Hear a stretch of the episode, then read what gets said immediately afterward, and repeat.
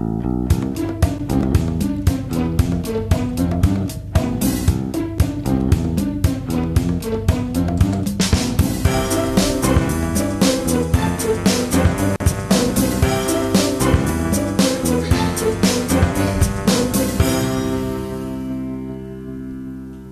Ist der 16. März 2017. Hier ist der Sendegarten. Hier ist Martin Rützler. Einen schönen, märzhaften, frühlingshaften, vorfrühlingshaften Gruß in die Welt der äh, akustischen Beschallung. Ähm, wir haben wieder Platz genommen in unserer kleinen süßen Gartenlaube oder unterm Sonnenschirm oder unterm Heizpilz, je nachdem, wie das Klima bei euch gerade so ist. Ähm, wenn ich sage wir, dann meine ich damit den Sebastian. Guten Abend, Sebastian. Guten Abend zusammen. Und zwei Gästinnen, die wir heute haben, die im Doppelpack aufgetreten sind oder aufgetaucht sind. Und zwar ist das die Nora und die Rita. Das ist einmal die Nora Hesbers. Guten Abend, Nora. Hallo, guten Abend. Und die Rita Molsberger. Guten Abend, Rita. Hallo, guten Abend. So, ihr seid unsere Gäste hier auf der Gartenbank und gleich werden wir mit euch in ein hoffentlich ausführliches und längliches Gespräch eintreten. Aber wie es gute Sitte ist, gucken wir jetzt einmal kurz auf das Feedback, was eingegangen ist und schauen, was die neue Ernte gebracht hat.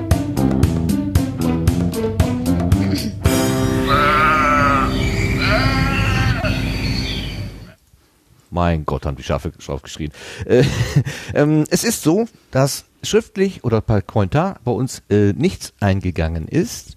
Ähm, allerdings es gab so eine Art Abstimmung mit den Füßen, muss ich sagen. Während äh, eine normale Episode des Sendegartens inzwischen, juhu, fast 500 Downloads hat, also schon richtig stolz darauf, hat die letzte Sendung mit dem Thema Fußball mal eben 850 und höher. Also irgendwie hat stimmt da irgendwas nicht mit oder ähm, es tatsächlich so, dass mit dem Thema Fußball so Massen zu bewegen sind. Das ähm, schon sehr beachtlich. Etwas, was mir auch aufgefallen ist oder aufgefallen wurde, mehr oder weniger am vergangenen Wochenende bin ich auf Podcasterinnen und Podcaster getroffen. Da war nämlich das Podcamp in Essen. Und der Stefan vom Podcast, wo Kühe noch wilder als die Mädchen sind. Nee, wo Mädchen noch wilder als die Kühe sind. Ach, jetzt bringe ich das auch schon durcheinander. Entschuldigung, Stefan. Wisse, es zieht sich durch. Hat mich ähm, zur Seite genommen und hat gesagt, hör mal, hast du wirklich Heinz Kuzorra gesagt zu dem Schalke-Menschen von damals? Das ist Ernst Kuzorra. Du kannst doch nicht einfach Heinz Kuzorra daraus machen. Das geht doch nicht. Sind die Leute Sturm gelaufen, sagt er zu mir. Ich sage, nein, keiner. Aber ich habe es selber gemerkt, als ich die Shownotes geschrieben habe. Dann sagt er nur, ja, das ist ein Schalke 05 Moment. So, habe ich auch einen. Und ich höre die ähm, Nora schon lachen. Du hättest ja, sofort gewusst, dass Herr Kuzorra Ernst heißt und nicht Heinz. Ja, der Witz ist, ich hätte das wahrscheinlich gewusst. Das Ding ist nur, wenn ich das höre, dann bin ich immer sofort unsicher und denke, ah, ist das richtig? Ist das nicht richtig? Hast du das richtig abgespeichert? Ist der andere dann vielleicht doch im Recht? So, und das ist eigentlich total ungünstig, aber ich habe das immer wieder. Also ich weiß Sachen und wenn mich dann jemand fragt oder darauf hinweist, bin ich plötzlich total unsicher. Und dann weiß ich es nicht mehr. Das ist fies, ne? Das ist wie so eine, äh, so eine Besitzergreifung des Kopfes, also von anderer Seite. Man ist sich eigentlich sicher, aber sobald einer mal ein bisschen komisch nachfragt, dann äh, schwimmen. Das ja, man fein. will den anderen ja auch nicht auf die falsche Fährte führen. Dann bin ich ja schuld, wenn der was Falsches glaubt oder sagt. Das möchte ich nicht verantworten müssen und wollen. Uh, es war vielschichtig. ich hatte das jetzt eher so mit meiner nicht vorhandenen Selbst, äh, äh, Dingens, wie heißt denn das? Jetzt, Selbstbewusstsein bin ich das begründet. Ne, so dem Motto Angst. Uh, ich mache was falsch, ich will nichts falsch machen. Der andere hat bestimmt recht. Du machst das? Ja, ja, anders. aber in meinem Job ist es ja so, wenn ich die Frage falsch beantworte, dann ist der andere damit vielleicht auf dem Sender, also und gibt etwas falsch weiter, was ich ihm gesagt habe. So, das heißt, das hören ganz viele Leute und der kommt dann nachher zu mir und sagt, was hast du mir denn da für eine Scheiße erzählt? So, und deswegen bin ich immer, ey, ich guck nochmal schnell nach. Obwohl ich es eigentlich wüsste, aber ich guck's lieber nochmal schnell nach. Mm, naja, in so einer Live-Sendung ist das natürlich immer ein bisschen schwierig, deswegen passieren ja. solche Sachen natürlich auch. Und wir werden auch heute Abend wahrscheinlich das eine oder andere erzählen, was Quatsch ist, was falsch ist. Und vielleicht merken wir es, wenn wir Glück haben oder wenn der Chat zuhört und uns korrigiert, wie schon des Öfteren passiert, dann werden wir es auch sofort in der Sendung sagen. Falls solche Sachen wieder passieren, ich freue mich über jede Rückmeldung und Richtigstellung. Ähm, nichts von dem, was wir hier sagen, hat äh, das übliche Gewehr, also Gewehr, so, ne, Gewehr, wie, wie mit den Lottozahlen. Okay, wie gesagt, also wir haben einen deutlichen äh, Download, von, also ein Downloadbedarf, freuen uns darüber. Ähm, ein paar Zuschriften wären aber auch schön gewesen, dass man hört, ob es euch gefallen hat. Ich hätte mich auch sehr gefreut, wenn der Max noch mal so ein bisschen gelobt worden wäre und vor allen Dingen aber auch die Becky mit ihrer fundierten Fußballkenntnis. Und wie die Nora gerade sagte, hätte sie ja gerne auch an dem Termin teilgenommen, weil sie ja auch eine Fußballfachfrau ist. Ja, auch ja. weil Becky und Max dabei waren tatsächlich. Ähm, also Becky kenne ich nur über Twitter, aber Max habe ich äh, kennengelernt beim äh, bei der Subscribe in München. Und äh, ah, ja. das finde ich, hätte ich irgendwie, hätte ich das lustig gefunden. Aber man kann ja nicht bei allem mitmischen. Wir sind total happy, dass wir heute dabei sind. Das stimmt. Das habe ich gerade noch in einem Podcast gehört, den ihr beide kennen solltet, dass man ähm, sich nicht, dass man sich aufteilen muss, dass man auch auf Verzicht, also auf Gelegenheiten verzichten muss. War sehr interessant zu hören. Aber jetzt kommen wir dann auch dahin. Wir wollen jetzt äh, nicht länger um den heißen Brei herumreden und wir kommen einfach schon mal auf die Gartenbank. Musik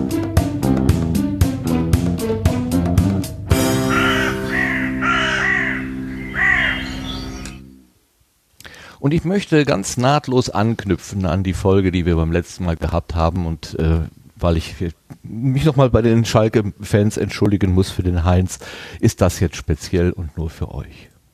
Zeig mir den Platz in der Kurve, wo alle Schalker zusammenstehen.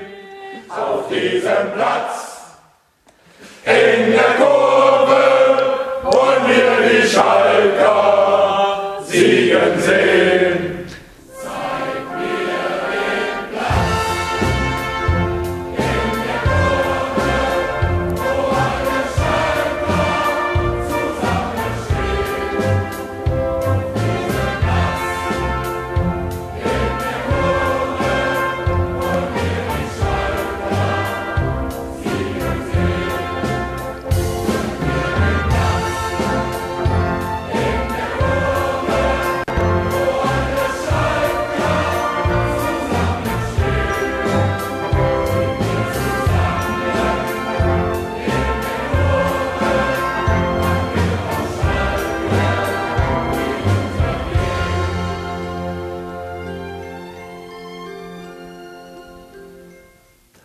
mit einem leichten Fade aus gehen wir aus dieser Musik heraus und das passt natürlich thematisch zu dem, was wir beim letzten Mal gemacht haben, das große Thema Fußball.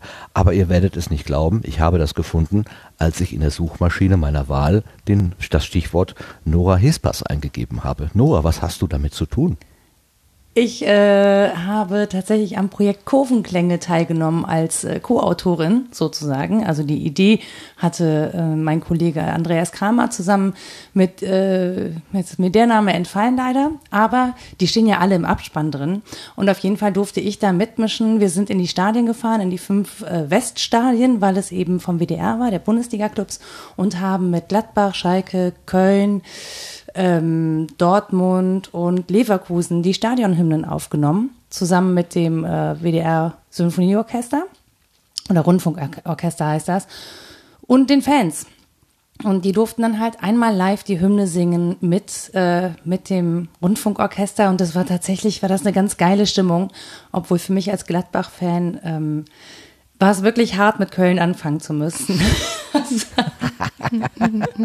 Weil man hört diese Hymne ja dann nicht einmal, sondern den ganzen Nachmittag. Die waren alle total nett, die Kölner Fans, ja. Bitte keine, kein, kein Hass zwischen Fans oder so. Aber das ist so für so einen Gladbach-Fan, man ist ja damit groß geworden und denkt sich so, warum muss es ausgerechnet hier anfangen? Aber es war eine tolle Erfahrung. Es hat echt äh, riesig Spaß gemacht, weil, ähm, weil alle auch irgendwie richtig Bock drauf hatten. Und es war, ähm, es sind überall verschiedene Menschen gewesen. Es war toll, mit denen zu sprechen und die auch alle kennenzulernen. Diese, weil es sind ja Hardcore-Fans, die da mitgemacht haben. Ne? Das sind die, die seit von klein auf eben in der Kurve stehen. Und äh, das ist schon, das ist schon ein besonderer Schlag Mensch einfach. Ja, es gibt ja auch eine sehr üppige Multimedia-Präsentation darüber mit so Slides, die sich bewegen, mit eingebetteten Filmchen, die das nochmal hinterlegen und so weiter. Hast du daran auch mitgearbeitet, an dieser Erstellung? Nee, da habe ich äh, Bilder zugeliefert. Was ich gemacht habe, ist vor allen Dingen die Interviews mit den Fans. Das heißt, ähm, wenn Fans irgendwie was erzählen, äh, was gerade gemacht ist oder die äh, in der Kurve stehen oder so, ähm, dann war meistens ich das. Die ganzen Geschichten hat mein Kollege Andreas Kramer gemacht. Ich habe in dem Moment halt zugeliefert. Also die Interviews, zum Beispiel das Interview mit dem mit der Kutte in Mönchengladbach ähm, der ist mir vor die Füße gelaufen. Mit dem durfte ich sprechen und das war so ein richtig harter Kerl. Und als der dann gesagt hat, dass er da auch mal ein Tränchen bei verdrückt bei der Stadionhymne von Gladbach, das sind halt, das sind Typen. Das ist schon irgendwie ganz geil. Ja, man kann das spüren. Also ich habe mir das angeschaut und ich war emotional auch angesprochen. Also erstaunlicherweise, obwohl ich mit dem ganzen Zinnober da relativ wenig zu tun habe, aber wenn so eine größere Gruppe Menschen ähm, mit Inbrunst sich einer Sache hingibt, das, das äh, berührt mich einfach. Also es ist, ich, bin, ich kann mich davon nicht frei machen. Das, das überträgt sich irgendwie. Das ist schon, und wenn es auch nur Fußball ist, also ich finde das faszinierend. Wie nur Fußball? Sagt er nur Fußball. naja, ähm, ist es mehr? Was ist denn Fußball ähm, für dich? Also ich glaube, für die, für die Fans, die da sind, ist es tatsächlich ein Lebensinhalt. Äh, für mich natürlich auch, weil ich damit mein Geld verdiene als, äh, als, als Sportjournalistin, aber ähm, die Leute, die da jeden Tag hingehen äh, oder ne, auch bei den Trainings dabei sind, die ihr ganzes Geld da reinstecken in Devotionalien zu den Auswärtsfahrten und so, für die ist das ein Leben, klar.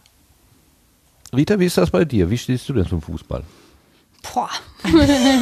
das ist ja meine Eingangsfrage. Ja, ich stehe beim Fußball. Nee, ich ähm, habe da wenig emotionalen Bezug zu, weil ich äh, zu spät geboren wurde. Meine Geschwister haben in der heißen Phase des Fantums in den ja, 80ern sich für den FC Köln und für den FC Bayern entschieden. Und ich habe dann als Dreijährige schön die HSV-Ausstattung bekommen, eine Kappe und einen Schal, konnte damit wenig anfangen. Hab aber die Tasse noch. also bin ich jetzt quasi zwangsverpflichteter HSV-Fan. Ähm, aber Denk ich nehme wenig, wenig teil daran tatsächlich. Das ist irgendwie eine Sportart, die mich nicht so kriegt. Ich bin schon sportaffin, aber beim Fußball bin ich nicht so dabei. Okay, also ja, ist das nicht fragt man sich, welchen aber Sport findet sie gut? okay, dann fragen wir das. Was, welchen Sport findest du denn gut? Du lässt dich irgendwie ja. anschreien. Was machst du für schlimme Sachen? Ach so, oh, das habt ihr gehört. Nee, das ist das gar nicht schlimm. Gesagt. Ja, das war ein sehr freundliches Geschrei. äh, ich boxe. Du, ja, und also beim Training mit, wird man da äh, schon mal. Jetzt ist ja. Stille, Boxen jetzt ist Ruhe, ist ne? Boxen, ne? Genau. ja, genau. Ja, es, also ja Sportarten, die man nicht spielen kann, sagt der Trainer gern. Ach, ist das nicht auch Bei Fußball ein, kann man ja spielen, ne? Boxen ja, kann man nicht spielen. Kann man nicht spielen? Ja, doch, man kann innerhalb Tänzeln. des Boxens kann man sehr viel spielen. Natürlich, ich mache das auch eher spielerisch. Das ist jetzt nicht so, dass ich ständig mit blauen Augen und gebrochener Nase rumlaufe. Das ist alles ganz Ist mir harmlos. auch noch nicht aufgefallen. Nee. Arbeitnehmerboxen. Aber das ist natürlich schon, das ist jetzt also wirklich, äh, wir hatten gerade schon mal ganz kurz das Thema äh, Philosophie und Sport, wie passt das zusammen? Oder Geisteswissenschaft und Sport, wie passt das zusammen? Jetzt haben wir gerade Geisteswissenschaft und Boxen. Wie passt, passt das großartig zusammen? zusammen? Nee, es passt ja? wirklich großartig zusammen. Also zum einen ist innerhalb der Philosophie das Thema Leiblichkeit seit einer Weile ähm, total en vogue. Und ähm, jetzt nicht nur vom Phänomen des Leibes her, sondern auch in theoretischer Hinsicht, dass man sich fragt, wie ist das denn mit Geist und Körper und so weiter. Und da ist es natürlich logisch, dass man sich auch über so vermittelte Formen unterhält. Und was das Boxen selbst angeht, ähm, hat das ganz klare Bezüge auch ähm, zum Akademischen, würde ich sagen. Also, dass man zum Beispiel wo steht und da nicht weg kann. das ist eine Erfahrung, die man auch bei Vorträgen macht und dass man da mit einigem Selbstbewusstsein den eigenen Standpunkt zu verteidigen hat. Ähm, das ist gar nicht so anders in beiden Erfahrungen. Okay, ähm, aber ich äh, nehme doch äh, richtig wahr, dass Boxen, das vor allem das Boxtraining im Wesentlichen aus Fitness besteht. Also dieses ja, berühmte ja, genau. Seilchenspringen ja, ja, und Schattenboxen und so. Also genau. tatsächlich mit einem Menschen gemeinsam im Ring stehen ist doch eher selten, oder? Ja, das kann man auch machen, aber das ist nicht der Hauptbestandteil. Ist genau richtig. Also es geht viel um Fitness und das nimmt eben die Beine mit, die Arme mit, den Kopf mit, alles, den Rumpf natürlich auch. Ohne geht es nicht. Ähm, und ein großer Bestandteil des Trainings sind Beweglichkeiten, Kraftausdauer, Schnelligkeit, solche Sachen. Ähm, und das, was man sieht im Fernsehen, wenn Leute Boxen gucken, ist ja im Prinzip nur ein kleiner Teil dessen, was daran interessant ist. Und ich bin auch gar nicht so ein fanatischer Boxkampfgucker. Das sind, ja, das Profiboxen ist schon auch mal eine andere Hausnummer als Amateurboxen. Das finde ich zum Beispiel auch total schön, zu so Amateurwettkämpfen zu gehen und zu gucken, wie es da sportlich zugeht und nicht diesen ganzen Rummel. Äh, ja, das hat ja so seine eigenen Schwierigkeiten. Du hast keine. Einlaufmusik, wenn du zum Boxtraining Doch ein bisschen Frieden von Nicole. Gaudiamus Igitur. Ja, ja. äh, nicht. Nein, nicht. okay. Blaue Flecken von mir. Nein, Was alles bist, du das denn, nicht. was bist du denn tendenziell eher ein, eine Nehmerin oder eine Austeilerin?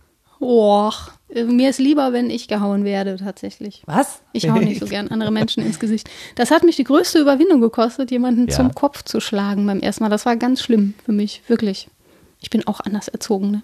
Also man, man schlägt doch keinen Menschen an den Kopf. Das ist doch komisch. Ich überlege gerade, wie das bei mir war. Ich habe, äh, als ich so zwischen Schule und Ausbildung war, habe ich äh, Shaolin Kung Fu gemacht, auch so Semikontakt. Wir hatten auch keine äh, Kampfkleidung oder so, sondern das war halt ohne Schutz. Ähm, und ich glaube tatsächlich auch, dass das diese Überwindung, jemand anderen zu schlagen, ähm, ist echt komisch. Nur auf die Leber ist okay, aber Nee, aber, über, ja, aber überhaupt, überhaupt Okay. mal das erste Mal ne, ohne Kontaktklamotten, äh, also ohne Schutzkleidung, kriegst es ja auch wirklich ab. Ja, also du fühlst es halt wirklich, da sind auch keine Boxhandschuhe dabei, sondern du pölst halt einfach drauf. Ja. Und wenn das erste Mal so zum Beispiel bei einem Tritt Schienbein auf Schienbein geht, dann weißt du, das ist unglaublich ja, so harte schmerzhaft. Sachen machen wir ja gar nicht. Ja, aber da, du hast da keine Vorstellung von. Du, Mhm. Das erste Mal trittst du einfach satt zu, bis du dann merkst, oh, das tut nicht nur dem anderen weh. Mhm. Ja, ja, klar. Also ja, Wie- mir fiel das am Anfang wirklich schwer. Wie bist du denn überhaupt dazu gekommen?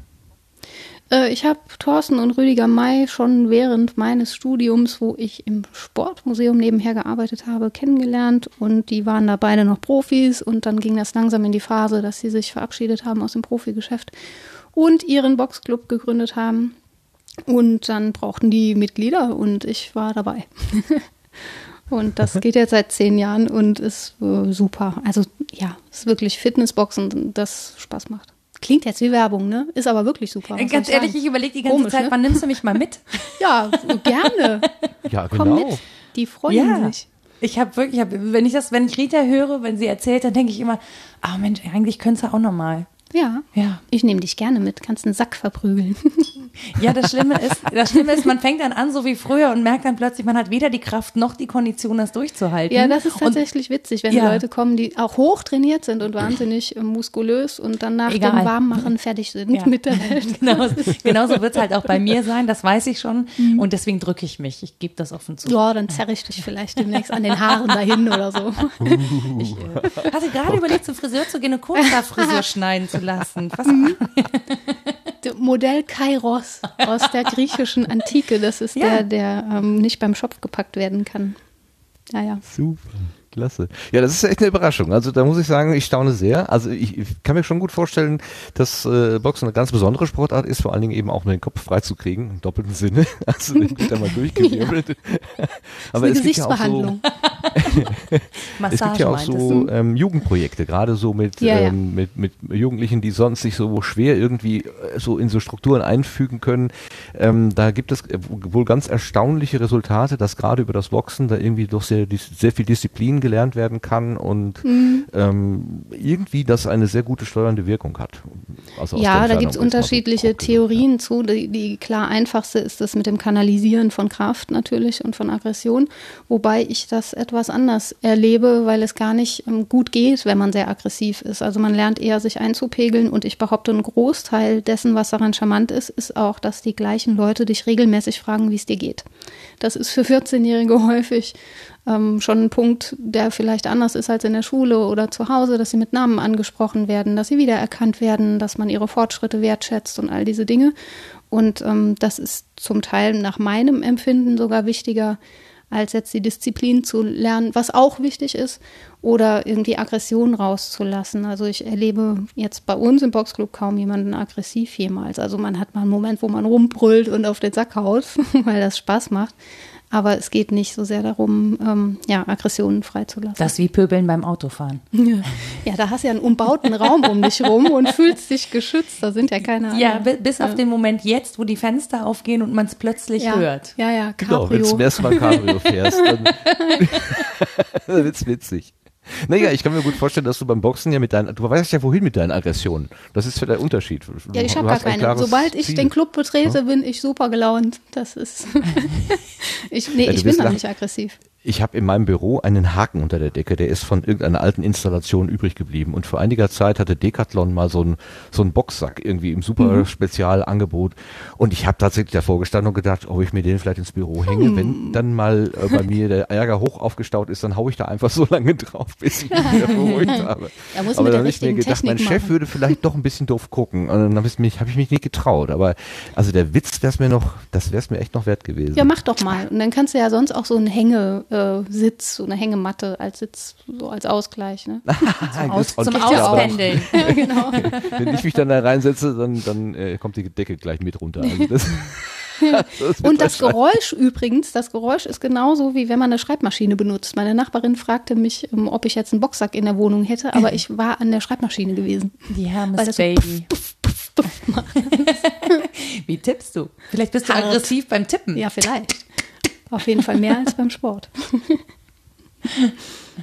Okay, jetzt habe ich nicht so ganz viel verstanden, weil ich relativ viele Aussetzer habe. Irgendwie äh, kommt ihr nicht ganz äh, äh, klar bei mir an. Ich weiß nicht, wie das sich äh, bei den anderen so darstellt. Im Chat vielleicht habt ihr auch Aussetzer. Könnt ihr mal eine Rückmeldung geben, bitte?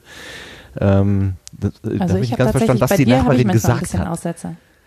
Sie was dachte, ich habe einen Boxsack, es war aber die Schreibmaschine. Es macht ein ähnliches Geräusch. Das war eine mögliche Ausrede für deinen Chef. Falls du drauf klopfst, kannst du immer noch sagen, es war die Olivetti. Naja, Schreibmaschine sucht man bei uns dann doch inzwischen vergeblich. Also Mhm. das muss schon mit der normalen Die stehen bestimmt noch irgendwo rum. Aber Schreibmaschinen haben halt kein Twitter. Ja. Ich hätte noch so eine Reiseschreibmaschine, so eine Olympia. Ja, die genau. kann ich noch anbieten. Aber da bleiben manchmal die Ärmchen so hängen. Dann muss man immer so lange dran rumfummeln, bis die da gerade sind. Ja, also das war echt eine super Überraschung. Schönen Dank. Ähm, äh, Nora, du bist eher mit dem Pferdesport unterwegs. Genau. Das, äh, Was, also was, was, was jetzt macht man mittlerweile genau, sagen wir außer äh, sich draufsetzen und losreiten und ausmisten? Was machst du da? Springen? Oder das mit dem Dressur Ausmisten, das macht man ja heute nicht mehr selber. Ähm, nee, also tatsächlich, ich, ich mache Dress, also ich reite Dressur und ähm, habe als Hobby irgendwie Pferde- und Menschkommunikation entdeckt für mich und ähm, vermittel das an andere so hobbymäßig habe ich halt, das ich, man ist ja nicht mehr Reitlehrer, heute ist man Trainer, ja. Und ähm, ich äh, bin äh, oft mit Leuten zusammen, die, bei denen die Pferde-Mensch-Kommunikation nicht so richtig rund läuft und äh, die bringe ich quasi wieder als Team zusammen. Und ähm, das läuft bei mir über die Optik. Also ich gucke mir an, wie sich das Pferd bewegt und wie sich der Reiter bewegt und stelle anhand von unrhythmisch, also wenn es unrhythmisch wird oder so, kann ich relativ gut feststellen, woran das liegt und ähm, wo im Körper und warum ein Mensch da nicht, äh, nicht frei ist, zum Beispiel. Das hat ganz viel mit Kommunikation zu tun, das hat mit Vertrauen zu tun, das hat mit innerem Loslassen zu tun, mit äh, Abgeben von Kontrolle, äh, mit äh, auch fest mit Körpergefühl, also mit dem, mit, mit äh, Selbstwirksamkeit würde man das sogar nennen. Also mit dem Feststellen, dass alles, was ich da oben drauf tue, bei dem Pferd als Kommunikation ankommt und dieses Pferd dann halt einfach damit klarkommen muss, wenn ich meinen Körper nicht unter Kontrolle habe und schlimm rumwackel, dann sind das für das Pferd einfach ganz viele äh, Kommunikationssignale. Und das kriegt so ein kleines Gehirn nicht auf die Kette und dann reagieren die auf diese vielen äh, Kommunikationssignale ihrerseits mit Verspannung und Nervosität. Und ähm, diese Blockaden aufzulösen und aus diesem Team wieder eine harmonische Partnerschaft zu formen, das ist so ein bisschen mein Ziel bei dieser Reitgeschichte. Mir geht's gar nicht so sehr um, um ganz viel Technik, die gehört da natürlich zu, äh, sondern mir geht's wirklich um Vermittlung von Kommunikation. Und äh, das ist was, was äh, total bereichernd ist, weil da so schnell Fortschritte erzielt werden können. Sobald jemand da einen Einblick bekommt und deswegen auch zum Ziel hat, seine Kommunikation zu verbessern, also besseres Körpergefühl zu erreichen, ähm, dann gibt es ganz schnelle Fortschritte, die sowohl die Pferde als auch die Reiter merken und die ähm, das Team besser machen. Und das macht irgendwie einen Riesenspaß, weil das immer ein positives Feedback ist und auch ein ganz sofortiges. Also ich sehe sofort, ob was funktioniert oder nicht, was man ja im Job nicht häufig hat. Also ne, dann man sendet was oder man macht was, man arbeitet was. Ähm, und wenn es gut war, sagt keiner was. Und wenn es schlecht war, dann kriegt man halt äh, harte Kritik ab. Damit muss man leben. Ähm, und das ist beim Reitsport eben genau umgekehrt. Wenn ich was gut mache, weiß ich das sofort. Und wenn ich was schlecht mache, dann weiß ich das auch sofort, weil das Pferde einfach sofort spiegeln. Ähm, kannst du so mir als Reitlaien vielleicht mal ein oder zwei solcher Kommunikations Fehler, solche üblichen sagen, ist das der mangelnde Oberschenkeldruck irgendwie oder dass man mit dem, mit dem Schwerpunkt falsch sitzt oder was? was wir was müssen, so wir müssen uns gar nicht, wir, wir, müssen uns gar nicht draufsetzen. Wir müssen einfach nur die, die, die erste Begegnung zwischen, zwischen einem Pferd und einem Menschen passiert meistens so. Der Mensch starrt das Pferd an und das Pferd wird unsicher. Das passiert einfach, weil das Pferd ein Fluchttier ist. Dinge, die starren, wollen essen. Ja, Dinge, die starren, sind Raubtiere. Okay. Der Mensch ist ja, ein ich Raubtier. mein Essen auch immer an, genau, ja. Naja, der Mensch ist ein Raubtier. Und warum guckt der Mensch so? Weil er Reaktionen wahrnehmen will. Wir sind darauf angewiesen. Unsere Augen gehen nach vorne. Wir können direkt auf das Pferd gucken. Das Pferd hat die Augen aber nur an der Seite. Es möchte die Umgebung wahrnehmen, weil es möglichst weit auch hinter sich gucken muss, um zu wissen, was kommt da, was passiert eigentlich um mich rum.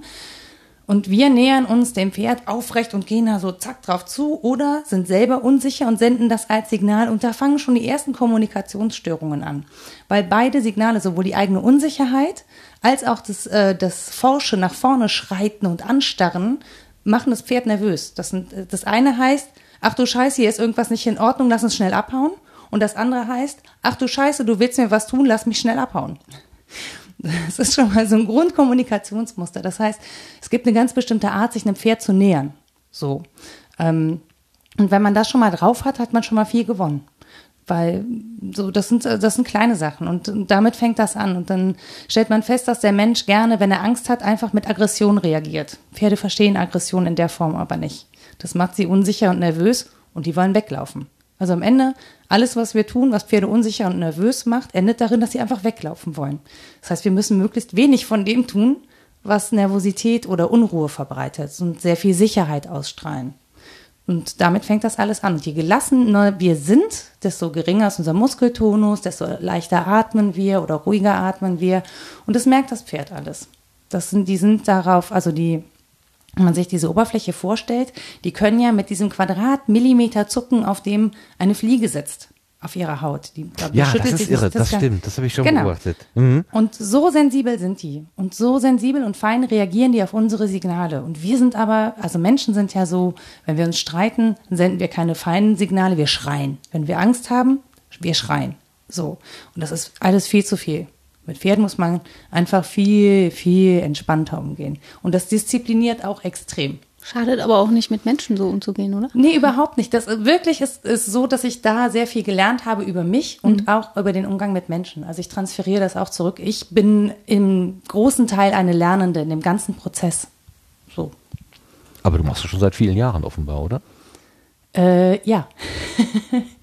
Also ich mache das schon was länger, aber diese, diese, dass ich mich so auf die Kommunikation spezialisiert habe oder mich, mich für, diese, ähm, für diesen Austausch so sehr interessiere, das mache ich noch nicht ganz so lange. Das habe ich irgendwann im, im Sportstudium angefangen, weil ich ähm, ein Buch gelesen habe von einer Physiotherapeutin, die erklärt hat, wie die, die Muskelketten im Menschen auf dem Pferd funktionieren. Das heißt, wenn ich, ähm, wenn ich meine Hand anspanne, das Handgelenk anspanne, dass nicht nur meine, meine Handgelenke angespannt sind, sondern meine ganze rechte Körperhälfte bis runter zur Hüfte und dass da Bewegungsblockaden fest, äh, stattfinden. Und als ich das verstanden hatte, hatte ich plötzlich ganz viel Pferdekommunikation verstanden, warum auch immer, weil es um Körperkommunikation geht. Und das habe ich mir immer und immer wieder bei Menschen angeguckt, um das nachzuvollziehen ähm, und immer, immer mehr festgestellt, ach, das macht nicht nur was mit dem Menschen, sondern das macht immer auch was mit dem Pferd. Und das, da habe ich mich irgendwie, keine Ahnung, rein, reingeguckt, weil ich das verstehen wollte. Und so kam, kam das dann. Keine Ahnung. Mhm. Also ich kann es auch nicht so richtig beschreiben, weil ich oft nicht 100% weiß, was ich wahrnehme. Ich weiß nur, dass ich was wahrnehme. Also irgendwas ist nicht richtig und dann versuche ich das zu lösen und zu gucken, wo der Ansatzpunkt dafür ist. Okay. Schon faszinierend. Ist das deine Hauptsportart oder äh, machst du doch, also ist das so, machst das gar nicht als Sport, sondern mehr so als Coaching? Also Sport ist ja irgendwie, klar. der Schweiß muss fließen und ne, so denke ich mir. Ja, halt. wir setzen uns, wir, wir setzen uns einfach mal aufs Pferd, der Schweiß wird fließen. Das ist eine, das ist tatsächlich, das sieht so leicht aus, aber das ist äh, eine hochkomplexe äh, Geschichte für den Körper, ähm, weil es einfach so viel Bewegung ist und so. Also da, da, dass es nicht nach Bewegung aussieht, ist unglaublich viel Arbeit für den Körper und dann trotzdem locker zu bleiben. Von daher ähm, Ja, also wenn ich geritten bin, habe ich immer ein nasses T-Shirt. Ich schwitze. Richtig. auch im Winter. Okay, ja gut, also das habe ich auch begriffen, dass, dass das Reiten ein aktiver Vorgang ist. Es sieht zwar immer so aus, als würde man sich da vor dem armen Tier durch die Gegend tragen lassen, aber gute Reiterinnen und Reiter, die haben ja äh, ihre Muskeln dabei komplett angespannt und ich kann mir gut vorstellen, dass das eben genau dazu führt, was du gerade beschrieben hast. Hm. Aber es ist, es ist halt mhm. halt immer auch beides. Also es ist so, es, es lenkt dich deswegen vom Alltag ab, weil du dich total in dich zurückziehen musst. Also auch nicht nur du sendest Signale, sondern das Pferd ja auch. Das ist ein ständiger, das ist eine Körperkommunikation. Von, also ne, ich muss den Rhythmus vom Pferd aufnehmen und so und ich muss mich total konzentrieren. Ich muss wissen, äh, wie ist der gerade drauf? Ist der gut drauf? Ist der schlecht drauf? Was muss ich jetzt machen, damit der wieder gut drauf ist, wenn er nicht, ne, oder ich muss meine Umgebung, ich muss so viele Dinge verknüpfen in meinem Kopf und mich so auf diese Bewegung einlassen. Ich habe keine Zeit, etwas anderes zu tun. Und das ist genau das Entspannende, weil in dem Moment kann ich mich nicht mehr um die Alltagsprobleme kümmern. Also eine erzwungene Auszeit sozusagen. Aha. Genau, und das auch noch an der frischen Luft. Ja, bei Regen und bei Kälte macht das Spaß. Ja, ach, das. Nicht immer, ich, ist mir schon klar. Nee, ja, aber das ist tatsächlich, selbst dann freue ich mich rauszukommen. Also ich finde Büroluft und, und Heizungsluft immer tausendmal schlimmer. Dann ziehe ich mir lieber was Dickes an und kriege kalte Füße. Das irgendwie finde ich immer geiler draußen. Hast du denn ein eigenes Pferd? Äh, inzwischen ja, aber das ist schon ganz alt. Äh, ist ja nicht schlimm. Also, nee, nee, also sag das so, nee, nee, sag das so entschuldigend. Das, ja, die, ich habe nee, nee, die, nein, nein, die macht, die, die macht jetzt nicht mehr so richtig Sport oder so. Ne? Die, für die mache ich Bewegungstherapie und so ein bisschen, dass die fit bleibt in, in dem Alter. Das müssen die halt auch, aber äh, die muss jetzt nicht mehr richtig Dressur arbeiten. Das hat die in ihrem Leben lange genug gemacht. Die hat jetzt Spaß auf der auf einer großen Wiese mit vielen anderen Pferden und ab und zu darf sie mich nochmal durch den Wald tragen und so. Also überraschende Einsichten gleich zu Beginn hier. Ähm, jetzt wollen wir mal ein bisschen in den Weg ins Podcastland zurückfinden. Äh, du, Noah, du bist uns ja bekannt geworden als ähm, die Anachronistin und als solches hast du auch bei der Subscribe 8 in München im Herbst mhm. 2016 einen Vortrag gehalten. Und ich habe mir mal so einen kleinen Ausschnitt herausgekramt hier. Ähm, hören wir da einfach mal kurz rein. Ich kenne diese Geschichte, glaube ich, seit ich auf der Welt bin. Und ich habe diese Geschichte tatsächlich furchtbar gefunden. Das kann ich so, so, so weit sagen. Und ich glaube, dass, ähm, dass es vielen Leuten so geht, dass sie keinen Bock mehr haben auf Stories aus dem Zweiten Weltkrieg. Ich habe trotzdem gesagt, ich will es erzählen. Und ähm, das ist gestartet am 12. Dezember 2014. Da habe ich meinen ersten Blog-Eintrag veröffentlicht unter www.dieanachronistin.de. Ich war schrecklich aufgeregt, weil ich nicht wusste, ähm, wie Menschen darauf reagieren, dass jemand, der sonst eigentlich eher so ganz lustige Sachen macht und Sport und über Fußball berichtet, äh, sich plötzlich an so ein Thema rantraut.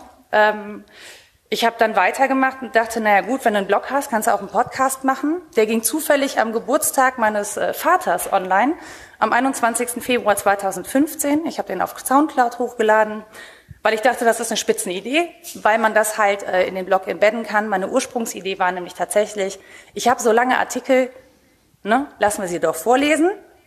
Und in loser Reihenfolge, um das Ding irgendwie zu promoten, kamen dann zwei Facebook-Pages dazu, ein Twitter-Profil und ein Instagram-Account. Also ich versuche auf allen Kanälen irgendwie diese Geschichte zu verbreiten. Und dann passierte Folgendes, you cannot run away from history. Wie eben schon gesagt, ich fand die Geschichte furchtbar. Sie wollte auch nichts damit zu tun haben. Und dann kam, glaube ich, vor zwei Jahren ein Kollege auf mich zu und sagte, Nora, wir haben was gemeinsam. Und der Kollege ist 55, ich äh, bin deutlich jünger und dachte, was kann das wohl sein? Und er erzählte mir, ich habe über deinen Großvater promoviert. Ich so, oh, ja, das ist ja äh, spannend. Ja, und noch viel besser, ich habe heute Abend eine Sendung über deinen Großvater. Schön, dass du da bist. Willst du nicht was erzählen? Ja, finde ich okay, kann ich machen, überhaupt kein Ding. Habe ich dann auch gemacht. Ich wusste die Stories von meinem Vater, die mir auch zum Hals raushingen und das, was im Wikipedia-Artikel über meinen Großvater steht und mehr wusste ich auch nicht. Und in dieser Sendung sagt dann Matthias von Hellfeld, heißt der Kollege, erzählt mir plötzlich, dass mein Großvater und das, was er an Zeitschriften herausgebracht hat, in Köln von Widerstandskämpfern oder von, vom Untergrund, sehr stark rezipiert worden ist. Dass diese, diese Widerstandszeitschrift tatsächlich gelesen wurde, was man ja nicht so, man denkt ja gut, ne, Flugblätter und so, wir wissen alle, wie wir damit umgehen, drauf, gucken, ab in Müll. ich konnte, ich habe nie einschätzen können, wie viel Bedeutung das hat, was mein Großvater gemacht hat. Und in dem Moment wurde mir klar, jo, ähm, die Geschichte ist schon ein bisschen heftiger. Ja, die Geschichte ist ein bisschen heftiger. Äh, wir haben das jetzt nicht großartig erklärt, worum es geht für alle Menschen, die dich jetzt nicht gehört haben da damals oder vielleicht auch bisher die Anachronistin noch nicht gehört haben. Es ist die Geschichte eines Widerstandskämpfers im Zweiten Weltkrieg, der Großvater von Nora. Und Nora hat diese Geschichte als, als Geschichte, als Familiengeschichte erzählt bekommen, so wie du es ja gerade beschrieben hast, nie so wirklich naja, abschütteln können, klar, ne? Wird immer wieder erzählt und eher so abgelehnt oder nicht, nicht so richtig hingehört, bis dann der Kollege aus dem Radio sagte, äh, was, er, was du gerade zitiert hast, wir haben da eine Sendung, äh, lass uns mal gemeinsam darüber sprechen. Ist ja eine ziemlich abgefahrene Geschichte. Ähm, ich habe den Ausschnitt rausgesucht, äh, wo, ihr in, wo ihr diese Sendung macht in 2012, aber vielleicht magst du kurz vorher ein bisschen erzählen, wie diese Situation überhaupt für dich zustande gekommen ist damals. Ähm, das war wirklich so, wie ich es erzählt habe. Also es war eine totale Überraschung. Und ich habe mich schon mal mit der Geschichte von meinem Großvater beschäftigt. Das war aber weit vorher. Und das war so eine traumatische und erschütternde Erfahrung, weil ich das erste Mal über einen Wikipedia-Eintrag gekommen bin und darüber ein Referat über meinen Großvater äh, gestolpert bin.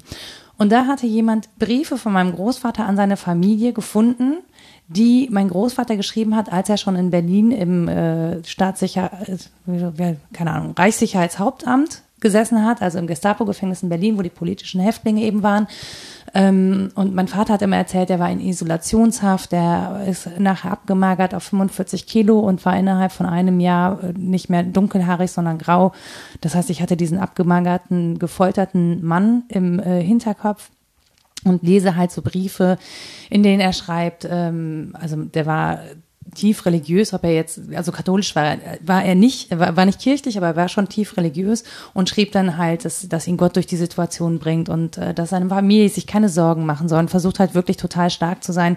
Und das hat mich so erschüttert, dass ich am Tisch angefangen habe, wirklich furchtbar zu weinen, aber so ganz still, dass mir nur die Tränen runtergelaufen sind. Ähm, und dann war mir klar, okay, ich kann diese, ich kann das nicht mehr lesen und habe sehr großen Abstand davon genommen. Und als dieser Kollege auftauchte, fiel mir das das erste Mal seitdem ungefähr wieder vor die Füße. Ähm, und das war dann wirklich so, dass ich dachte, naja gut, das ist jetzt echt so lange her und über den Ausschnitt werden wir jetzt auch nicht reden. Und der Kollege sagte auch immer schon so, und wenn es zu privat wird, Nora, dann sagst du Bescheid, ne? dann hören wir an der Stelle auf. Und ich war so, ja, aber pff, keine Ahnung, die Geschichte ist ewig alt. Mein Vater erzählt die, die ist sehr öffentlich. Mein Vater hat die auch sehr öffentlich erzählt. Was soll denn daran privat sein? Ja, und dann kam die Sendung. Ja, und da hören wir mal eben rein. Also in den Ausschnitt, den ich hier rausgepickt habe. Wir reden heute ähm, unter anderem etwas intensiver über Theo Hespers. Das ist dein Großvater Nora. Mhm. Und ich will dich jetzt erstmal fragen, was weißt du von deinem Großvater?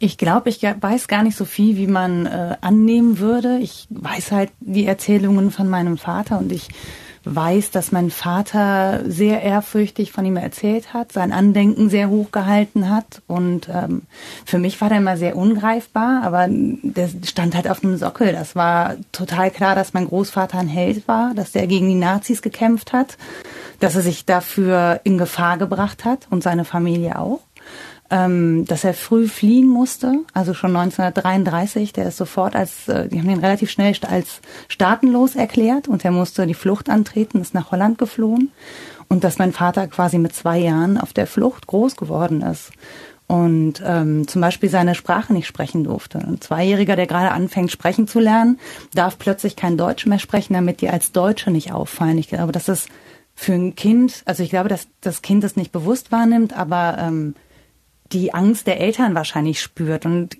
ich weiß nicht, ich kann überhaupt nicht nachvollziehen, wie er reagiert hat. Man versucht es halt nachzufühlen und sich vorzustellen, wie das ist, plötzlich von seinem Kind zu verlangen, keine deutschen Worte mehr hervorzubringen.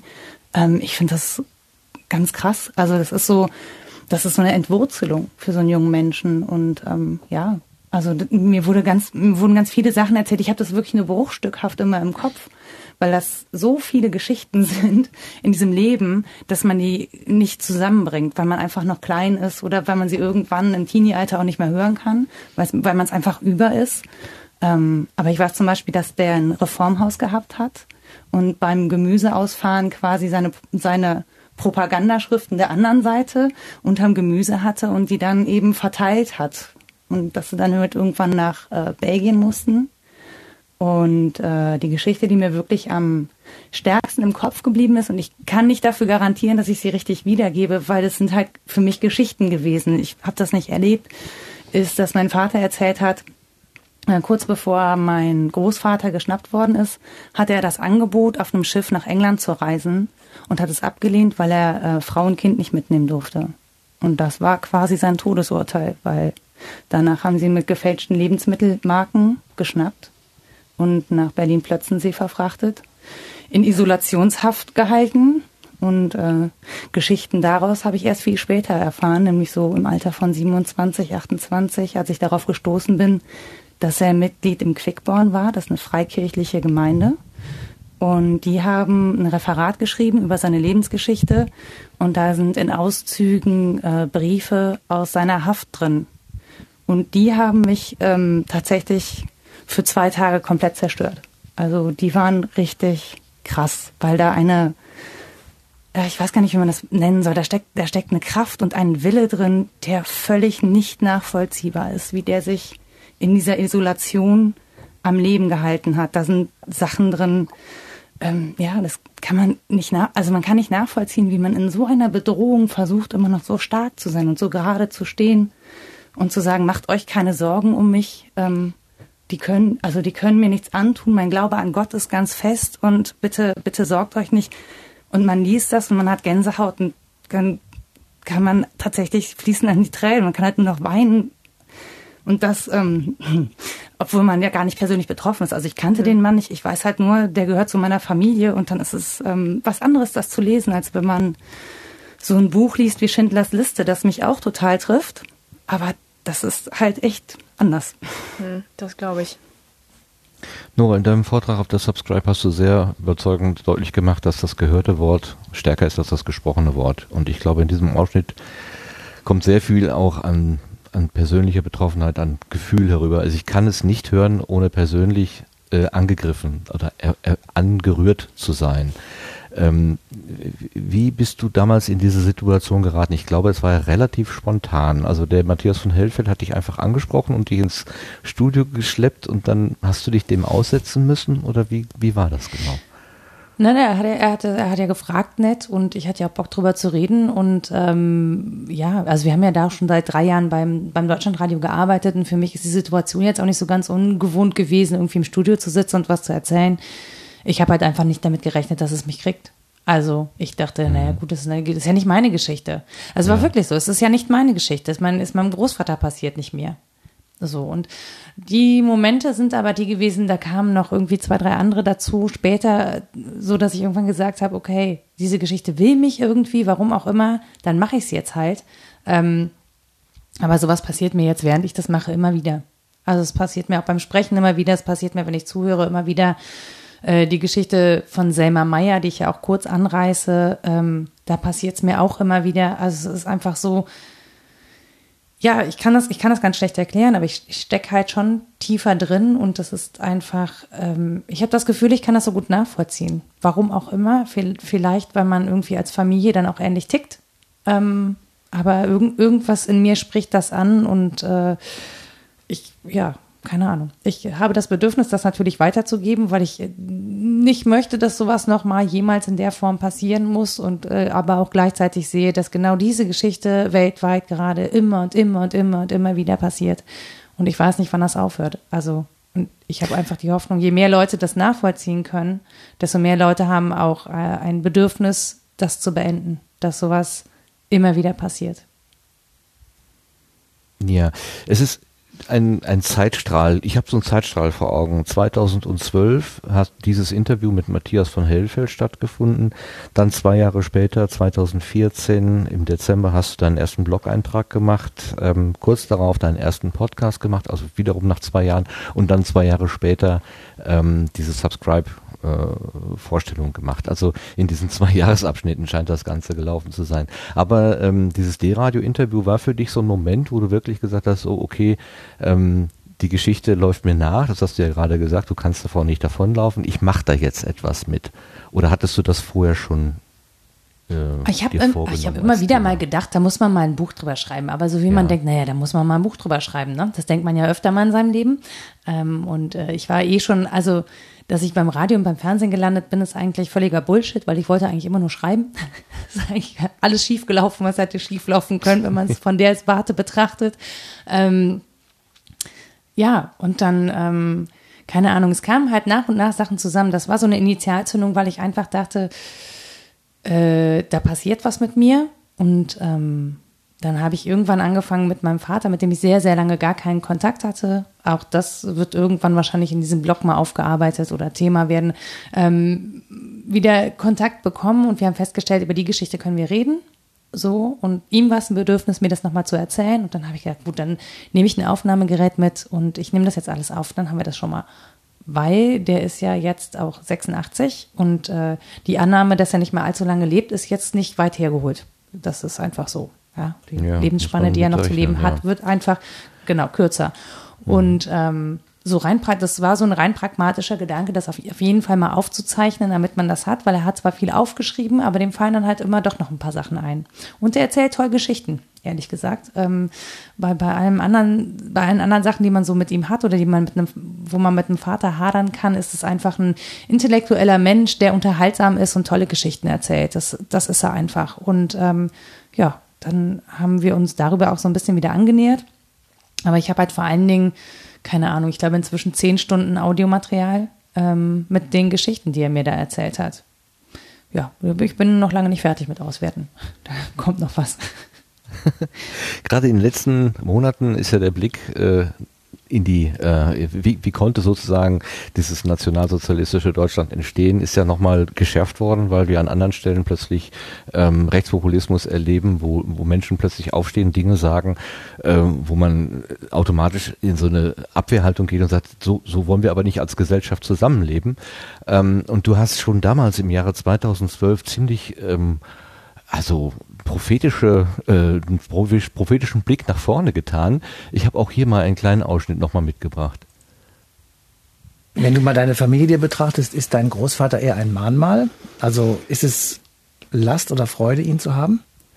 Ähm, es ist ein bisschen Druck tatsächlich. Also ich empfinde, ich kann auch wirklich immer nur für mich sprechen, weil ich nicht weiß, wie, wie meine anderen Geschwister das, das wahrnehmen. Aber ähm, das ist schon so ein bisschen so, dass man denkt, okay, ähm, eigentlich müsste ich auch. Ich müsste jetzt auch mit wehenden Fahnen voranschreiten und hier irgendwie den Kampf gegen rechts anführen oder so. Und man macht's nicht. Also das ist irgendwie, ich weiß ich nicht, ich habe mich jetzt auch nicht intensiver damit auseinandergesetzt, aber es ist schon so, dass da eine unmenschliche Leistung quasi ganz vorne steht, die man auch nicht mehr erbringen kann. Also in der Form, was gut ist, weil wir Gott sei Dank im Frieden und nicht im Krieg leben. Also, ähm, aber es ist schon so, dass es einen daran erinnert, dass man, wenn die Zeit gekommen ist, tatsächlich aufstehen muss und was tun muss. Also man kann nicht, man wird nicht immer auf seinem Popo sitzen bleiben können und sagen, oh, ist voll schön hier mit dem Frieden und so. Also es wird wahrscheinlich irgendwann, ich hoffe nicht, dass es, dass es sein muss, aber wenn es sein muss, muss man halt, halt ja, vielleicht muss man auch seinem Erbe gerecht werden. Als ich das gehört habe, habe ich gedacht, das kann doch nicht wahr sein. Also du sprichst mir sozusagen direkt ähm, in die Seele und sagst, man muss doch was tun. Also das kann man doch nicht einfach so hinnehmen. Ähm, das finde ich völlig irre, ähm, aber wahrscheinlich liegt es einfach an der Auseinandersetzung mit der Geschichte, dass man sagt, ja, äh, sowas kann passieren und das, soweit das 2012 ja auch relativ weit weg war für uns gedanklich, jetzt fünf Jahre später sieht die ganze Sache ein bisschen anders aus und es ist tatsächlich so, dass man jetzt nach die, in die Niederlande geschaut hat und sich freut, dass die Rechtspopulisten erst einmal nicht gewonnen haben, aber es Was ja, was ja, was ja tatsächlich, finde ich, ja nochmal sehr, also das, das macht mich ja halb wahnsinnig zu sagen, Ja. die Rechtspopulisten sind es nicht, es sind nur die rechtsgerichteten Liberalen. okay. Also, das ist so wie, keine Ahnung, wer- dass also das wer schon die so CSU an der Macht. Ja. Hm? Ja, Mhm. ja. Also das ist schon, also der Rechtsruck ist ja schon da. Also der war ja auch vorher schon da. Es ist jetzt nicht noch rechtsracher geworden. Und alle freuen sich. Und ich denke mir so, äh, nee. Also vielleicht so, ich würde mich auch nicht nach rechts oder links sortieren, aber ich würde immer noch sagen, nee. So. Das ist, das ist immer noch rechts. Also es ist immer noch rechts von dem, was Mitte sein könnte. Würdest du dich als politischen Menschen einschätzen? Oder ist das einfach Humanismus, der dich treibt? Also ich würde es als Humanismus bezeichnen und ich glaube, es war auch bei meinem Großvater ehrlich gesagt so. Natürlich war der ein politischer Mensch und der hat auch äh, mit mit äh, mit natürlich politischen anderen politischen Menschen zusammengearbeitet, aber auch bei ihm war es Humanismus, der ihn angetrieben hat, wenn ich mir das alles so durchlese und es war eine Notwendigkeit, sich äh, einer Partei anzuschließen und da tätig zu werden, aber der war nicht also weshalb es so schwierig ist, den einzuordnen. Der war nicht Kommunist, auch wenn das gesagt worden ist in vielen Sachen, aber der war nicht Kommunist, sondern der war, der hat äh, immer mit Leuten zusammengearbeitet, verschiedenste Einstellungen, mit denen er das Gefühl hatte, was stemmen zu können, die Einfluss haben oder die was bewegen wollen. Das waren aber keine äh, politisch motivierten Gründe im Sinne von rechts, links oder keine Ahnung was. Ähm, das hat ihn nicht angetrieben. Also sage ich deswegen so sicher, weil ich mittlerweile in der Biografie auch so fortgeschritten bin, dass ich das doch relativ sicher behaupten kann. Mhm. Warum hast du hinzu, dass Blog Humanismus und Politik jetzt auch nicht ähm, sich ausschließende Dinge sind. Also ich würde sagen, jeder Humanist ist ein politischer Mensch in dem Sinne, wie du es geschildert hast. Genau, aber ich bin kein, ich würde nicht sagen, ich bin nicht ein parteipolitisch. parteipolitischer ja, Mensch. Ich kann mich nicht parteipolitisch einordnen. Mhm. Ich, gesellschaftspolitisch ist es auf jeden Fall, wenn du, ja. wenn du Humanist bist, dann musst du das sein. Du kannst genau. ja auch nicht hinnehmen, ehrlich gesagt. Als Humanist kann man nicht sagen, ja, äh, ist mir eigentlich egal. Ja, genau. Geht ja um die Frage des guten Zusammenlebens. Genau. So, und, und die muss man verregeln irgendwie, weil wir zu viele sind, um das irgendwie familiär zu stricken. Das heißt, wir brauchen eine politische Ordnung und dann ist man als Humanist per se politischer Mensch. Genau. Aber je, also die Frage ist halt, wie du dich politisch engagierst. Ja, was, was ja viele auch gerade zum Beispiel, ähm, es wird halt überall gesagt, die Leute sind nicht mehr politisch, weil sie nicht wählen gehen. Mhm. Auf der anderen Seite ähm, sind gerade sehr viele Leute im Ehrenamt und äh, betätigen sich natürlich da auch politisch, weil gesellschaftspolitisch. Also mhm. es ist ja jetzt nicht unpolitisch, ein Ehrenamt zu machen und sich zum Beispiel in der Flüchtlingshilfe einzusetzen oder ähnliches. Es ist halt nicht parteipolitisch und eben deswegen nicht äh, messbar und nicht wählbar. Mhm außer eben persönlich. Du hast recht, ich meinte natürlich parteipolitisch, also dass man sich wirklich einer solchen Gruppierung anschließt, ähm, dass wir alle als Individuen der Gesellschaft irgendwo durch das, was wir tun, natürlich irgendwo ein Stück weit mitgestalten und vielleicht durch wenn wir ein, wenn wir irgendwie an äh, markanter Stelle stehen und viele Leute zugucken können, natürlich auch irgendwie irgendeine Art von Vorbild sein können, natürlich, äh, das sei mal dahingestellt. Ja, natürlich, hast recht. Ähm, wenn man jetzt ähm, diese Geschichte deines Großvaters so sieht, dann könnte man ihn ja tatsächlich als ähm, das, das Opfer bezeichnen dieses Systems und ähm, man könnte Ressentiments ähm, entwickeln und sagen, also alle, die, die dagegen gewesen sind und auch deren Nachfahren, die dagegen gewesen sind oder die das unterstützt haben, sagen wir mal so, die also gegen die Gegenbewegung gewesen sind, ähm, das sind jetzt auch böse Leute. Aber äh, du kommst zu einem ganz anderen Schluss ähm, ich habe hier auch nochmal ein kleines äh, Beispiel und damit sind wir dann auch am Ende der Beispiele, aber das sind so eindrückliche Worte, dass ich die einfach gerne so hier nochmal wiedergeben wollte. Hier ist die Redaktionskonferenz. Ähm, wir reden über Mahn- und Erinnerungskultur in Deutschland und wir haben einen Studiogast, nämlich Nora Hespers, die einen ganz berühmten und tollen Großvater hat. Und ähm, sie hat die letzte halbe Stunde darüber sehr intensiv geredet und ähm, mir ist die Frage offen, ist das schwierig für dich, darüber zu sprechen? Sagen wir mal so, es ist einfach selten. Also so oft, man hat einfach nicht, oder man spricht da einfach nicht oft drüber. Ich gehe natürlich jetzt nicht damit hausieren, dass mein Vater, mein Großvater ein ganz toller Mensch ist oder so, weil ich habe das eben gesagt, ich kann überhaupt nichts dafür und natürlich ist es trotzdem so, dass mich das total beeinflusst, weil ich einfach damit groß geworden bin und ähm, deswegen, man setzt sich jetzt nicht permanent damit auseinander. Und es ist auch nicht so, dass man irgendwie Leute findet, also Menschen, mit denen ich darüber sprechen wollen würde, wären einfach viel älter als die Leute, mit denen ich jeden Tag unterwegs bin. Deswegen, ja, das war ja auch eher Zufall heute, muss ja. man mal dazu sagen. Ich war auch sehr überrascht, dass ähm, Matthias sich da so intensiv mit beschäftigt hat und sich, wie auch schon bewiesen, viel besser auskennt als ich.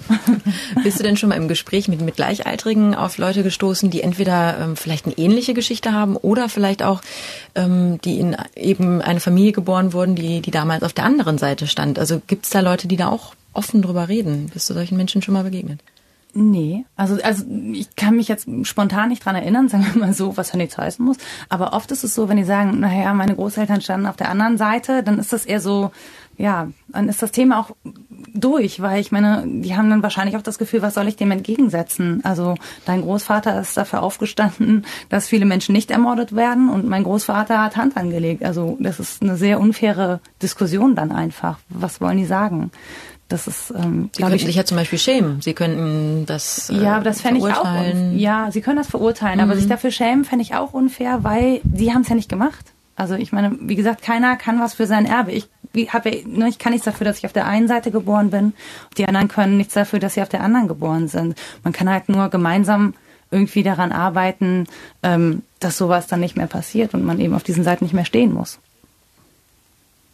Genau. Also keiner kann was dafür, was seine Vorfahren gemacht haben. Wir können alle dafür was tun, dass die, dass die Gegenwart nicht schlechter wird, als sie vielleicht mal gewesen ist. Ähm, ich hätte noch eine Frage, warum hast du deinen Blog Anachronistin genannt? Also die Chronistin ist sozusagen diejenige, die die Geschichte aufschreibt. Eine Anachronistin, das klingt so ein bisschen anachronisch, also dagegen, gegen die Chronik. Ähm, das ist ein Wortspiel vermutlich. Was steckt genau dahinter? Ähm, das ist einfach, weil ich mich äh, so ein bisschen wie so ein Anachronismus in dieser Zeit fühle. Also jetzt tatsächlich äh, ein bisschen weniger, aber ich bin 20 Jahre zu jung, um eine direkte Nachfahrin von einem, äh, von jemandem zu sein, der den Krieg erlebt hat.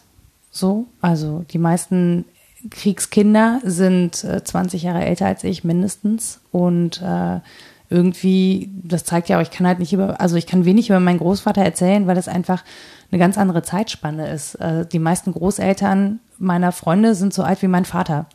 Und es gibt so ein Ding, das macht es sehr plastisch. Mein Vater ist ein Jahr älter als meine Oma und zwei Jahre jünger als mein Opa.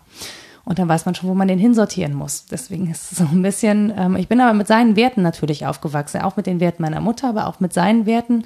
Und die sind einfach, manchmal habe ich das Gefühl, so ein bisschen veraltet. Ein bisschen, die laufen ein bisschen neben der Zeit so.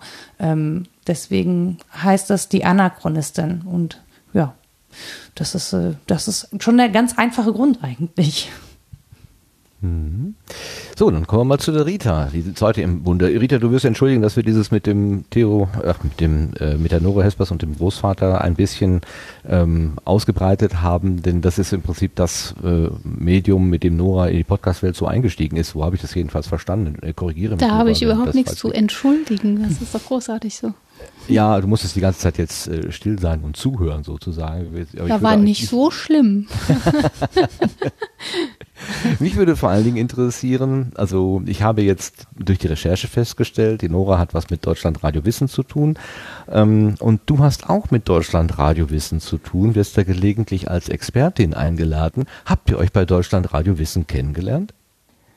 Nicht direkt, nee. Wir haben uns über Umwege kennengelernt und ein gemeinsames Projekt, das ein Kollege von mir von der Uni mit Nora zusammen äh, angefangen hatte. Matthias Burchardt hat ähm, Ja, Nein, Jein mit Nora und einer weiteren Dame zusammen geschrieben und äh, trat so als Radiophilosoph auf. Und da wir ein kleines Institut sind und manchmal auch Anfragen kommen, die in diese Richtung weisen, also in Fragen der Ethik, der Moral, der Lebensführung und so weiter, ähm, hat er das alleine gar nicht mehr geschafft. nee, und dann wurde ich dankenswerterweise, ähm, glaube ich, mal empfohlen und wir sind ins Gespräch gekommen und das hat direkt gut ja. funktioniert. Matthias Burchardt hat hat dich mir empfohlen ah, und ich genau. habe dich quasi eingeplant in unsere Sendung und ich weiß auch ja. nicht, warum wir damals über Jogginghosen ge-SMS haben. Nicht mehr. Das ist sehr Was, lustig das schon, da das schon Thema? Ja. ja, ja, Das ist auch ein Anachronismus, die ja. Jogginghose, ja. Wann, wann genau ist denn damals? In welchem Jahr befinden wir uns da?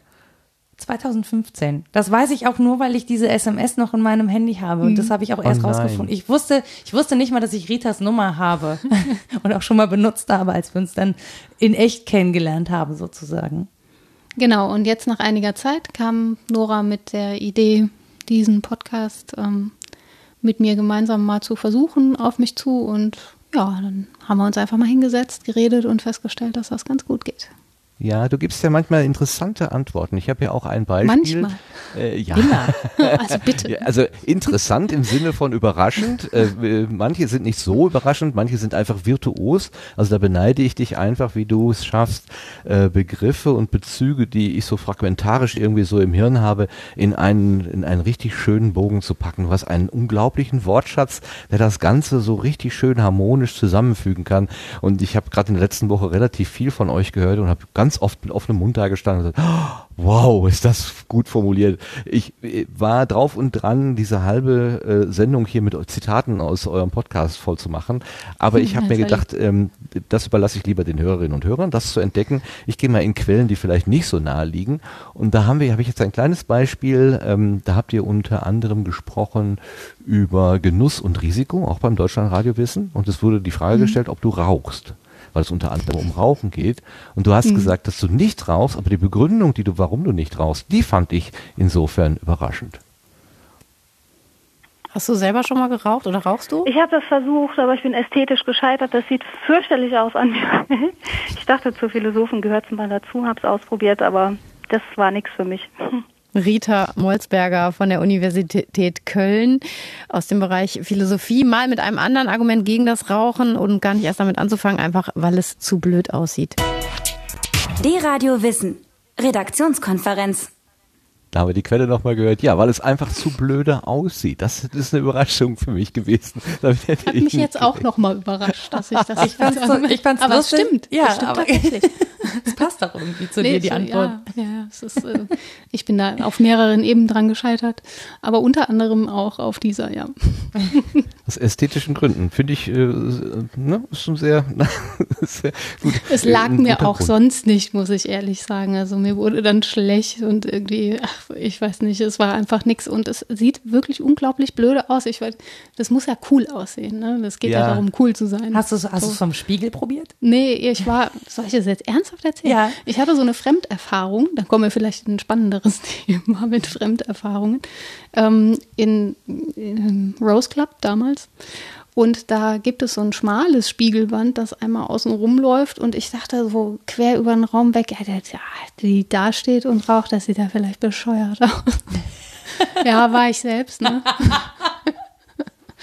Dann habe ich verstanden, ach so, das sind Spiegel, unschön. Ja.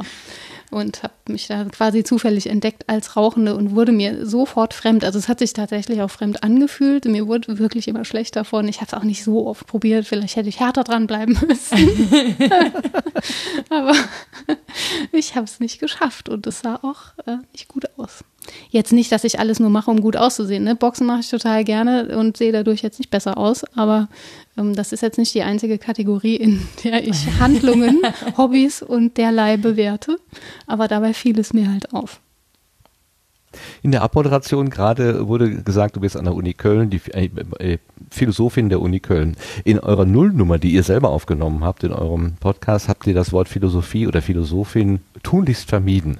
Ähm, Hm. Warum möchtest du nicht als Philosophin erkannt werden? Nö, das stimmt nicht. Ich möchte nicht nicht erkannt werden. Aber wir haben das vermieden, weil es unterschiedlichste Assoziationen dazu gibt und wir uns vorher auch darüber unterhalten haben, was wir damit lostreten, wenn wir es als philosophischen Podcast bezeichnen. Ähm, das ist das eine. Zum anderen wollte ich auch redlich sein. Ähm, ich bin am Institut für Bildungsphilosophie. Das ist auch im Prinzip das, was allgemeine Pädagogik ähm, beinhaltet. Also es ist nicht die reine akademische Philosophie, sondern sie hat den Grundzug ins Handeln. Und ähm, insofern gab es da mehrere Gründe, um jetzt nicht Philosophie zu sagen. Und das Dritte ist so ein persönliches Ding von mir. Ich finde das schräg, wenn man von Firmenphilosophie spricht oder wenn man äh, bestimmten juristischen äh, Personen oder so eine Philosophie unterstellt. Also ich habe eben auch ein emotionales Verhältnis zu dem Wort ähm, und vielleicht war es deswegen auch eine Vermeidungsstrategie. Und für mich war es tatsächlich ja so, dass ich, dass wir keine Hürden schaffen wollten. Also wir wollen jetzt nicht irgendwie Leute abschrecken, weil wir uns Philosophie-Podcast nennen und jemand denkt, na, das interessiert mich sowieso nicht oder ach, das wird wieder total trocken, weil das auch mit Klischees belegt ist einfach. Schade, schade. Total schade. Ich finde es auch total schade, weil ich Philosophie immer schon als was sehr Lebendiges und Spannendes äh, empfunden habe, obwohl ich überhaupt gar keine Kompetenzen darin habe, was, was so was äh, gelesene Sachen oder so angeht. Aber ich fand es immer total spannend. Also ich hatte immer eine große Affinität dahin und ähm, wollte nicht Leute ausschließen oder verlieren von vornherein, die irgendwie mit Philosophie nichts anfangen können. Das ist Ja, gut, also wenn man euch, zu, euch zuzuhören ist für mich äh, sehr, sehr interessant, weil ähm, Nora äh, die, äh, bringt im Prinzip diese ganzen praktischen Alltagsfragen äh, sozusagen auf den Tisch, mit denen ich mich auch so, äh, so abmühe gelegentlich. Und äh, Rita ist dann in der Lage, darauf einfach schöne, verständliche, ähm, Antworten zu geben. Also Rita, du hast tatsächlich die, die Gabe, mir diese ganzen komplizierten philosophischen Begrifflichkeiten auch so darzubieten, dass ich sie verstehen kann. Also das ist, ähm, ich weiß nicht, wie ihr das beide äh, trefft, aber ihr trefft damit genau dieses, ähm, dieses Maß an ähm, Allgemeinverständlichkeit versus ähm, ja intellektueller Überarbeitung sozusagen oder oder sowas. eh, So, Da freuen so, wir uns sehr über das also, Kompliment. Das, ist, das kann ähm, ich gar nicht glauben. Ist das auch Absicht? Also wollt ihr das so machen oder äh, sind eure Gespräche, die ihr da führt, ähm, mehr oder weniger Zufallsprodukte? Fast mehr Zufall. Also wir sprechen schon darüber, worüber wir sprechen wollen. Und Ja. ähm, es ist insofern nicht Schwellenpädagogik, dass ich hier über die Schwelle falle und einfach loslabere. ich überlege mir schon vorher, was ich zum Thema mal gelesen habe und habe meistens auch einen Zettel dabei, auf dem irgendwie Im mal Gegensatz zu mir. drei Worte stehen oder auch mal drei Sätze oder vier. Sehr viel mehr aber nicht. Und das meiste ergibt sich tatsächlich im Dialog. Und das geht mit Nora wirklich gut, habe ich festgestellt. Ich kann, kann das nicht mit jedem oder jeder, glaube ich. Und ähm, ja, da ist ein Stück weit auch Einlassung aufs Thema ähm, hilfreich, wenn man sich von unterschiedlichen Seiten nähert, habe ich Ja. festgestellt. Und das finde ich tatsächlich auch schön. Das ist was, was Universität eigentlich machen sollte, passiert auch, aber nicht überall, dass man eben die Zugänge auch aus unterschiedlichen Richtungen wählt. Ich fände zum Beispiel großartig, wenn man, ja, was weiß ich, über Europa sprechen würde und da ist ein Jurist und ein äh, Politikwissenschaftler und ein Philosoph und was weiß ich, ein Landwirt. Amerikanist, eine Amerikanistin, so Ja. gendern, und eine Landwirtin, genau. Auch gerne. So, und dann hätte man unterschiedliche Zugänge zum Thema und ich glaube, im Kleinen versuchen wir es auch so. Nora recherchiert vorher auch immer so ein bisschen, das sind meistens andere Dinge als die, die ich rausfinde. und dann überraschen wir uns gegenseitig und gucken, was passiert. Aber das ist auch wirklich das, ähm, weshalb wir beide danach rausgehen und denken, wir haben irgendwie was voneinander gelernt. Und das ist wirklich das Schöne. Jetzt gerade beim letzten Podcast Verzicht. Ähm, ich war total monothematisch schon festgefahren auf dieses Verzichten mit Essen, weil ich gerade an einem Beitrag darüber gearbeitet habe. Ähm, und dachte so, oh nee, das haben wir echt total schnell abgehandelt. Das ist jetzt irgendwie nicht so sexy. Und habe mir so zwei, drei Gedanken gemacht. Und beim Gedanken darüber machen, dachte ich so, na ja, aber es hat auch noch eine andere Ebene, dieses Verzichten. Hm, Da können wir ja mal hinsteuern. Und als Rita dann kam mit Fülle und Leere und äh, the absence of lack, also dass wir verlernt haben, dass was fehlt, da wirklich, da britzelte in meinem Gehirn alles und ich dachte, wie geil, was für eine, das war so ein, so ein Erkenntnismoment und das liebe ich einfach total. Also an diesem, an diesem Format und auch an diesen Gesprächen mit Rita, ähm, dass es diese Momente gibt, in denen man sich plötzlich was völlig Neues auftut tut und in dem man das Gefühl hat, im Gehirn geht eine Tür auf und plötzlich verknüpfen sich neue Sachen und das macht einfach, das macht einfach so einen Riesenspaß. Ja, und das geht mir eben auch so. Ne? Ich sitze ja hier nicht als Expertin. Auf der Visitenkarte steht nicht Expertin. so, für alles. Überhaupt nicht, sondern ähm, die Fragen inspirieren so. Und ich muss mich auch neu auf die einlassen.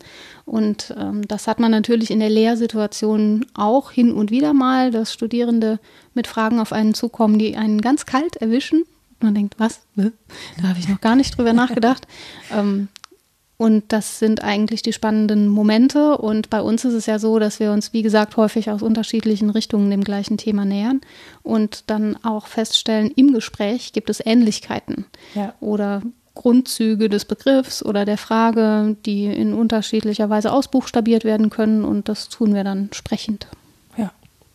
Deswegen auch äh, Mitdenk-Podcast. Also Genau. wir, wir denken mit und jeder andere darf auch gerne mitdenken, weil wir können nicht anders als die Leute mitnehmen, weil wir das ja auch erst entwickeln müssen. Genau. Wer hatte denn die Idee, das überhaupt anzufangen von euch beiden? Rita zeigt auf mich. Ja, Nora war das. Die ist also Ja, zu dir gekommen und hat gesagt, du äh, Rita, ich habe da was vor und ähm, ich bin hier Radiofrau, ich, wir, wir reden jetzt in Mikrofone. Und du hast gesagt, ja okay, machen wir oder oder wie? Ja, so in etwa. hm. Und wa- was bringt dich dazu, so frei zu reden in deinem Mikrofon? Dass manche Menschen sind ja doch eher etwas zurückhaltend. Du redest aber vom ersten Moment an schon von der, bei der Nullnummer beginnend, so als hättest du das schon immer gemacht. Naja, das ist natürlich beruflich bedingt. Ne? Also ähm, ich gebe, also ich habe wirklich mich ganz schwer getan am Mikrofon am Anfang, weil ich wollte immer, dass es total gut klingt und habe dann sehr daran gearbeitet und je mehr ich daran gearbeitet habe, desto wirklich schlechter klang das alles. Und ich habe einen sehr, sehr langen, ich bin wirklich einen sehr, sehr langen Weg gegangen, um das Sprechen am Mikrofon zu lernen, äh, den ich auch so, zum Teil einfach selber finanziert habe, weil ich das immer wollte. Also äh, meine Schwester und ich haben Asterix-Comics vertont und Römerschlachten mit unseren Reitpokalen nachgespielt. Ich hatte da schon so eine Affinität hin. Ähm, aber es war wirklich ein langer und harter Weg dahin. Und inzwischen kann ich das. Und ich habe halt ähm, 2012 eben mit Matthias Burcher dieses Buch geschrieben auch mit einem gewissen Hintergrund eben, um Philosophie so auf eine, auf so eine ganz basale Ebene zu bringen, so basismäßig, so dass jeder das verstehen kann. Und äh, mich hat dieser Gedanke nicht losgelassen, das irgendwie in der Form nochmal zu machen. Und da ich ja jetzt nochmal in diesem Podcast-Geschäft bin, äh, durch die Anachronistin, ähm, und Rita natürlich auch mehrfach gehört habe bei D-Radio Wissen, äh, dachte ich irgendwann, das, das muss doch irgendwie zusammenzubringen sein und habe sie dann einfach angeschrieben, weil ich möchte immer noch, also mich lässt diese Idee nicht los, einfach ähm, über den Alltag in dieser Form zu sprechen. Und äh, ich, keine Ahnung, also ich finde toll, dass Rita sofort gesagt hat, finde ich eine geile Idee. Also ich weiß gar nicht, mit allem anderen wäre ich, glaube ich, gar nicht klargekommen. das hätte mich, äh, ja, das war so ein, das war so eine Impulshandlung. Ich, ich hatte plötzlich den Wunsch, das jetzt ganz dringend zu machen und habe dann Rita angesch angeschrieben, ohne mir auch nur einen zweiten Gedanken darüber zu machen. Mhm. Und äh, als Rita ja gesagt hat, habe ich äh, mich ins Sendegate begeben, habe gesagt, so Leute, ich will jetzt mit zwei Leuten podcasten. Was brauche ich dafür? Alles klar, ich kaufe ein, weil ich, also Technik, für Technik habe ich immer Geld. Es kann so wenig Geld da sein, wie will. Für Technik habe ich immer Geld. Das hat mich sehr gefreut. Danke, Rita, dafür auch. Und dann haben wir das einfach gemacht. So halt. Ja, und für mich war der Zug ans Mikrofon eher äh, so produktiv schizoid, würde ich sagen. ich Kannst du das doch mal sagen, produktiv schizoid ja, oder was? Ja. Was ist das? Ja. Weil ich da reinspreche, aber gleichzeitig nicht da rein spreche. Also ich habe nicht das Gefühl, dass das Mikrofon da ist. Ich spüre das in der Hand. Das ist ja auch relativ schwer und die Hand wird kalt und all diese Dinge. Wir haben keine Mikrofonständer, dafür hat es nicht mehr gereicht. Ja, siehst du? Ja, Hätte ich mal finanzieren müssen. Wegen Technik und so. Ja, Kaufestehen. Technik first. Nee, also es ist so, dass ich das tatsächlich beim Sprechen vergesse und von Nora auch darauf hingewiesen werde, wenn ich das falsch halte, zum Glück und Zischlaute mache und all diese Dinge. Ich vergesse, dass das da ist und für mich ist es ganz seltsam, dass mich Leute hören tatsächlich. Ich weiß, dass das veröffentlicht wird. Ich bin ja nicht doof, ne?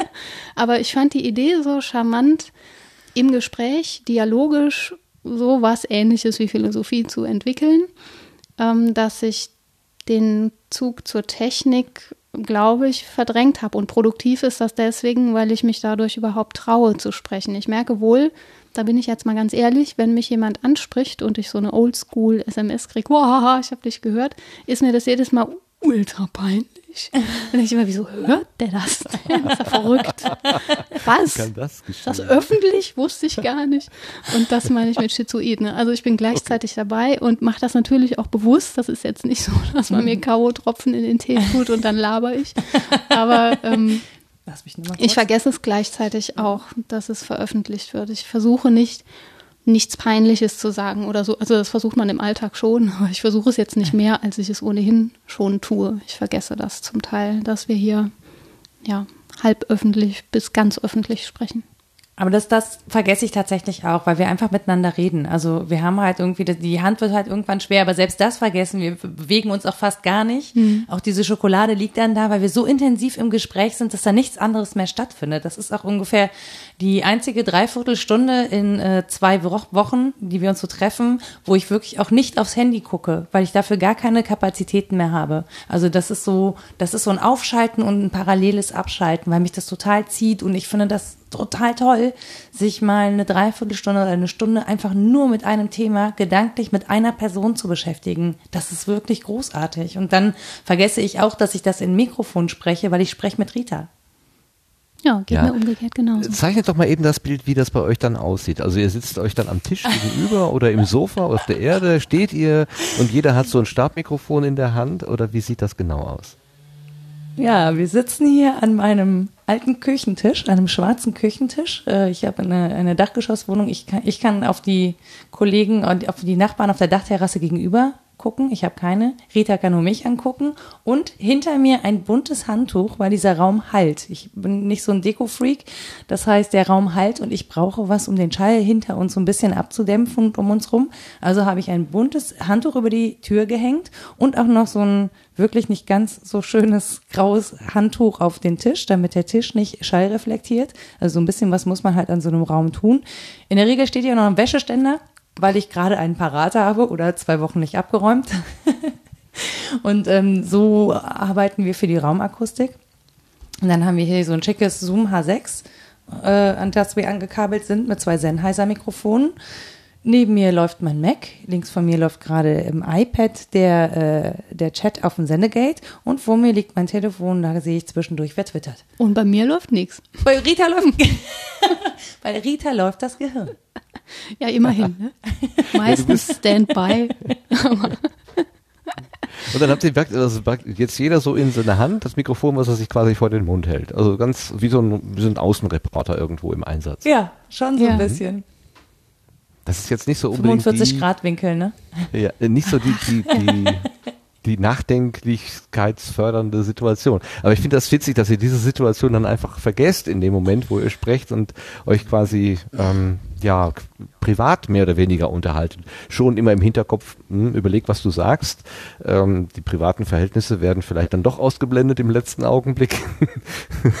oder die Frage. Die sind bei den Themen, glaube ich, einfach nicht so rasend wichtig. Es ist nicht so, dass wir die aktiv ausblenden, sondern wir sprechen ja über eine Sache.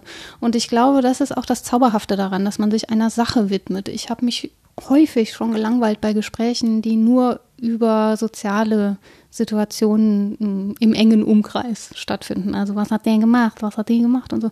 Das, äh, ja, das ist der ganz Rita nett. hat schon wieder einen neuen Freund. Oh, man hatte Haare ab, ne? Ja, ja. Oh, das ist ja los. Ja. So.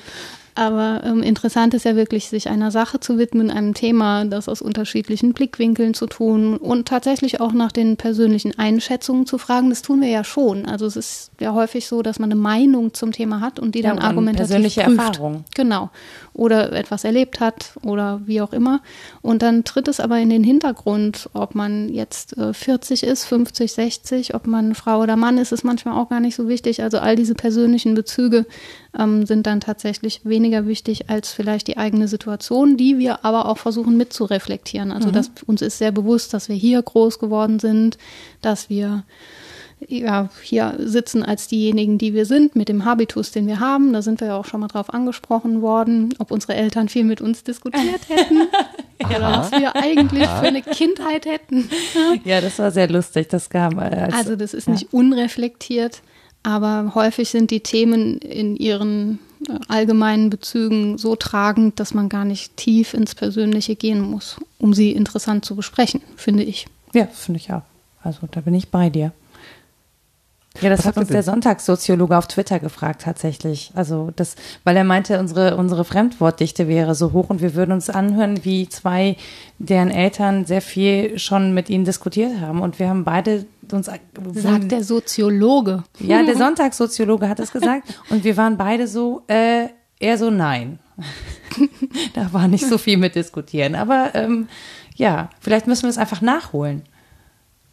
Ich habe gar nicht den Eindruck, dass dagegen. die, das, das ist erstaunlich. Ähm, ich hatte ja vorhin auch gesagt, dass ihr diese Brücke schlagt äh, zwischen, sagen wir mal, alltäglichem Erleben und dann dieses akademische Bewerten oder Beschreiben ähm, mit, mit Hilfe und in den Worten und in den Gedanken von Philosophinnen und Philosophen oder Denkerinnen und Denkern der Vergangenheit, aber auch der Gegenwart, also der Neuzeit quasi. Äh, Moment, Neuzeit ist falsch, ne? Also der, sagen wir, zeitgenössisch, so heißt das. Ne?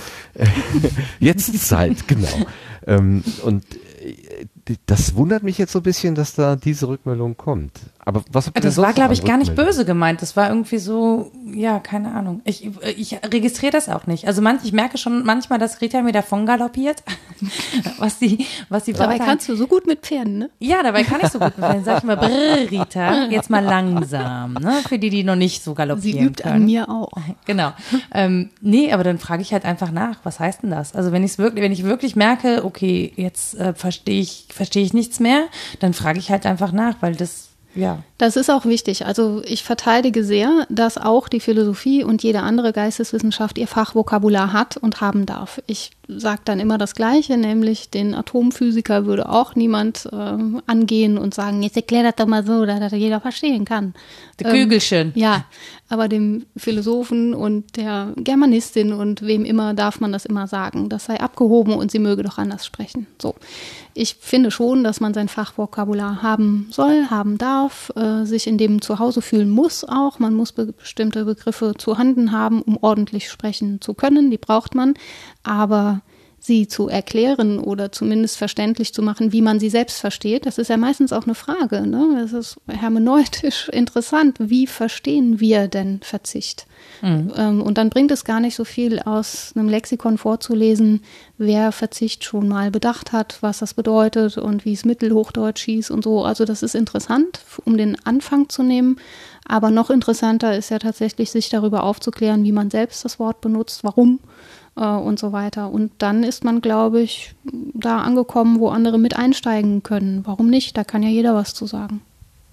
Ja. Das heißt, ähm, ihr macht das im Prinzip so, dass du nicht einen ähm, philosophischen Sachverhalt beschreibst und dann das praktische Beispiel gesucht wird, sondern das praktische Beispiel da liegt und du versuchst, äh, den Zusammenhalt mit den Gedanken der Philosophie zu beschreiben. So kommt es mir vor. Ist das richtig? Ja, ja, manchmal kommt das sogar Hand in Hand, dass man das Gefühl hat, ach Mensch, jetzt ist mal so eine konkrete Situation passiert, in der ich verstehe, warum was weiß ich, Gabe ein ja. Problem ist. Das finde ich übrigens immer noch sehr schade, dass unser Null-Podcast ähm, leider so schwach ist von der Audioqualität, dass, dass man ihn eigentlich nicht so richtig audiomäßig vorzeigen kann. Aber inhaltlich war ich auch von dem schon total ähm, vereinnahmt. Also weil auch das mit der, also diese Situation, die Rita da beschrieben hat, wie sie die Situation beschrieben hat, ähm, mit dem, mit dem Mann, den sie beobachtet hat, der einem Obdachlosen 20 Euro gegeben hat, ähm, das war einfach schon an, an und für sich berührend und, und hatte auch da schon was Philosophisches, fand ich. Aber es war auch nochmal toll, über diese Beobachtung zu sprechen. Und das ist halt, so ist es halt, ne? Also wir haben, wir erleben im Alltag eine Situation und fragen uns dann, darf ich das, darf man darf, darf er das, sie, wie auch immer, ja.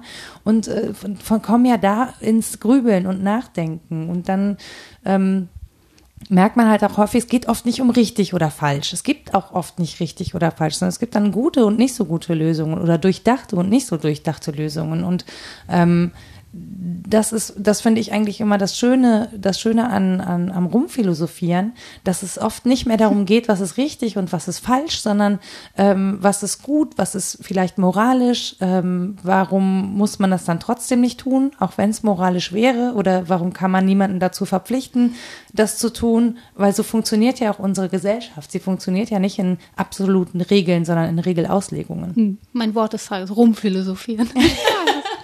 Rumkugeln. Ja, aber am liebsten ne? mit rum. Das ist halt Fastenzeit jetzt gerade. Das ist ein bisschen schade. Ja. ja. Aber also es ist schon, man kann Philosophie schon als strenge Wissenschaft betreiben. Ja, aber ich betreibe das nicht streng wissenschaftlich. Ja, ja. Nein, natürlich nicht. Und was heißt auch streng? Es geht ja genau um das, was du sagst, ne? um Grauzonen und die ein bisschen auszuleuchten und da mal genauer hinzuschauen und von der Frage wegzukommen, muss man es nach Schema A oder B machen, sondern zu fragen, was habe ich da eigentlich erlebt? Lohnt das einen weiteren Gedanken? Wer hat sich da eigentlich noch Gedanken drüber gemacht und diese Dinge? Du hast bei irgendeiner äh, Formulierung äh, so im Nebensatz gesagt, die Philosophie sollte nicht sollte sagen. Wobei du es dann selber gesagt hast. Das war sehr hübsch formuliert. Ja, ja. Ähm, das heißt, die Philosophie gibt eigentlich keine, äh, keine Anleitung, sondern ist mehr eine Beschreibung, eine Zustandsbeschreibung. Und was wir dann daraus machen, das ist nicht mehr Sache der Philosophie, wenn ich das jetzt richtig verstanden habe. Das da heißt, zitiere ich mal Nora und sage Jein. Also die Philosophie hat sich natürlich auch mit dem Sollen beschäftigt. Was ich meinte, war, dass das nicht der einzige Bereich ist der Philosophie, der interessant ist. Also es ist nicht nur die Ethik und die Moral, die wir uns anschauen, Achtung sollten, sondern es gibt ja auch Bereiche wie Logik, Erkenntnistheorie äh, und Aussagen, Wahrheit, ne, die, um die man sich genauso kümmern muss, philosophisch. Und es ist schon so, dass in der Gegenwart vom Normativen als Problem zu sprechen ist. Und das hatten wir ja eben auch schon im Politischen diskutiert, dass mhm. wir uns einfach schwer tun, müssen, finde ich schon, mit Aussagen, die reines Sollen beschreiben. Du sollst das und das machen. Natürlich ähm, kann das in Form des kategorischen Imperativs was sein, was mich letztlich wieder ins Nachdenken bringt. Warum soll ich das machen und nach welcher Maßgabe?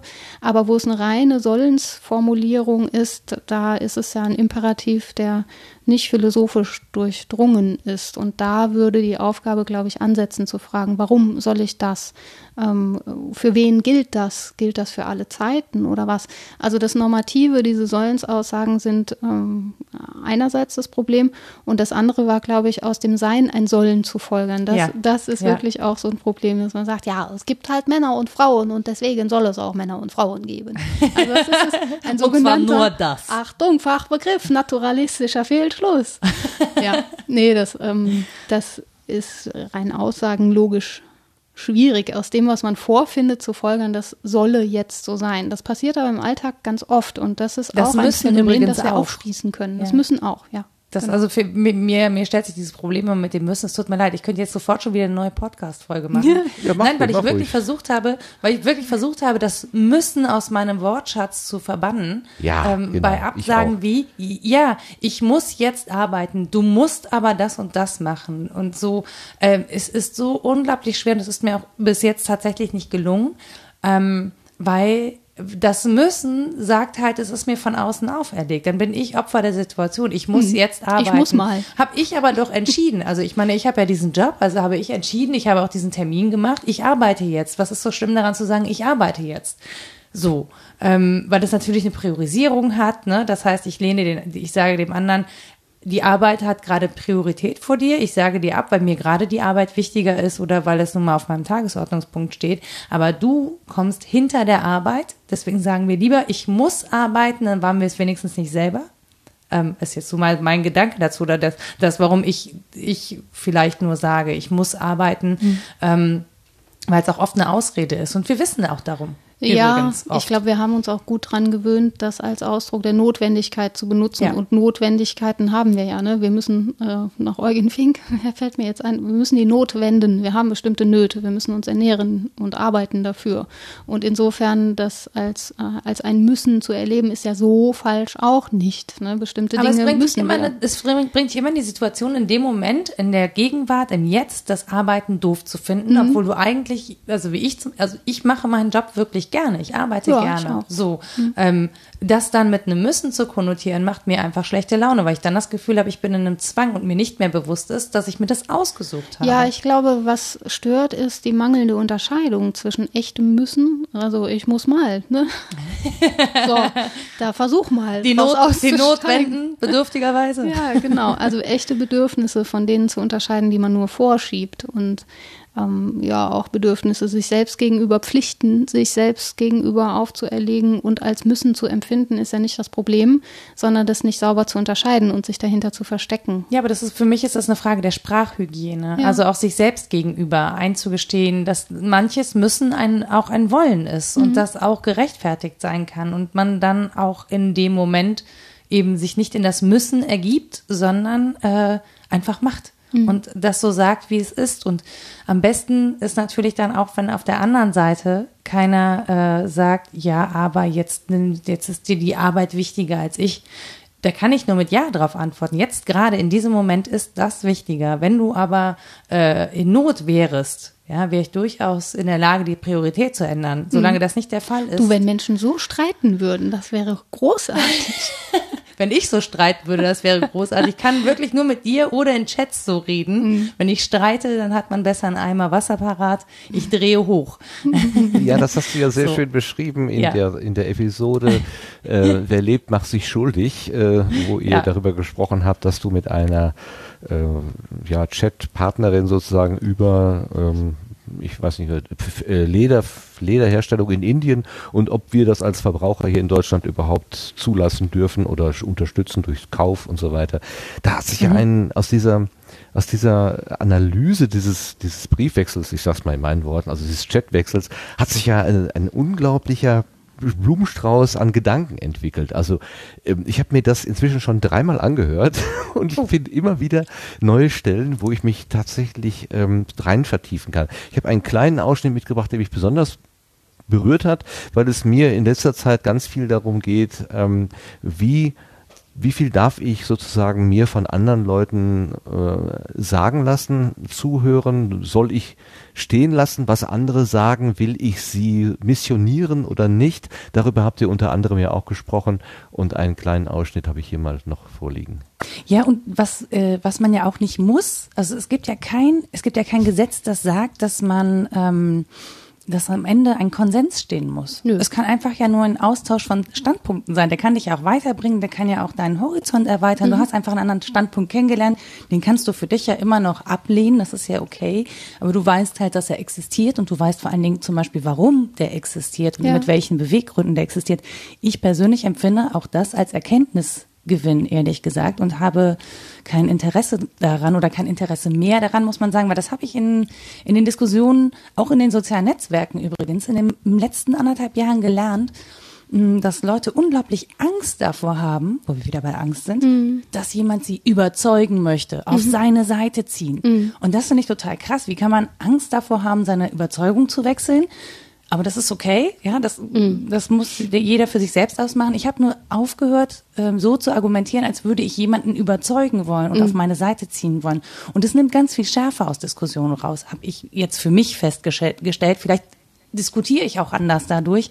Ähm, aber es geht mir nicht mehr darum, zu überzeugen, sondern ähm, Standpunkte klar zu machen mhm. und sich auch damit zu begnügen. Das also, ist ja kein ja. Fußballspiel, das man gewinnen kann. Ja diese Referenz mit dem Fußballspiel, die musste ich unbedingt noch mitnehmen, damit wir sozusagen den Bogen schlagen. Aber du hast da etwas angesprochen, du hast mich damit total berührt, indem du sagst, es geht ihm, also man kann quasi, äh, man kann miteinander reden mit dem Ziel, den anderen zu überzeugen, also seine Meinung. Wir gehen hier raus, wir gehen hier erst raus, wenn du der gleichen Meinung bist wie ich. Oder man geht einfach äh, in ein Gespräch und tauscht sich aus und das ist gar nicht Ziel bei, bei dem einen oder bei dem anderen irgendwie die, die Gedankenhaltung zu wechseln.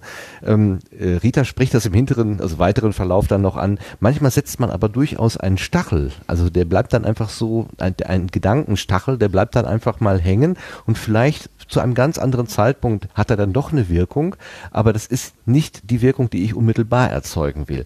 Ich finde diese, diese Idee, sehr entspannend irgendwie in, in, in, der, in der Diskussion. Das hast du ja, äh, Nora, auch äh, so beschrieben. Was hast du denn da in den letzten anderthalb Jahren konkret gelernt? Ähm, naja, ich bin ja Social Media Redakteurin auch äh, im, im Nebenjob, haha.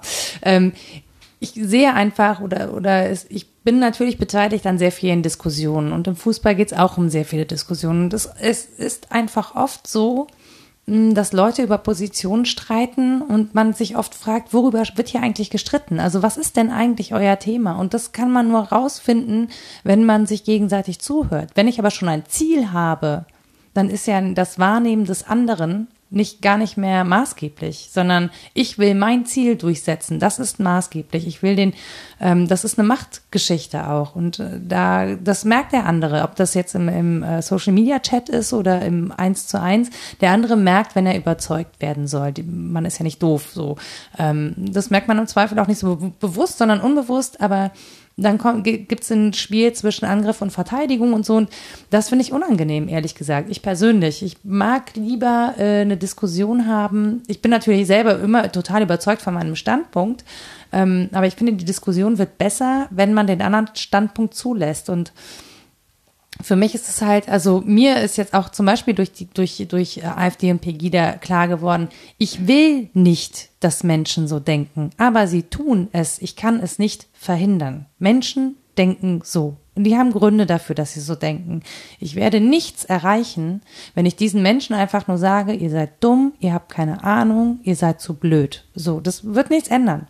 So, das heißt, wenn ich diesen, wenn, wenn diese Menschen in sozialen Netzwerken auftauchen und ihre Meinung kundtun, dann kann ich eins machen, ich kann die hinterfragen.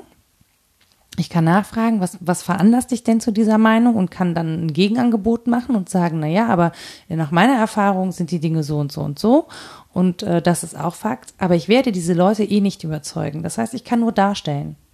Und das Darstellen kann aber ja auch helfen. Also man merkt ja auch an sich selber in der Diskussion. Manchmal will man nicht nachgeben und dann geht man raus aus der Diskussion und denkt sich, boah, eigentlich war das scheiße. Also eigentlich hätte ich auch an dem Punkt sagen können, komm, aber dann kämpft man es einfach durch, um es durchzukämpfen. Und es ist doof. So, und das weiß man auch selber, aber man kann dann, man kann es dann halt nicht zugeben. Und ähm, ich finde, Diskussion gewinnen, wenn man, wenn man, wenn es einem gelingt, da sich selbst Zügel anzulegen und nicht den anderen zu überrennen, sondern äh, den anderen wahrzunehmen und auch zu sagen, wir müssen nicht einer Meinung sein. Also du kannst, eine, du kannst eine andere Meinung haben und du kannst aber ja trotzdem okayer Mensch sein. Ja, das heißt ja nicht, dass dein ganzes Sein sich nur aus dieser Meinung begründet so. Und das heißt ja auch nicht, dass Leute eine Meinung haben und die auch konsequent in ihrem Alltag leben. Das sind nämlich immer die, die sagen, ich habe nichts gegen Türken, aber äh, ne, so. Also das ist so, die, die, erleben das auch so. Die, die sind nicht konsequent. Also man darf auch nicht einer Meinung immer eine zwingende, alltagsdurchdringende Konsequenz unterstellen. Das, das äh, ist auch nicht immer wahr. Also das heißt, man muss einfach dafür offen sein, zu sagen, es gibt auch die Gegenmeinung, es gibt die Gegenposition und wir kommen nur zu einem Ziel, wenn wir etwas aushandeln, aber nicht, wenn wir versuchen, uns gegenseitig zu überrennen. So, das ist so meine Erkenntnis der letzten zwei Jahre Diskussionen in sozialen Netzwerken beobachten und, und, und.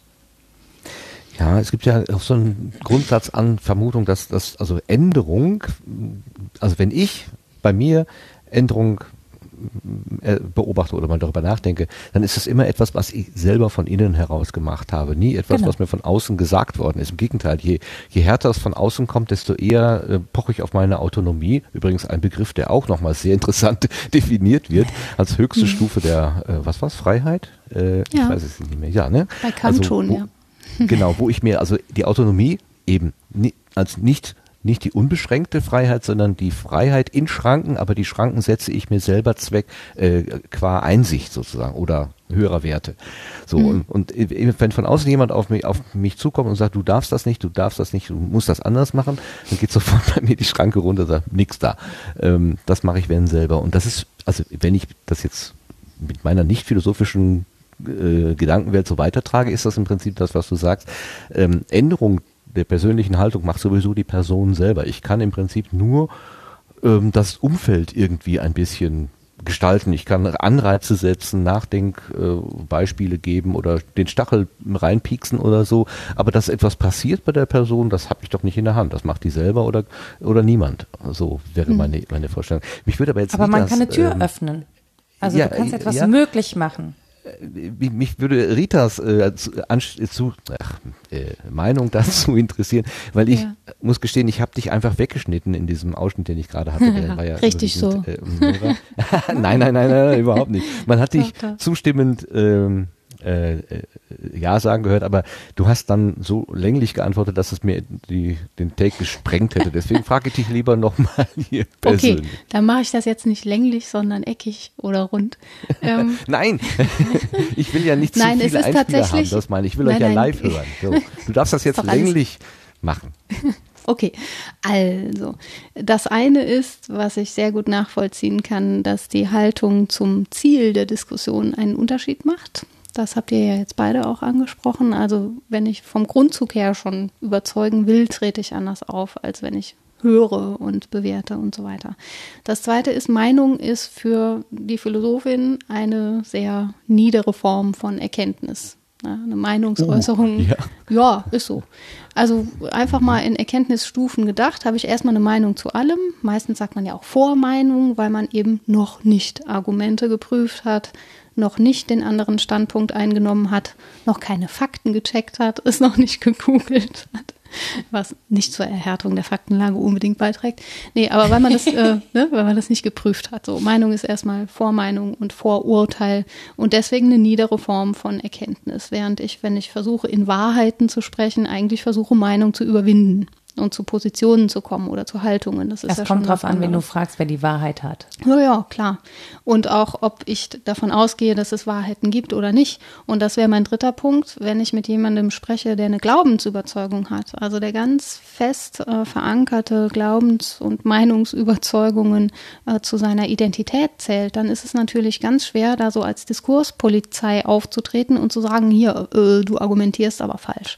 Dann ist es, glaube ich, wirklich geraten, die eigene Meinung oder Haltung argumentativ mal darzulegen und vielleicht auch zu prüfen, ob der andere hört auf dem Ohr, auf dem er äh, hören müsste, um zu verstehen, was ich sage und es dann auch gut sein zu lassen in einem gewissen Maße. Also ähm, sich zu enthalten wäre nochmal was anderes. Also nichts zu sagen und zu sagen, ah, das lohnt das Gespräch sowieso nicht. Das finde ich schade drum.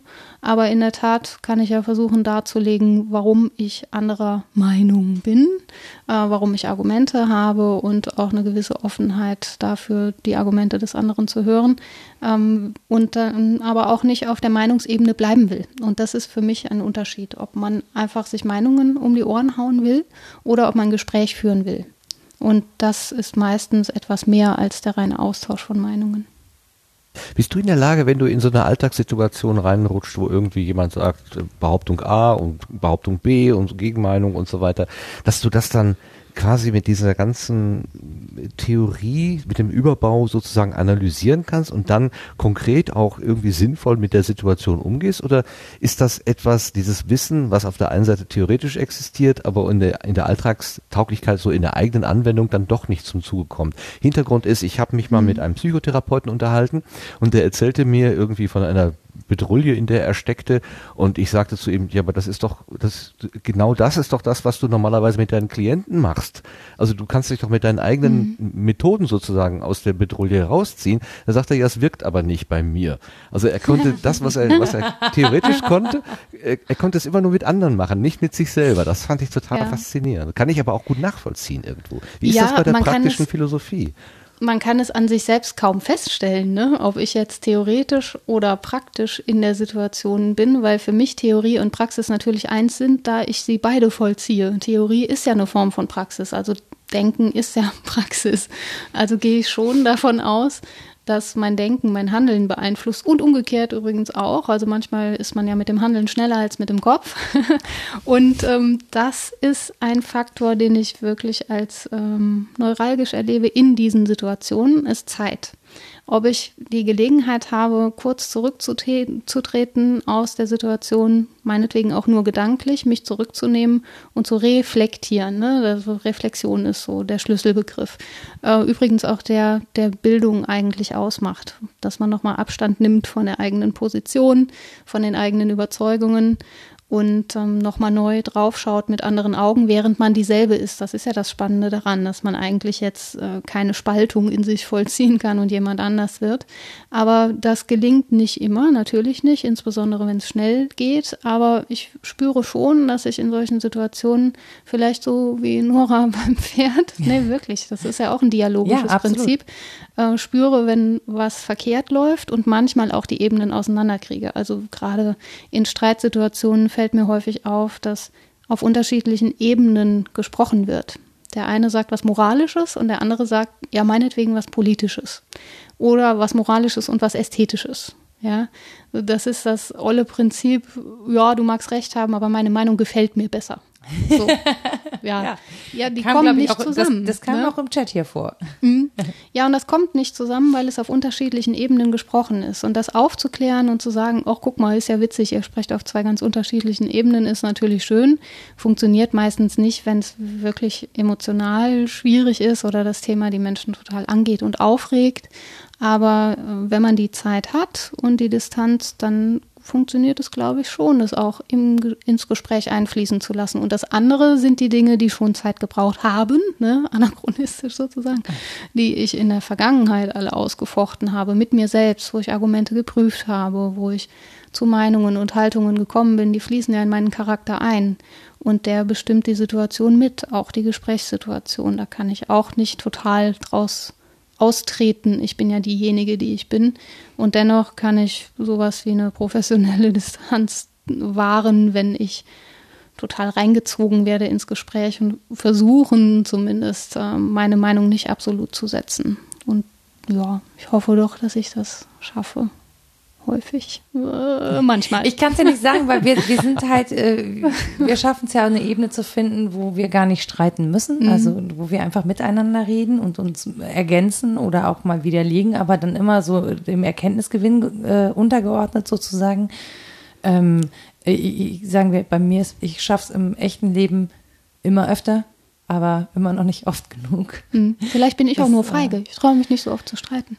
Nee, ja, ich glaube, das Ding ist aber wirklich, dass man einem gewissen Alter gar nicht mehr so oft in Streitsituationen kommt. Wir meiden den Streit ja, wenn es geht und suchen den Konsens. Also man hat nicht mehr so oft Streit. In der Redaktion passiert das noch ein bisschen öfter, aber so im Alltagsleben habe ich nicht mehr so oft Streit. Ja, ich streite schon oft um die Sache. Das gehört auch dazu, finde ich, in der Lehrsituation an der Uni, dass ich den Advocatus Diaboli mache, ne, den Anwalt des Teufels und mal die Gegenmeinung vertrete. Wenn sich alle ganz sicher sind, ähm, dass man bestimmte Formen schwarzer Pädagogik nicht anwenden darf, so, man darf nicht schlagen, dann ist das irgendwie meine didaktische Aufgabe zu sagen, wieso denn nicht? Funktioniert doch total gut. Wenn jemand was Falsches macht, dann gebe ich dem Klaps auf die Hand, ist ja nicht so schlimm, ist ja nur ein Klaps. Und dann hat er das doch gelernt. So. Und dann siehst du das Entsetzen in den Augen des Plenums. Zu Recht siehst du das Entsetzen. Und dann kann man fragen, warum sind sie entsetzt? Warum ist das so eine seltsame Äußerung? Dann fangen wir an, das zu prüfen. Aber es geht schon auch darum, in, im Lesen, meinetwegen auch komplexer Texte, zuerst anzunehmen, die Autorin hat recht. Ja, das ist alles richtig und ich vollziehe die Argumente jetzt erstmal nach. Das finde ich sehr redlich. Also erstmal davon auszugehen, ja, das hat alles Hand und Fuß und ich muss es zunächst mal verstehen. Und dann im zweiten Schritt zu sagen, was wäre, wenn der oder die total Unrecht hätte. Ähm, gibt es nicht Argumente genau dagegen oder irgendwo in der Mitte? Ganz andere Hinsichten, die noch nicht bedacht sind. Und erst dann komme ich ja zu einer Fülle von Gedanken, die ich entfalten kann, äh, die am Text, aber auch über den Text hinaus äh, Wirksamkeit entfalten können. Und das geht eben auch im Dialog, aber da es Zeit braucht, sind Dialoge häufig zu schnell. Es geht im Lesen für mich leichter. Mhm. Ähm, Rita, was forderst du denn so in Zukunft? Ich frage deswegen so komisch, weil du das einfach Von der so Welt? Du hast das irgendwann mal im, im, äh, im Nebensatz sozusagen rausgeschrien und zwar Was ich so alles fordere, das würde ich gerne mal offenlegen. was du alles so forderst, würdest du gerne mal offenlegen. Also bitte, hier ist die Bühne dafür. Oha, das war flapsig von mir. Ja, ein paar Sachen würde ich mir schon wünschen. Natürlich, dass Gespräche redlich geführt werden, dass wir uns bemühen, als Humanisten politische Menschen zu sein. Alles, was wir jetzt schon angesprochen haben, mir macht das Freude. Ich hoffe natürlich darauf, dass das anderen Menschen auch was bringt und ja, eine gewisse Disziplin in, zu fragen, wo ist zum Beispiel der schmale Grat zwischen Höflichkeit und Ehrlichkeit im Umgang. Das würde ich gerne fordern. Fragst nicht mich. Nein, äh, das sind ganz, ganz basale Dinge, die ich fordern würde. Liebevollen Umgang, gerne mit sich selbst und mit anderen. So, seid lieb. Seid lieb zueinander. Und das würde ich, das würde ich auch unterstützen, selbst wenn es mir nicht immer gelingt. Man kann ja auch im Streiten ganz lieb sein. Also Ja, selbst natürlich. wenn man sich zankt, kann man sich liebevoll zugewandt sein und das wäre schon hübsch. Also Ja, da halte ich es eher mit, äh, mit Nora und dem Eimer Wasser. Also Aber dann zanken wir mal. Sollte. Dann liebe ich dich Ähm. zu Tode im Streit. Äh, Das, also im sich im Streiten so zu kontrollieren, dass man ähm, die faire Ebene nicht verliert, das ist ein hoher Anspruch. Ähm, Ja. Ich muss gestehen, dass mir das, also du, du hattest das vorhin so schön gesagt, Nora, oder nee, nicht in diesem Gespräch, sondern ähm, in der Aufnahme, in dem in der Episode, diese dieses Streitgespräch äh, mit der, ich sag mal Tierschutzperson, äh, ähm, äh, du sagtest, das hättest du nicht so reflektiert führen können, diese Auseinandersetzung, wenn ihr euch Auge in Auge gegenüber gesessen hättet. Ähm, dieses ähm, distanzierte Medium, äh, das war so ein Chat oder E-Mail oder was auch immer, das hat zu einer äh, äh, ja, äh, einer ruhigeren Auseinandersetzung geführt und auch einer differenzierteren Auseinandersetzung geführt. Der, das Vorurteil ist ja, Social Media äh, schürt äh, die Menschen und es, es äh, holt das Niedere aus uns heraus. In diesem Fall ist es offenbar genau andersherum gewesen. Also man brauchte nicht den Eimer Wasser dir über den, den Kopf zu schütten, sondern du hast dich in Ruhe mit den äh, vermeintlichen Argumenten auseinandergesetzt.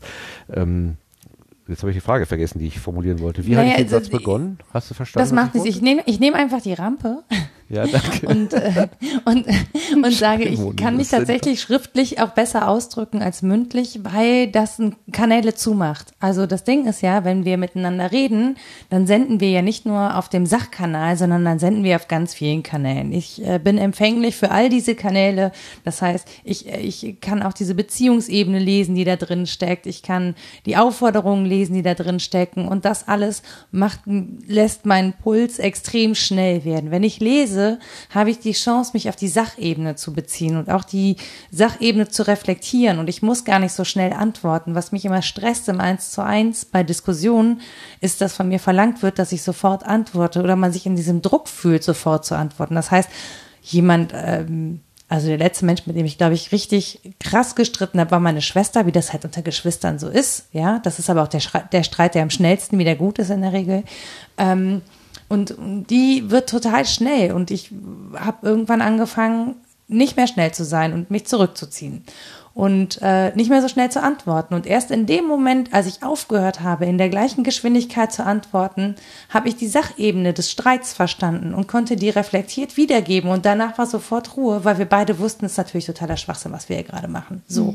Und diese Ebene kann ich im Schriftlichen einfach viel schneller entdecken und einnehmen, weil mich der andere nicht zwingt und nötigt, sofort zu antworten und auch sofort auf alles eine Antwort parat zu haben. Das heißt, ich kann durchatmen, ich lese mir das durch, ich finde eine Ebene, ich tippe was, ich lese das und denke, na, nee, vielleicht doch nochmal umformulieren und so. Und das ist einfach, ich habe es unter Kontrolle, bevor ich es sende. So, man hat auch schnell mal was geschrieben und, und gesendet, aber ich habe die Möglichkeit, nochmal was zu kontrollieren. Siehst du, Und Wenn ich- deswegen ist Telefonieren so schrecklich, weil man Ja. nie weiß, in welcher Situation man den anderen gerade erwischt. Genau. Und deswegen ist, finde ich den, den Schriftverkehr immer am angenehmsten, weil es mir die Möglichkeit gibt, ähm, auf der Sachebene zu bleiben und das auch deutlich zu machen. Wohingegen andere Leute, äh, denen fehlt die emotionale Ebene beim Schreiben total. So, die kann man natürlich auch deutlich machen. Ne? Wir kennen alle die 30 Ausrufezeichen und äh, Einsen, 111, ja. Nein, kenne ich nicht. Genau, das ist so, wenn, wenn in, in Chats geschrien wird, ja, und jemand viele Ausrufezeichen ganz hektisch macht, dann geht ja manchmal die Hochstelltaste weg und dann ist statt dem Ausrufezeichen eine Eins da. das hat man sehr häufig dann in äh, Diskussionen mit äh, AfD-Anhängern und Pegida-Anhängern gefunden. Und das, dieses 111 ist so ein Ausdruck dafür, ähm, Ich kenne nur Catch 22. ja, also ein- 1.11 Ja. ist, ist, der, ist quasi ähm, Nerdsprech oder Internetsprech für äh, ich mache mich über AfD-Pegida-Leute lustig oder eben über Leute, die einfach im Internet rumschreien. So, Entschuldigung, das war die kurze Übersetzung für die, äh, für die äh, digitale Abstinentin. Danke. Entschuldigung. Ja, aber auf, ähm, ja, aber das ist halt, ähm, ich mag diese Ebene. Also ich mag auch äh, festzustellen, dass man zum Beispiel so einen Streit beruhigen kann im Netz, indem man eben diese Sachebene transparent macht und so. Ich finde, dass das äh, auch da, das ist ähnlich wie beim Reitunterricht, Leute wieder zusammenzubringen statt auseinander. Und ähm, was ich wirklich von den, das ist wirklich ein Ding, das habe ich aus dem Reiten mitgenommen, ist nicht Dinge zu fordern und Türen zuzumachen, sondern Dinge zu ermöglichen. Das heißt, wenn ich etwas möchte von jemandem, dann muss ich ihm auch ermöglichen, das zu tun. Das heißt, wenn ich, wenn ich ein Pferd auffordere, eine Lektion abzuliefern, dann muss ich ihm das auch möglich machen. Das heißt, so bequem wie möglich. Ich darf das nicht stören, ich darf nicht an den Zügeln rumziehen. Ich muss das die richtigen Kommandos geben und auch nur die und nicht noch fünf andere Aufforderungen dazu senden. Wenn ich das alles richtig gemacht habe, dann ermögliche ich, dass das, äh, dass das korrekt abläuft, das ganze Geschehen. Und wenn ich irgendwas daran nicht richtig gemacht habe, dann, dann läuft es nicht richtig ab. Aber es liegt immer an mir. Ich bin derjenige, der, der möglich macht. So, das heißt, auch in Diskussionen bin ich derjenige, der möglich macht oder verhindert. Ich habe das in der Hand, ob ich jemandem Raum gebe oder nicht. Ja, auch fürs Nein sagen. Ne? Also ich Genau, kann ja, auch ja, ermöglichen, abzuwehren, mir selbst und dem anderen. Aber Das auch. ist auch eine Rücknahme von Erwartung. Also Erwartungshaltung an den anderen. Ne? Also zu sagen, ich, ähm, ich bin anderer Meinung, aber ich gebe dir trotz allem die Möglichkeit, bei deiner Meinung zu bleiben. Das ist, das ist einfach eine Tür aufmachen. So. Du darfst gerne rüberkommen, aber du darfst auch bleiben, wo du bist. Äh, Du kannst das entscheiden. Ich möchte dir sagen, was hier auf der anderen Seite ist. Ja, und das kann ich dir in blumiger Weise umschreiben. Wenn du auf der anderen Seite bleiben möchtest, ist dir das unbenommen. Da möchte ich dich nicht in deiner Autonomie sozusagen einschränken. Ähm, entscheide du das. Aber ich gebe dir eine Möglichkeit, was anderes zu entscheiden. Guck's dir an. Wenn du es scheiße findest, akzeptiere ich diese Entscheidung. Punkt. Damit muss man dann zufrieden sein. Und so. Das ist so die Grundhaltung, die dahinter steckt und die ich auch wirklich versuche ins normale Leben zu übernehmen. Es ist halt ungleich schwieriger, wenn man in einer Situation ist von Zeitdruck, ähm, wenn man was erreichen muss. Also es, es gibt Diskussionen, die, die müssen mit einem Ziel und einem Ergebnis enden und dann wird es halt einfach total schwierig ähm, weil man das Ziel möglichst schnell erreichen möchte, ohne viel Diskussion, da genauso reflektiert zu sein. Aber es würde helfen, das zu tun, weil man wäre schneller am Ziel. Erstaunlicherweise. Es klingt nicht so, weil eigentlich macht es einen langsamer, aber man wäre schneller am Ziel. Wenn man mehr möglich macht als verhindert. Das klingt nach Konfuzius, ne? Wenn du es eilig hast, gehe langsam. Konfusion. oder so. ja, oder nach Eulenspiegel, ne? Ja. Wie lang dauert der Weg? Ja. wenn du langsam fährst, drei Stunden, wenn du schnell fährst, drei Tage. Ja. ja, ja. hm. Apropos Weg, wo soll sich denn euer Podcast hin entwickeln? Also wir haben das die ganze Zeit über nichts gesagt. Der heißt, was denkst du denn? Äh, was denkst du denn Podcast? Und er ist zu finden unter was denkst du denn Podigy.io. Aber jetzt mal die Frage, wo soll es denn zukünftig hingehen? Also ihr habt jetzt, glaube ich, fünf Folgen oder sechs. Ähm, hab ich das ist doch noch ganz jung. Sowas in, der, in, der, in dem Dreh. Jetzt sollen wir schon weitergehen. ähm, was habt ihr Über so Zielvereinbarung haben wir gar nicht gesprochen. Wie unprofessionell von uns. Nee, wir haben tatsächlich noch, gar, also Nö ja, ich hätte, ja, du hast, Rita, ja, ich hätte da einen, habe ich dir noch nicht von erzählt. Ah, interessant. Ähm, ja. Jetzt live im ähm, Sendegarten. Nein, tatsächlich jetzt, wo ich mit dem Sendegarten rumprobiert habe und weil uns mehrere Leute geschrieben haben, es wäre so, wenn man uns zuhörte, man würde sich gerne mit einem Glas Wein dazusetzen und äh, oh, mitreden, ja. dass ich irgendwann mal dachte, naja, vielleicht kriegen wir es irgendwann mal live hin, auf einer Bühne. So, also wir haben das gleiche Setup wie jetzt ja, und reden einfach wie immer. Nur vor uns sitzen halt Leute und trinken Wein und essen Chips und dürfen sich auch beteiligen. Das finde ich irgendwie eine hübsche, hübsche Vorstellung. Ob, ob wir da schon so weit sind, weiß ich ehrlich gesagt nicht. Ähm, Im Moment finde ich diesen, diesen intimen Rahmen total toll, den wir haben und das entwickeln.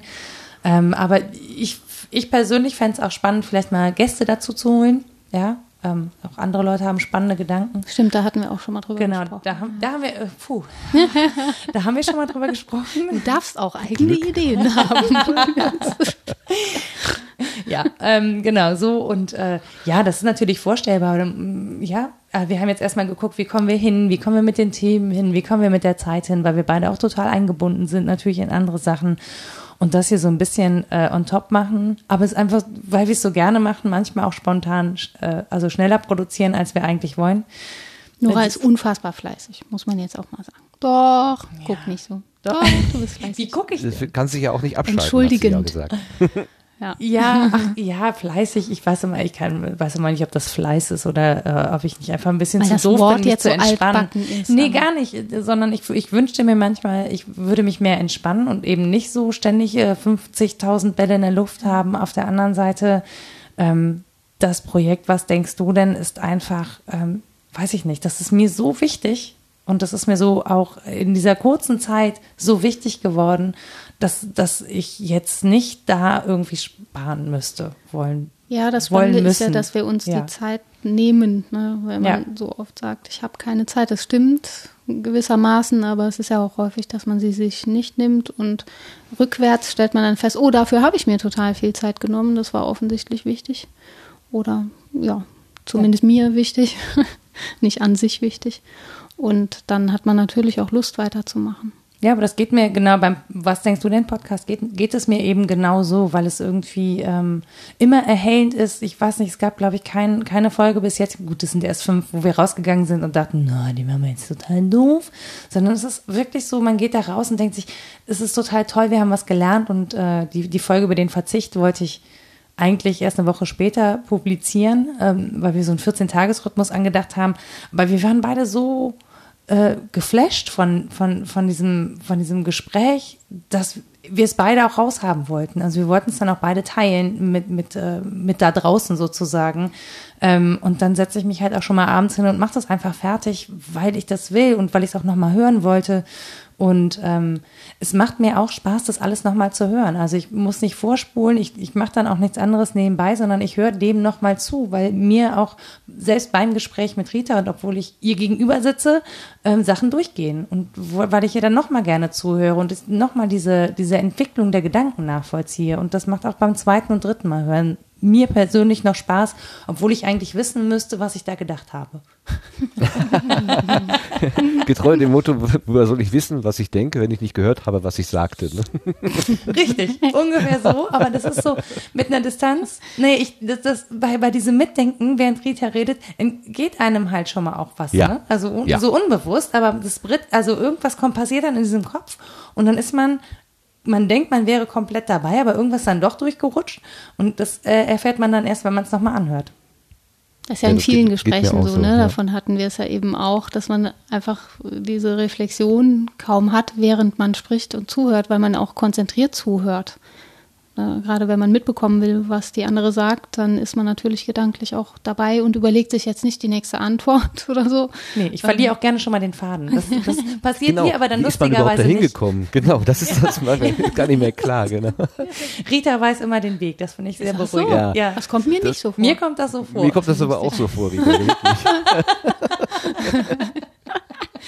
ja, schön. Doch, doch.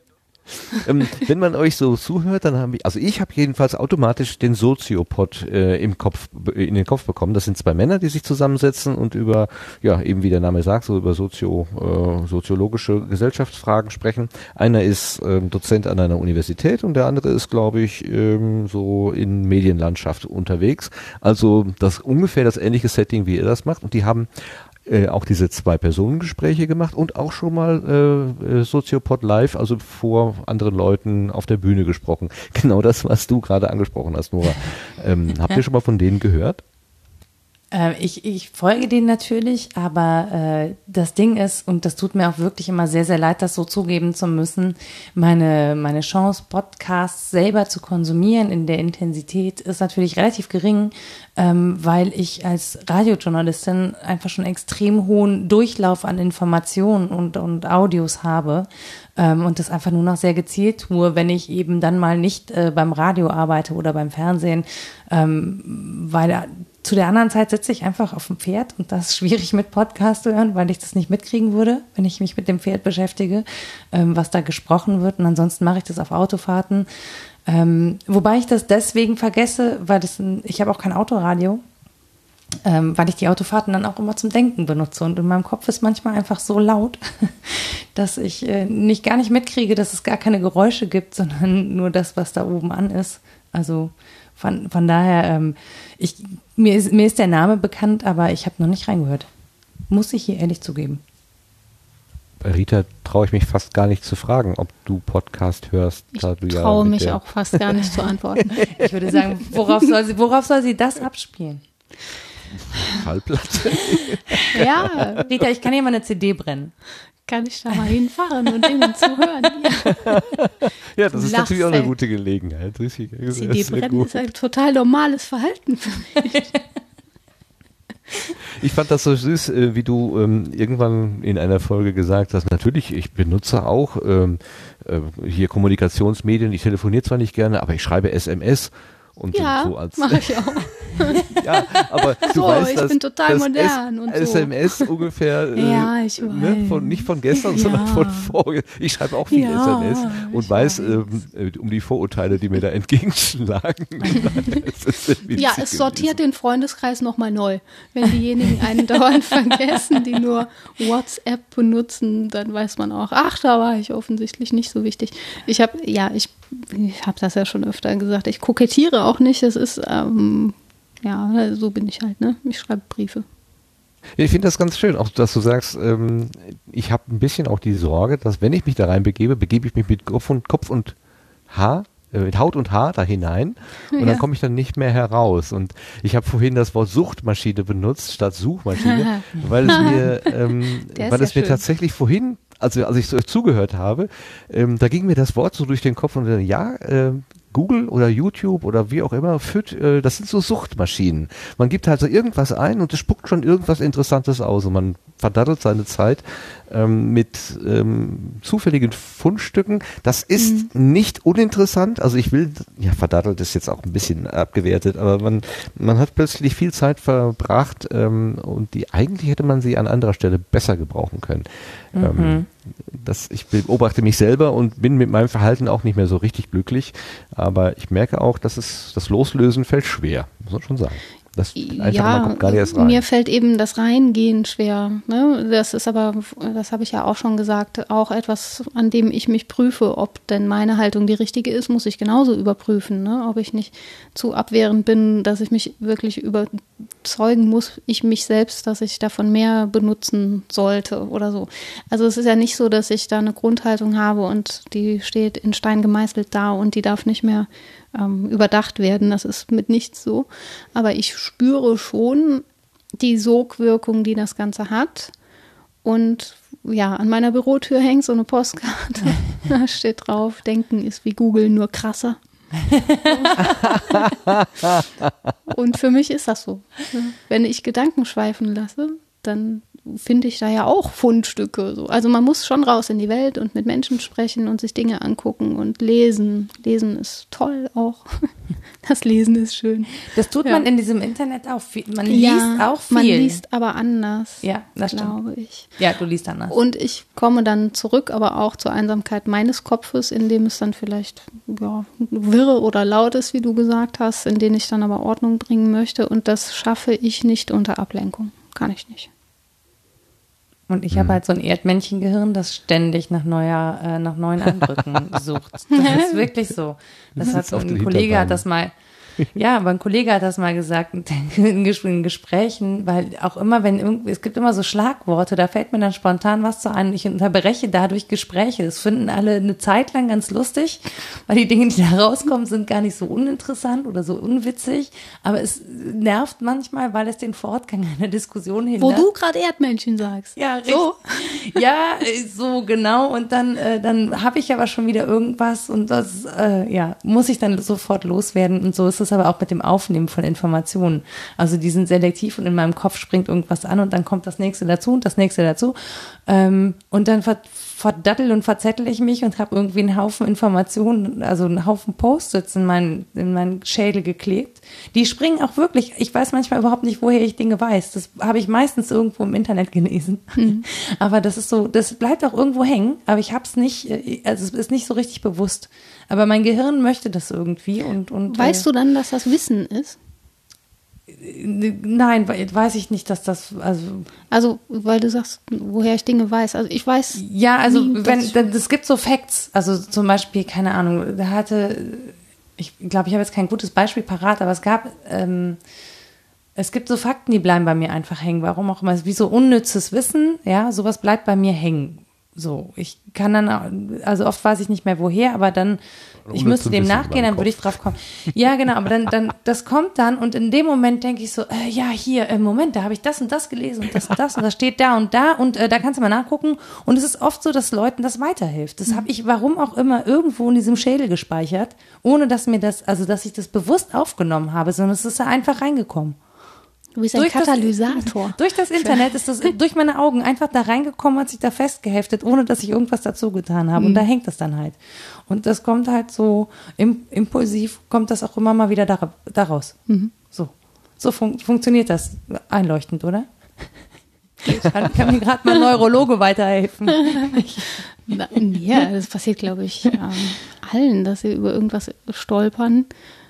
Ne, Im Alltag und auch im eigenen Denken. Die Frage ist nur, ob man das dann prüft, ob man dem nachgeht, hat man natürlich auch keine Zeit für das dauernd zu machen. Aber ähm, dieses Gefühl kenne ich auch. So, "Äh, da habe ich doch mal was gelesen, wo war das nochmal? Nur entwickelt sich bei mir sofort auch der Drang, das nochmal zu überprüfen und zu fragen, ob das stimmt und so. Und also ich bin mir bei wenigen Dingen wirklich sicher. Aber wenn ich mir sicher bin mit einem Gedanken, dann auch äh, so, dass ich ihn wiedergeben kann, hoffe ich.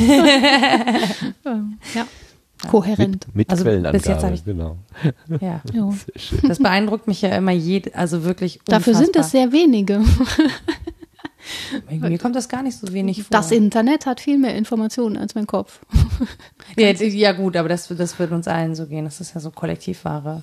Ja. Aber der Witz ist zum Beispiel, dass ich mir sowas merke wie the absence of lack.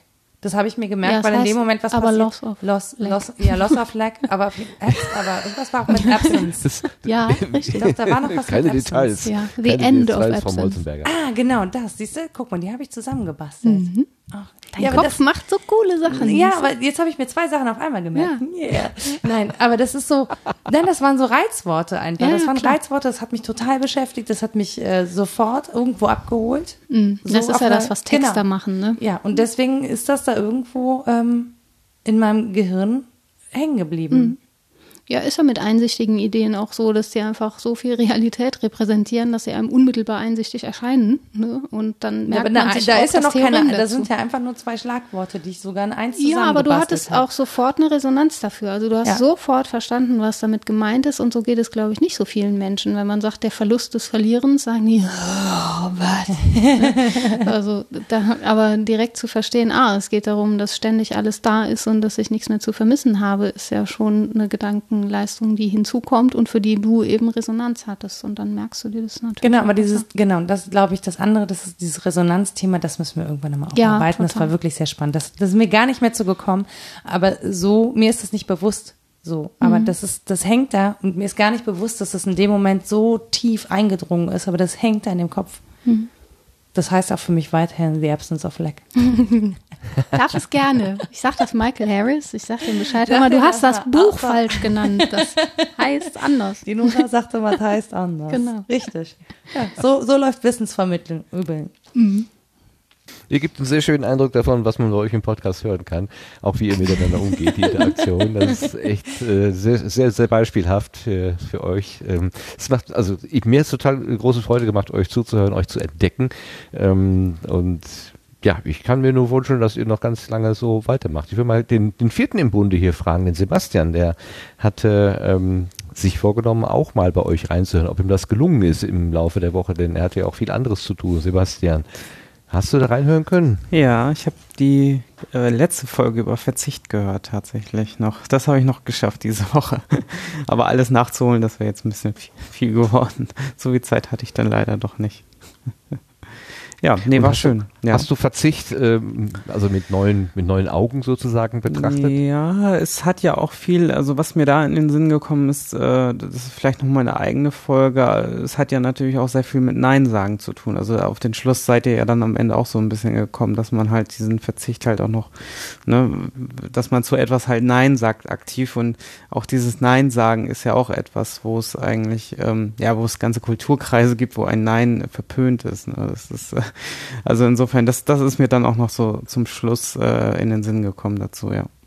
Siehst du, nein, verpönt. In meinem Gehirn ist sofort wieder die Szene da, äh, als ich in Indien war.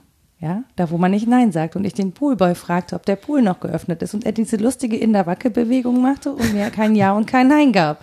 Und ich nicht wusste, was ich jetzt tun soll. Kann ich jetzt in den Pool springen oder nicht? So, aber das, äh, ja, so, so, so Dinge passieren dann in meinem Kopf. Ah, nein, man kann nicht Kulturen, wo man nicht Nein sagen kann. Hallo, das ist meine Geschichte. Ja, ist ja auch spannend. Aber ich habe immerhin gewartet, bis der Satz beendet war. Ja, und eben hast du selbst gesagt, es geht ums Ermöglichen, aber eben auch um Ja. das Ermöglichen von Nein sagen. Ne? Das ist ja das Spannende daran. Ich habe in meinem Gehirn Nein gesagt, du wartest jetzt. Ja, danke schön für diesen Besuch auf der Gartenbank. Ähm, ihr dürft gerne noch bleiben, aber ich habe schon wahrgenommen, einer von euch beiden muss wahrscheinlich jetzt langsam mal verschwinden. Was ich gerade ge- mit, mitbekommen habe, ist dieser Satz ähm, mit dem, äh, was war das? Denken ist wie, nee, Handeln ist wie Denken nur krasser oder so ähnlich. Denken Wie ist wie Google. Nur Ach, krasser. Denken ist wie Google, nur krasser. ähm, ich habe einen ganz ähnlichen Satz am Wochenende gehört, der hieß nämlich Machen ist wie Wollen, nur krasser. Den habe ich beim Podcaster-Treffen beim Podcamp äh, gehört und da wollen wir gleich ein bisschen drüber reden. Aber vorher äh, möchte zumindest, oder möchte ich jedenfalls die Rita verabschieden, die glaube ich jetzt langsam weg muss, wenn ich dich richtig verstanden habe. Ja, da ich ja in Noras Bude hocke, muss ich noch in meine eigene. Deswegen muss ich mich verabschieden. Und ich äh, sage danke, das war schön, auch ähm, mal in größerer Runde zu hören und zu sprechen. Es ist mir ja immer noch nicht so ganz zu handen, dieses Medium, aber es macht große Freude mit euch. Danke. Schön, Ja, dass du es so positiv aufnimmst. Mein, mein Wunsch wäre ja, dass du vielleicht äh, den einen oder anderen philosophischen Gedanken über euren Twitter-Kanal mal so in die Welt pustest. Dann kann man den so, so mal nehmen und drüber nachdenken. entsetzt. Ich sag Nora gerne, was sie twittern soll. Von mir. Das machen wir so. Ich schreibe das dann auf schicke Bildtafeln und twitter das raus als Zitat. Ja, das ich meißel das aus. in Stein dann so lang. Das ist geil. Ja. Könntest du mir mal so eine Steintafel vorbeischicken?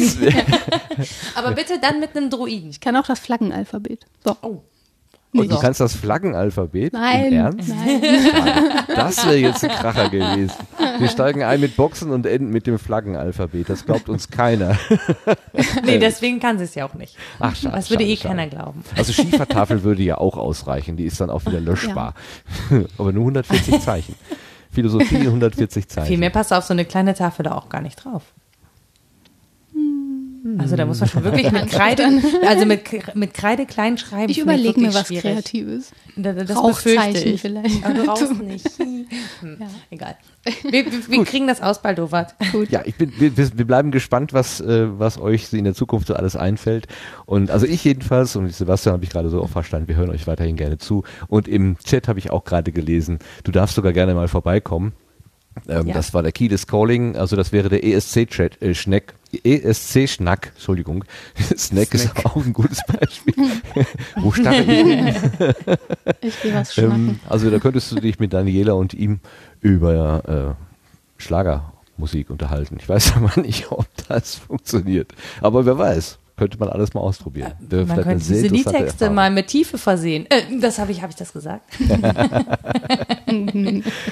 Okay, also wir, wir gehen von der Gartenbank runter. Ganz herzlichen Dank an euch beide. Äh, wer bleiben kann, also Nora, du bist ja bei dir zu Hause, du wirst ja wohl da bleiben dürfen, wenn du noch möchtest. äh, geh mit uns durch die weitere Sendung. Wir nehmen so ein bisschen den Fokus von euch weg, aber ähm, was immer jetzt noch besprochen wird, du kannst einfach gerne dazwischen reden und äh, mit dich Ich beteiligen. wollte gerade sagen, ich hätte, noch- ich hätte auch noch so zehn Minütchen, äh, äh, da ich im Frühdienst stecke.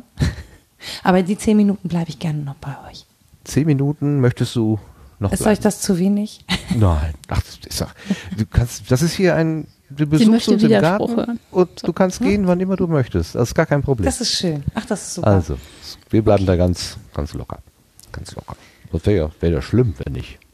Aber vielleicht, Ja. willst du noch irgendwas äh, sagen zu deinem Angebot? Jetzt habe ich gar nicht nachgefragt, ob, ob ihr alles gesagt habt, ähm, was ihr sagen wolltet. Wir haben so einen bunten Strauß gebunden, aber vielleicht ist noch irgendeine eine Botschaft übrig geblieben, die ihr gerne mitteilen wollt. Also die Botschaft ist natürlich, wir freuen uns immer über Feedback und ähm, wenn es irgendwelche Themen gibt, die wir dringend besprechen sollen für euch oder, oder wenn ihr uns eine Audionachricht schicken wollt. Ähm, es gibt zahlreiche Kanäle, auf denen ihr uns erreicht. Nicht zuletzt natürlich über Twitter unter wddd-podcast äh, oder über unsere Website, äh, was denkst du denn.de. Da könnt ihr uns anschreiben und ähm, gerne unsere Podcasts kommentieren, Fragen dalassen oder was auch immer. Wir versuchen das schnellstmöglich zu beantworten, weil äh, das Feedback ist toll und wir freuen uns darauf, aber es ist äh, noch nicht so richtig viel Partizipation. Was, das habe ich jetzt nach fünf Podcasts auch nicht erwartet, aber ich werde nicht müde, dazu aufzurufen. Nö, das ist ja auch, ist ja auch völlig richtig. Mitmachen, Leute, mitmachen. Die beiden sind nett. Haben wir ja gemerkt. Die beißen nicht. Also das wurde jedenfalls am Anfang so gesagt. ich wir haben, hoffe, das nicht, stimmt wir haben auch. noch gar nicht gebissen, oder? Nein. Aber im Nein, Vorgespräch ich haben wir so darüber sehen. irgendwie gesprochen. Ich kann mich dunkel erinnern. Ja, kurz. Weil ich wir Angst wollten mich ein zeigte. bisschen beruhigen, genau. Wie geht man auf das Pferd zu? Am besten, am besten langsam und nicht direkt anstarren, so ein bisschen dran vorbei. Ich würde mal ganz kurz der Rita Tschüss sagen und bin dann gleich wieder da. Alles klar, bis gleich dann. Danke, Rita. Tschüss. Tschüss. Guten Weg. Sebastian, wir machen dann einfach weiter in Ja. der Sendung. Und zwar, hatte ich ja gerade schon gesagt, machen ist, wir wollen nur krasser. Das ist ein Mitbringsel vom Podcamp. Ähm, und da gehen wir jetzt auch hin, denn wir kommen in die Rubrik ähm, Querbeet. So.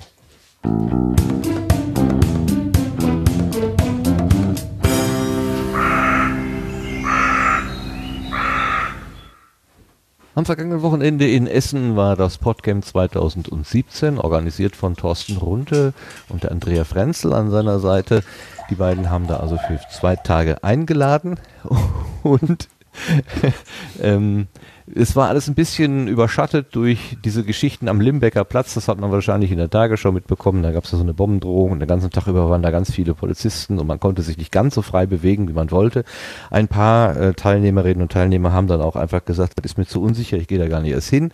So war das alles ein bisschen durcheinander geraten. Ähm, wir haben äh, ein gerade kurz vor der Sendung spontan einen äh, einen Take bekommen von Marc und dem Lars, dem Sastikel Lars, also Marc, unser Sendegärtner, Den habe ich selber noch nicht gehört. Den hat er uns hier reingelegt und den hören wir uns jetzt einfach mal an als deren kleine Rückmeldung zum Podcamp 2017. So. Boah, warum? Rums. Folie. Folie. Ja. Frische Bratwürste. Die sehen gut aus. Auf den Grill. Auf den Grill kommt damit. etwas entgegenpacken. Eins. Zwei. Naja, die sehen jetzt aber. Ich habe die.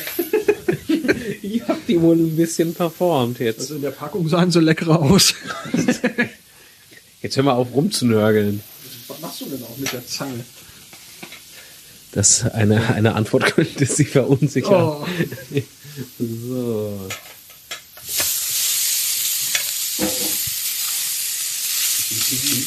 Das sieht aus, wie wenn ich Wurst interviewen würde. Und was sagen Sie dazu? Das ist wunderbar. So, ja. Lars, auf Distanz heißt dein Podcast. Beschreib den mal ganz kurz. Auf Distanz ist ein Podcast über Astronomie und Raumfahrt. So, nur damit man weiß, wer du überhaupt bist. Verstehst du? Ich bin Lars, man nennt mich Sastickel. Auch so im echten Leben? Äh, Inzwischen ja. Sustikel. ich habe da ein Sustikel. Wer kennt das nicht? Gespräche beim Hautarzt. Naja. Äh, Wir waren ja am vergangenen Wochenende in Essen beim Podcamp. Wie würdest du denn so deine Eindrücke schildern? Gemischt.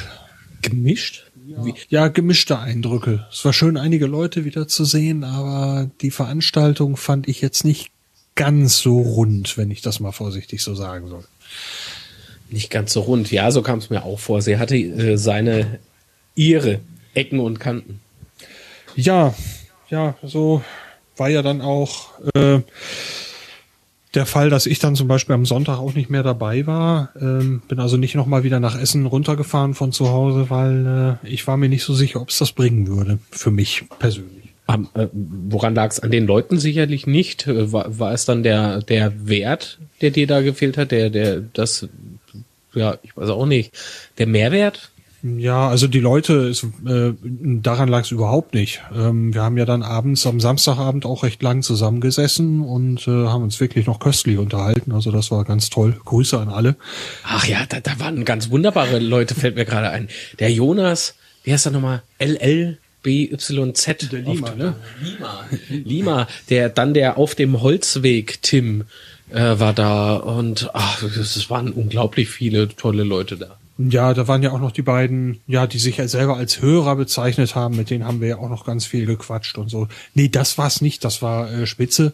Aber so über den Tag, ähm, ja, also bei den, bei den Sessions war zum Beispiel so für mich persönlich jetzt nichts dabei, wo ich jetzt sagen würde, boah, das muss ich jetzt sehen. Und äh, es war auch am Samstag noch nicht absehbar, ob so etwas sich am Sonntag vielleicht noch ändern würde. Für Sonntag war der Sessionplan eben komplett leer.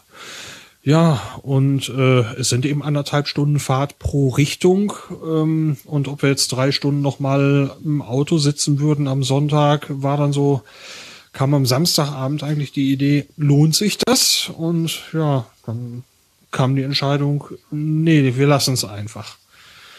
Könnte man denn sagen, dass ähm, die Kategorie, in der die Sessions angeboten wurden, etwas zu hm, anfänglich waren? Wie würdest du das definieren? Äh, Also erstmal war keine Session dabei, wo ich sagen würde, da hätte ich jetzt selber, halt, hätte ich selber das Gefühl, ich lerne für mich was dabei, das interessiert mich brennend. Was aber schon hätte sein können, wäre, dass ich bei einem Anfängerding mich dazusetze und sage, ähm, ich versuche was zurückzugeben und zu helfen bei Anfängern, weil man hat mir auch super geholfen. Aber da kam jetzt ein persönliches Problem zum Tragen, nämlich äh, das fand in dem großen Raum statt und äh, ich kam mit der Akustik da nicht klar. Trotz der Lautsprecher, die dort standen, habe ich nur ganz schlecht was verstanden. Und äh, irgendwann war ich davon so ein bisschen, ich weiß nicht, ob genervt das richtige Wort ist, aber es geht so in die Richtung. Also irgendwann hat es mir einfach so, ja, ich verstehe nur was, indem ich ständig nachfrage, was hat er gesagt, was hat sie gesagt. Und da habe ich dann irgendwann gedacht, so, okay, ich gehe mal eben, ich gehe mal eben raus und lass meine Ohren zur Ruhe kommen.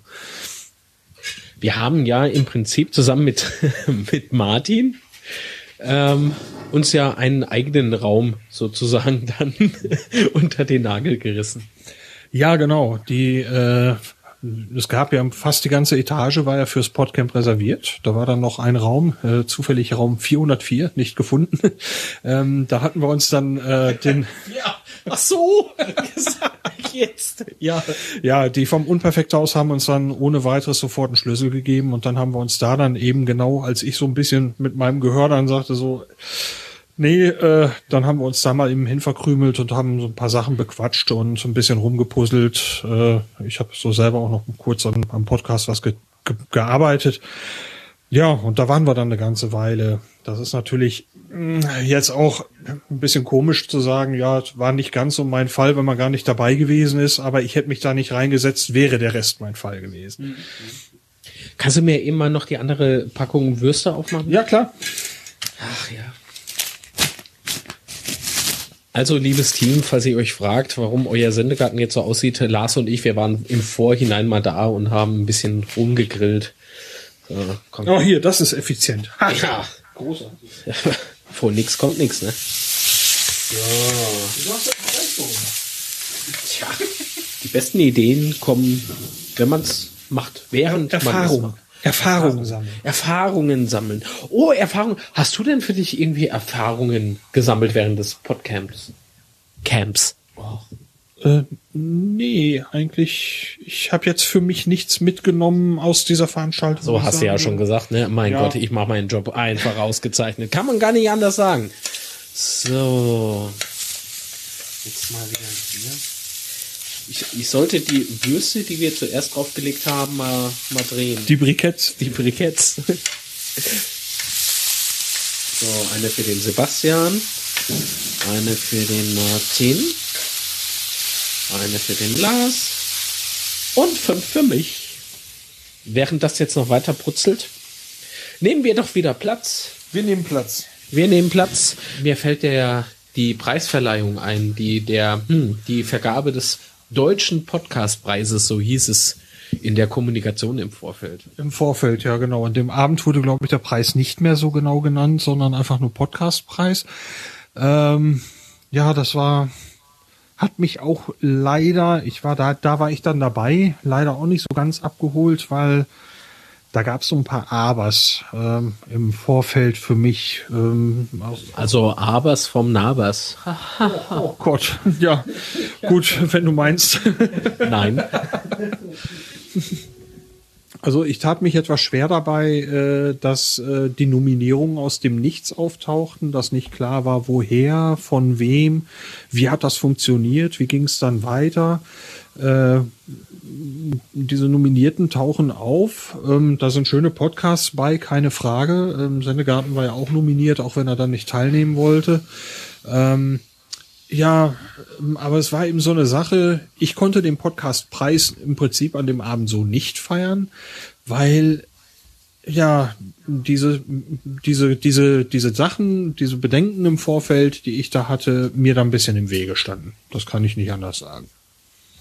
Findest du es eigentlich schlimm, dass wir abgelehnt haben? Hab keine Angst, ich schlag dich nicht, wenn du anderer Meinung wärst. Mm, Überhaupt nicht, weil ich habe das Gefühl, es wurde ja im Sendegate äh, diskutiert, dass äh, Martins äh, Argumentation sehr nah an meinen eigenen Bedenken liegen. Vollkommen unabhängig, aber äh, er hatte auch, äh, glaube ich, dort von Transparenz gesprochen oder irgendjemand hatte von Transparenz geschrieben, aber ich glaube, das geht alles so ein bisschen in die gleiche Richtung. Und äh, ja, ich dachte auch so, ja, es ist natürlich für die Leute, die jetzt äh, teilgenommen haben, für die, die den Preis bekommen haben, freue ich mich wirklich, sind schöne Sachen dabei. Ähm, aber so für mich äh, war die Sache, ich konnte es nicht unbefangen feiern, dass irgendwelche Leute dort einen Preis gewonnen haben.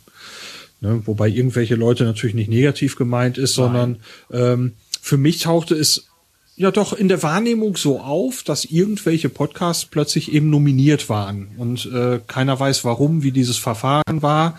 Also irgendwie war es schon irgendwelche. So, aber es ist natürlich schön, dass die dann gewonnen haben, was immer davon man jetzt mitnehmen will. So. Ja, ähm, ich habe ja auch im Vorfeld ein paar Mal gefragt, wie wird das eigentlich beschlossen? Wer wird nominiert? Wie läuft denn diese Nominierung eigentlich ab und wer beurteilt das? Äh, ich, ich bekam halt keine Antwort auf meine Frage, aber das hat sich, glaube ich, im Laufe dieses Abends in Essen dann relativ schnell herausgestellt, woran es dann eigentlich lag. Es gab sechs Nominierte, glaube ich, oder waren es fünf? Ja, fünf oder sechs Preise waren ja auf einem Foto im Sendegate auch abgebildet und äh, ja, letzten Endes gab es ja auch nur fünf oder sechs äh, Nominierte und jeder von ihnen hat einen Preis bekommen. Und ich, oder? War das nicht so? Die haben alle einen verdient? Irgendwie sowas. Ich, ich will es nicht wörtlich ja. zitieren wollen, weil ich das gar nicht mehr so genau im Kopf habe. Also es ist jetzt äh, von meiner Seite äh, gefährliches Halbwissen mit dem Spiel. Aber es sollte man ja noch irgendwie, es gab diese Nominierten, es gab auch ein Foto, wo drauf diese Trophäen drauf zu sehen waren, eben ja. fünf oder sechs Stück.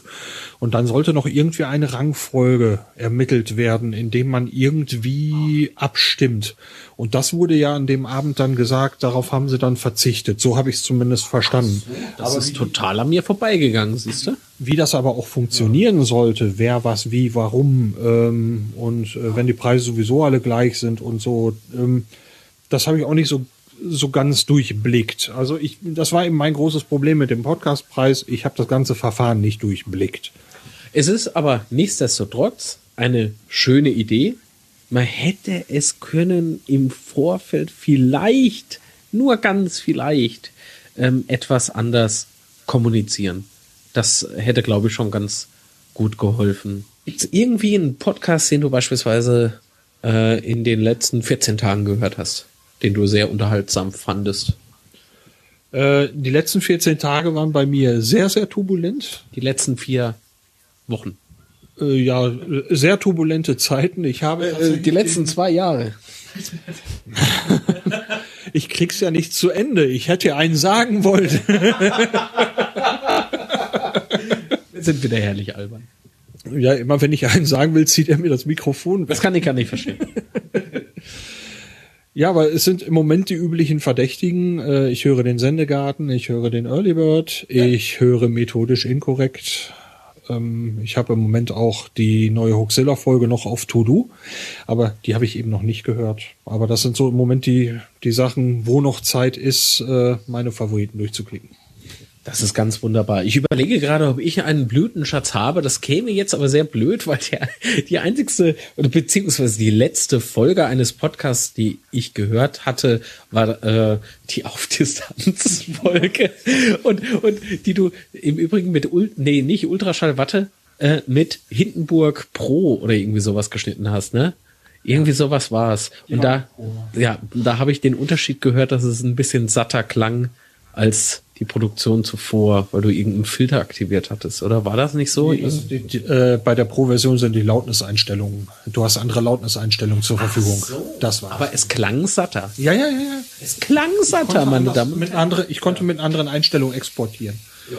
Das ist schon großartig. Nichtsdestotrotz habe ich jetzt meinen Mac Pro umgerüstet auf Ultraschall 3.0. Ich bin sehr gespannt, wie sich das weiterentwickelt und äh, finde es äh, mit diesem Live-Gedönsi äh, also mit Sebastians genialem äh, Studio Link Livestream ähm, ganz wunderbar und toll und jetzt kann jeder on air gehen und Sebastian hoffentlich was in die Spendenkasse werfen.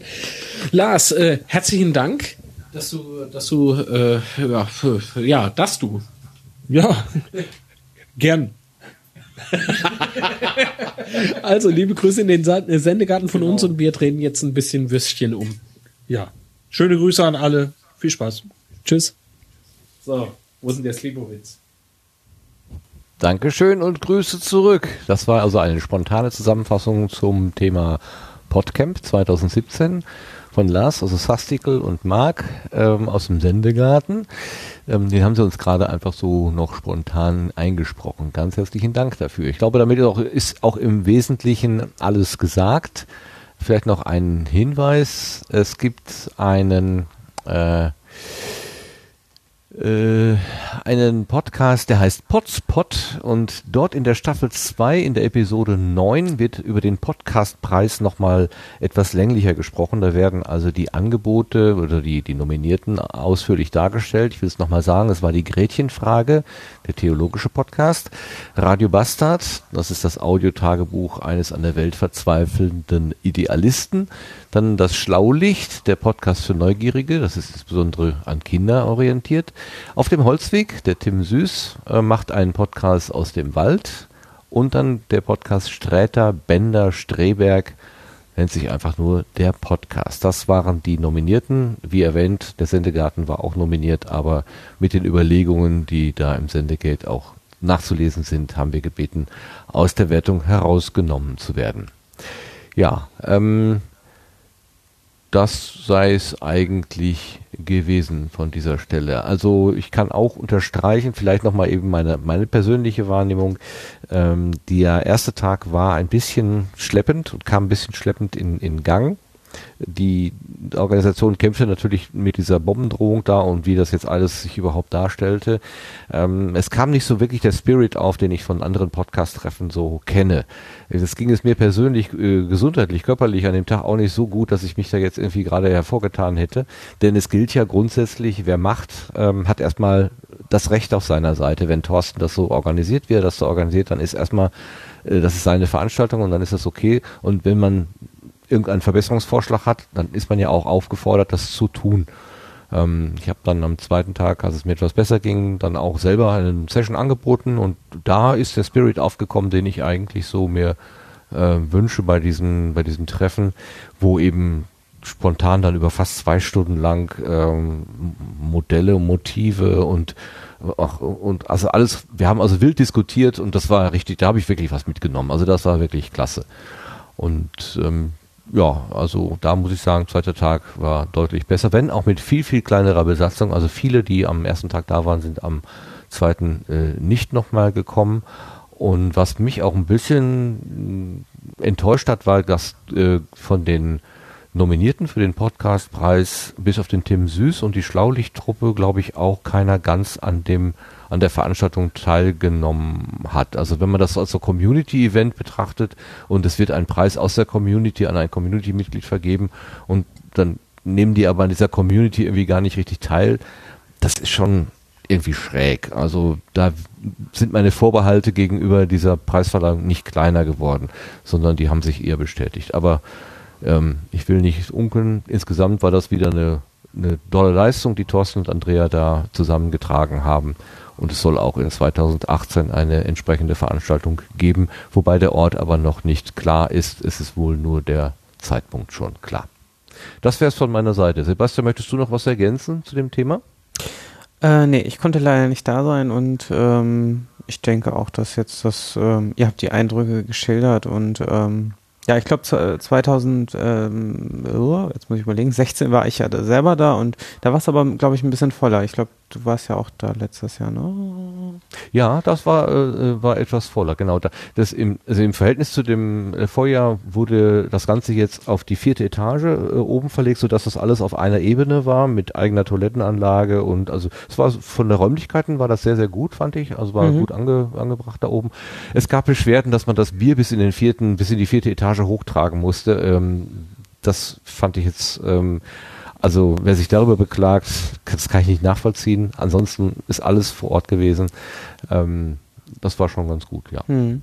Okay, ja, nee. Ansonsten, ich hatte leider auch nicht viel Zeit, in den Stream oder so reinzuhören. Das, da waren auch so leichte Audioprobleme, wie der Sastikel es äh, beschrieben hat. Aber da ich jetzt auch den zweiten Tag nicht gar keine Zeit hatte, um reinzuhören, weiß ich nicht, ob das noch irgendwie sich geändert hat oder.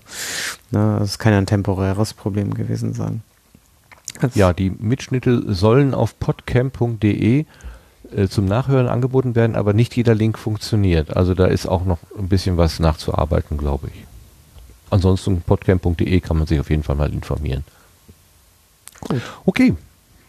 Dann ähm, machen wir hier das Podcamp 2016, äh, 2017, oh Gott, oh Gott, ich bin im falschen Jahr, zu. Danke nochmal an Marc und, und, Lars für die Eindrücke, die sie uns mitgegeben haben. Und danke auch nochmal an Nora, ähm, die sich jetzt verabschieden möchte. Rita ist gegangen und Nora möchte jetzt genau. auch ins Bett oder wo auch immer, wohin auch immer. Das Doch, will ich doch, gar nicht tatsächlich, wissen. tatsächlich genau dahin, damit ich morgen früh um 5 Uhr wieder frisch ans Werk kann und auch Ui. den letzten Arbeitstag der Woche noch hinter mich bringen kann. Aber es hat echt Spaß gemacht. Also vielen, vielen Dank für die Einladung. Wir sind ja äh, tatsächlich noch ein sehr junges Format, deswegen freuen wir uns total, dass, äh, dass wir jetzt schon äh, so positives Feedback haben und eine Einladung in den Sendegarten. Ja, sehr, sehr gern geschehen. Also ähm, ich bin total begeistert von der Art und Weise, wie ihr da miteinander redet und nehme da für mich persönlich auch immer ganz viel mit. Wie gesagt, dieses, dieses, dieses Ordnende, die, diese ganzen Gedankenbruchstücke, die ihr da ähm, schön zusammenfügt, die, die gibt es in meinem Hirn auch, aber es gibt diese Ordnung nicht, die ihr da herstellt. Und das tut einfach gut. Das ist sehr angenehm. Das ist schön zu hören. Vielen Dank dafür. Dann habt Gerne. noch äh, eine schöne Zeit und ähm, ich höre den Rest dann einfach nach. Sehr schön. Alles klar. Dankeschön dir Okay, für äh, das Teilnehmen und tschüss. Genau. Tschüss. Nora. Tschüss. So, dann kommen wir jetzt von einer Podcast-Veranstaltung, nämlich dem Podcamp 2017, zur nächsten Podcast-Veranstaltung. Also sagen wir mal nicht nächste im Kalender, das Kalender, das wäre, was wären andere, aber äh, eine, mit der wir relativ nah was zu tun haben, nämlich Podstock. Denn der Mr. Podstock ist in diesem, in diesem Jahr Sebastian Reimers und der kann uns mal auf den neuesten Stand der Planungen bringen. Bitte schön, Sebastian. Genau. Ähm, ja, schade, dass jetzt Nora weg musste. Ich hätte da sogar noch eben, fiel mir eben noch so ein Kommentar ein. Äh, für Live-Podcasts eignet sich Podstock natürlich zum Experimentieren auch ganz gut auf der Bühne, also um da Stimmt. Erfahrung zu sammeln. Aber sie hört es ja nach, das heißt, sie könnte den Tipp ja noch mitnehmen. Würde mich freuen. Also wäre, glaube ich, auch ein gutes Format für die Bühne. Das stimmt. Kommt bitte zu Podstock, Noah und Rita. Das wäre toll. So, und bevor ich weitermache, noch erstmal ein großes Dankeschön an die Becky, die war ja letztes Mal auch im Sendegarten und ähm, was wir, glaube ich, nicht so akut besprochen haben, dass sie sich auch sehr stark äh, für Podstock beteiligt und sehr äh, großartig den Twitter-Stream bedient und äh, da einfach äh, Stimmung macht und äh, alle quasi äh, bedient und äh, schreibt und tut und macht und äh, sie, ähm, sie ist da als Fachfrau natürlich äh, prädestiniert dafür und sie nimmt mir da so viel Arbeit ab. Ähm, also müsste ich das alles selber äh, machen, da, da das, äh, das nimmt mir wirklich sehr viel Arbeit und da bin ich sehr dankbar für. Also danke Becky, das schon mal bis hierhin, also die letzten 14 Tage waren eigentlich schon großartig. Das äh, freut mich sehr. Ähm, und ich glaube, ihr macht das auch sehr viel Spaß. Ähm, ja, ansonsten kann ich schon mal berichten, ja, Early Bird Phase ist gestartet, also alle Vorbesteller und Vor Vorbestellerinnen sollten mittlerweile äh, eine E-Mail bekommen haben, wo so ein kleiner Gutscheincode drin ist oder ein Link und äh, ja, anklicken und kaufen. Das haben mittlerweile auch schon 23 Personen getan. Äh, das heißt, das ist die, der aktuelle Stand zu heute. Ähm, wir, die ganze Early Bird Phase läuft noch bis nächste Woche äh, Freitag. Ähm, und dann geht eigentlich am Samstag direkt, schalte ich das einfach frei und dann kann jeder Tickets klicken, der dann jetzt im Vorfeld noch nicht äh, die Zeit dazu hatte, sich äh, darum zu bemühen. Ähm, ja, ich ähm, denke, das ähm, wird auch ziemlich voll werden. Also wie gesagt, 23 jetzt schon, also ist noch, noch nicht mal sieben Tage um. Also letzte Woche Samstag habe ich das äh, rausgehauen, die E-Mail. Also insofern denke ich schon, dass wir da wieder mindestens den Stand von 2016 erreichen von der Teilnehmerinnenzahl. Ja, ähm, dann habe ich heute noch spontan entschieden, äh, dass wir, also weil es jetzt aufkam, auch auf Twitter, ähm, wie es denn mit so Kindern aussieht, ähm, wenn man die denn mitbringen möchte. Ähm, da äh, würde ich sagen, alles unter sechs Jahren ist definitiv kostenlos. Die könnt ihr einfach mitbringen. Die werden einfach mitversorgt. Ähm, und alles darüber hinaus äh, bis 16 Jahre ähm, würde ich halt noch äh, 50% Rabatt äh, geben, so dass man da auch vielleicht das Ganze als Familienausflug nutzen kann. Also eine Familie, weiß ich schon mal, haben wir sicher an Bord, glaube ich. Echt? Eine ganze Familie. Schön. Ja. Ähm, zumindest äh, eine Dreiergruppe. Also ich weiß jetzt natürlich nicht die genauen Familienverhältnisse, aber so, äh, so kam es mir jetzt einfach vor. Nee. Und eine zweite ist Das auch schon in auch gar nicht so Planung. genau genau. Ist das Ihr Kind? nein, nein, nein, nein. Deswegen, ich, ich kann es nicht, äh, äh, wäre jetzt sehr spekulativ, aber es ähm, hat den Anschein. Oh mein Gott, ich rede mich um Kopf und Kragen. Ja, da müssen wir vorsichtig sein. Ey, sind ja keine Namen genannt worden, also insofern äh, ist das noch verkraftbar. Ja, ähm, genau, nächste Woche Samstag geht's dann richtig los, ähm, dann können alle und ähm, ja, also also zu den Kindern äh, muss ich noch mal schauen, entweder mache ich da noch ein zweites äh, Feld auf, wo man das klicken kann oder ähm, äh, in der Zwischenzeit, wenn ihr da Bedarf habt, einfach kurz uns anschreiben, dann äh, schicke ich euch einen Gutscheincode zu und dann könnt ihr das bestellen. Ähm, ja, das war's eigentlich auch erstmal so an kurzen Neuigkeiten bis hierhin. Ähm, Logo ist noch in der Mache, es T-Shirts geben, habe ich glaube ich beim vorletzten Mal oder so schon mal erwähnt, als es das erste Mal um Podstock ging. Ähm, das wird irgendwann jetzt wahrscheinlich im April äh, soweit sein und ja. Ach so, äh, vielleicht, ja, das ist auch noch ein bisschen äh, vorgegriffen vielleicht. Also ich habe mal Interesse halber mal ähm, das äh, CCC äh, VOG-Team äh, angeschrieben. Das heißt, wenn alles klappt, das ist noch nicht gewiss, weil das ist zwar bei denen jetzt in der Planungsphase quasi mit reingerutscht, ähm, könnte es also auch Videoübertragung und Aufzeichnung von einem Event geben zumindest von der Bühne. Ähm, Ist ein bisschen schwierig, weil der Termin quasi eine Woche später die Frostcon schon beginnt. Äh, Die brauchen immer irgendwie das, die, die Vollausstattung und ähm, das könnte natürlich logistisch ein bisschen knapp werden, aber ähm, ja, ähm, ist zumindest auf dem Schirm und unser treuer sinniger Anhörer äh, Andi äh, aus München, der, ähm, der wird sich schon darum kümmern, hoffe ich. ja. Na super. Also da, wo ähm, bis vor kurzem Certified Offline gewesen ist, soll es dann sogar eine Videoverbindung geben. Also das, äh, das ist schon sehr gewagt, muss ich sagen. Also ein hochgestecktes Ziel, aber ich glaube, ihr schafft das. Man, man muss sich ja äh, weiterentwickeln. Und äh, ich finde es halt immer sehr schön, von solchen Events auf, auch, Aufnahmen zu haben. Es ist natürlich nicht das gleiche wie vor Ort sein, aber ähm, es schwingt ja doch so immer so ein bisschen was mit und es ist auch gerade so, so zum Nachschauen, glaube ich, immer ganz schön. Also man hat es ja auch gesehen, äh, letztes Jahr wurde ja zumindestens ähm, aufgezeichnet, ähm, Puerto Partida. Ähm, das eignet sich ja auch wunderbar für, für so eine Aufzeichnung und die habe ich mir auch nochmal angeguckt auf YouTube und ich fand das auch nochmal sehr schön, da nochmal so, so ein Spirit von dem Event äh, mitzubekommen. Also natürlich sind die Audioaufnahmen auch schon ganz gut, aber wenn man so das Visuelle auch nochmal hat dazu, dann, dann greift das natürlich nochmal stärker. Ja, als Ausnahme sozusagen. im Genau, für, Audioland. für Bühnenprogramm, genau. also Genau, gra- weil, weil es geht ja um ein Bühnenprogramm und das äh, ist ja da eigentlich dann im Vordergrund. Das, darum macht man es ja auch, weil es einfach mal eine Ausnahme ist zum normalen klassischen Podcasten. Ja. Und ähm, weil es ja ein Community-Ereignis ist und auch interessant ist, wer ist denn da noch da? Lohnt es sich da hinzukommen? Kann ich den vielleicht oder den, den oder die mal wiedersehen? Gibt es ja äh, aller Guerilla-Planung so ein Google-Dokument, wo man sich mal eintragen kann, wer dann vielleicht kommen mag und eventuell sogar Fahrgemeinschaften bilden kann oder so. Ähm, das wäre vielleicht auch noch interessant. dabei Genau, auf jeden. Fall. Das ist äh, richtig, das habe ich hier auch noch stehen, richtig. Den, den, den, Link können wir ja dann noch in die Shownotes packen, weil das ist natürlich so eine unhandliche Google-Adresse.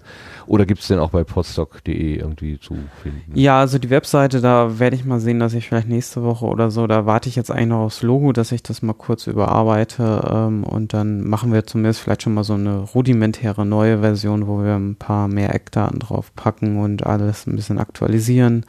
Ähm, ja, ähm, das, das wird jetzt, das dauert jetzt noch ein bisschen, aber werden wir auf jeden Fall, glaube ich, auch in Angriff nehmen.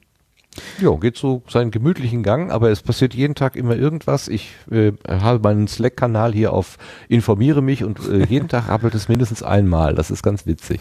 Ja. Also läuft gut, finde ich auch. Sehr schön. Schön. Ähm, dann kommen wir weiter und kommen jetzt von den Ereignissen weg zu ähm, mehr den Unterstützern. Du hast mitgebracht, Soundcloud geht wohl das Geld aus. Ja, ist mir, ja, ist mir auf Golem ein Artikel äh, zugeflogen ähm, der, und auch andere äh, Portale haben davon berichtet, dass ähm, ja SoundCloud immer noch finanziell am äh, Rudern ist und äh, vermutlich, äh, wenn es jetzt keinen Investor gibt ähm, oder kein, kein äh, Aufkauf der Firma, dann ähm, könnte das äh, bald in einer Insolvenz landen, das ganze Thema. Und das wäre natürlich eventuell für den einen oder anderen schon ein Problem. Deswegen hatte ich es jetzt als News einfach mal aufgenommen. Ich glaube, wir hatten das vor ein paar Monaten schon mal, dass es da irgendwie keine richtig schwarzen Zahlen gibt und das alles eher so eine Blase anscheinend ist bei denen. Und das, ähm, ja, äh, es könnte jetzt bald platzen, wenn es schief läuft. Hm. Na, da warten wir mal ab, was da passiert. Da gab es verschiedene Übernahmegeschichten. Äh, ne? Wollte das nicht auch an Google gehen? War das nicht auch? Ja, und ich glaube. Da war was Größeres. Ja, aber, aber die sind alle irgendwie alle wieder, geplatzt und das wieder abgesprungen. Genau, genau und ja. das ist jetzt wohl das Problem. Deswegen wird jetzt wohl händeringend äh, in letzter Minute noch ein Investor gesucht und bisher oder eine Investorin ähm, und das äh, scheint aktuell nicht so gut auszusehen, dass sich jetzt alle darum reißen. Und das, ähm, ja, das bedeutet meistens dann bei so einem Startup dann nicht nichts Gutes. Ja, genau, genau. Also was könnte man mitnehmen? Ähm, gut, äh, alle Podcasterinnen und Podcaster haben sowieso ihre Aufnahmen nochmal zu Hause irgendwo liegen. Aber Hoffentlich, vielleicht, ja. wenn Ja. das nicht der Fall ist, versuchen das jetzt auf jeden Fall mal runterzuladen und irgendwo Ja. außerhalb von Soundcloud zu sichern, denn das kann manchmal ja dann auch über Nacht verschwinden, sowas. also, das geht ja schon mal schnell. Genau, ein Plan B, ja, über Nacht wahrscheinlich, glaube ich jetzt nicht, aber das ähm, kann natürlich auch passieren, aber ich denke schon, dass es da eine gewisse Frist geben wird. Ähm, ich weiß auch gerade nicht, welche Firmierung die alles haben. Also wenn, dann müssten sie wahrscheinlich, also wenn es eine GmbH ist, dann müssten sie, oder eine deutsche Firma ist, dann da ist das hier, also hier in Deutschland ist das Insolvenzrecht eigentlich sehr scharf geschnitten.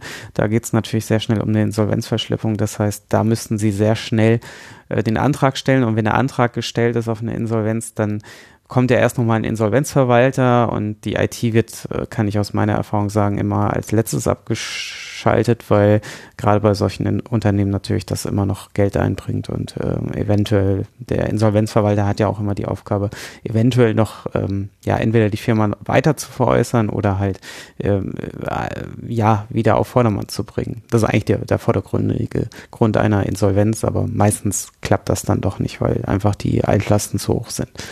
Ja.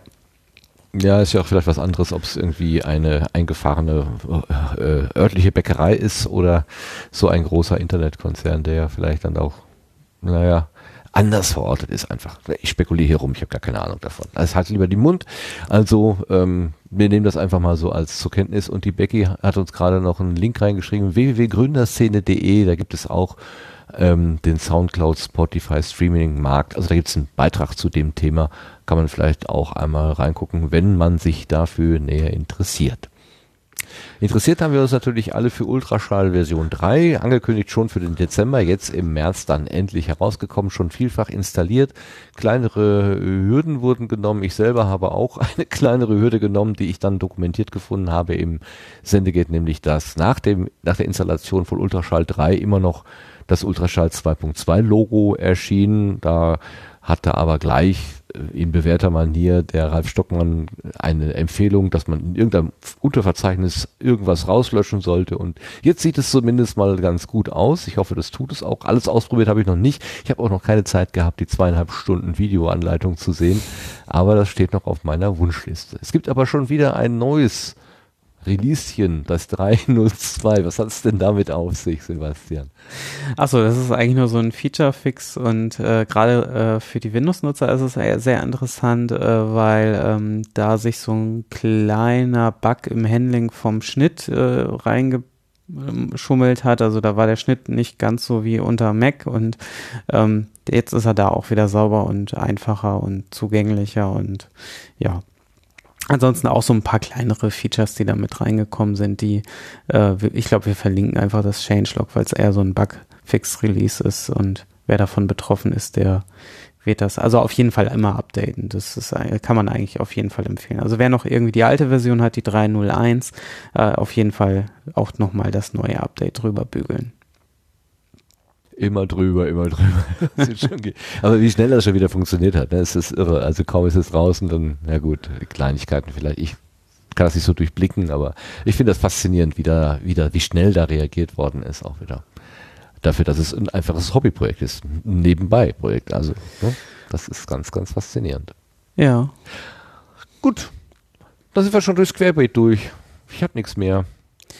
Macht aber nichts, ne? Nö, ich denke auch, dass. Ja. Blühkalender. Das heißt, was steht an im Podcastland für die nächste Zeit?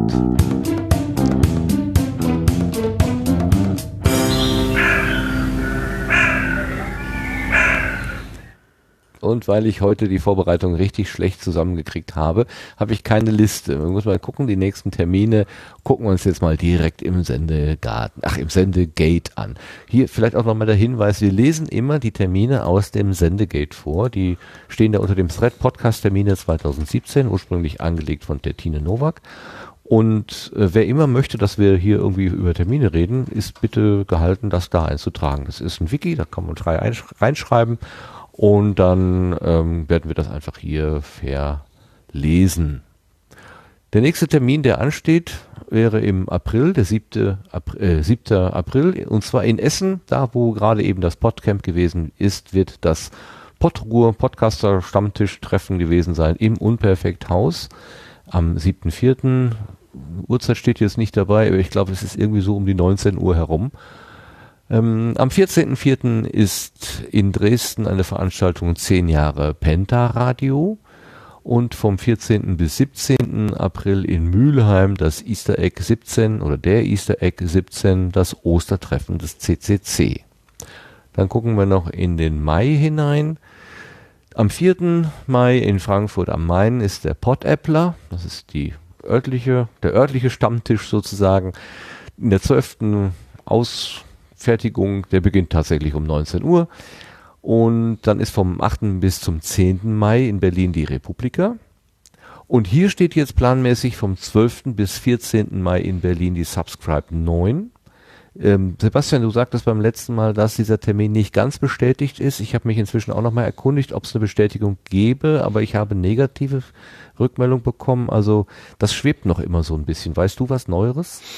Nee, ist eigentlich auch noch mein letzter Stand, dass da jetzt, ähm, also gesucht wird halt immer noch ein Ort innerhalb von Berlin. Also Berlin ist eigentlich gesetzt, ähm, zumindestens war das so mein letzter Stand. Und ähm, aber innerhalb von Berlins, ähm, sonst hat das ja immer in den Räumlichkeiten der Wikimedia stattgefunden. Das Problem ist halt, das hat sich beim letzten Mal im Mai schon gezeigt, dass die Wikimedia doch relativ klein wird ähm, da immer mehr Räumlichkeiten halt in Büros umfunktioniert werden und ähm, dadurch halt der Platz einfach nicht mehr da ist. Ähm, ich glaube, beim letzten Mal waren wir auch schon so um die 100 Leute und das, ähm, da- das, das ist dann einfach, gerade wenn man viele Workshops noch machen will, einfach nicht mehr praktikabel und ähm, ja, jetzt äh, sind wir natürlich alle ein bisschen verwöhnt worden beim Bayerischen Rundfunk im, im Herbst. Äh, Das war natürlich echt äh, äh, schöne Location und halt auch gut ausgestattet. Aber ja, sowas dann natürlich in Berlin nochmal zu finden, was auch preislich noch klappt, ne? weil es ja auch eine Community-Veranstaltung ist und jetzt nicht irgendwie Tausende von Euro dort aufgerufen werden können für, äh, für alle Teilnehmer und Teilnehmerinnen ähm, und das irgendwie auch zum Selbstkostenpreis dann sich tragen muss. Ähm, kann ich mir schon vorstellen, dass das äh, sich auch dort schwierig gestaltet und ja, und ich hoffe auch, dass bald ein neuer Termin dann oder vielleicht wird auch der Termin, ich denke, es wird erstmal versucht, den Termin zu halten, aber ich, äh, ne, ob die neue Location dann halt zu dem Termin verfügbar ist, das ist halt, das wird natürlich von Tag zu Tag wahrscheinlich unwahrscheinlicher, ja. Ja, müssen wir mal gucken. Es wird natürlich auch ein Problem, dann ein Hotelzimmer zu finden, was man noch bezahlen kann und überhaupt die, also auch die Spartarife der Bahn sind natürlich dann irgendwann auch mal weg. Also das wird alles nicht einfacher dadurch, wenn sich die Sachen so, so Ja, ich denke, ergeben. ich ne? denke, die sind da auf jeden Fall dran und ähm, ich, ähm, ja, ich hoffe auch. Ich möchte das auch gerne planen, das stimmt schon. Ja. Naja gut, man, man kann es sich wünschen, aber natürlich stecken die auch in ihren Zwängen drin. Also ich, nee, wir, wir können einfach nur allen die Daumen drücken, dass das irgendwie gut funktioniert. Ich hatte jetzt, das war der Mai, also 14, 12. bis 14. Mai mit Vorbehalt wäre die Subscribe, ähm, also im Anschluss an die Republika, vielleicht aber eben auch nicht. Dann ist der Juni bisher komplett veranstaltungsfrei, da legen wir uns alle in die Sonne und dann geht's im Juli weiter. Das sind dann lokale Veranstaltungen, die lesen wir dann, wenn es soweit ist. Aber vielleicht noch einmal der Hinweis im August, 10. bis 13. August im Hunsrück in Solschied eben das potstock.de ähm, ja, Barcamp Festival Podcasten auf der grünen Wiese und unterm, äh, unterm schrägen Ja. Dach mit schrägen Leuten einfach ein bisschen Gedankenaustausch, Fachsimpelei und eine gute Zeit haben. Genau. ne? Kann ich nur empfehlen. So, das soll es gewesen sein für die Ja. Termine. Alles klar. Dann, gehen wir weiter in unserem Plan. Meine Güte, das geht ja hier richtig los durch. Und wir haben die Setzlinge. Wo sind sie? Da.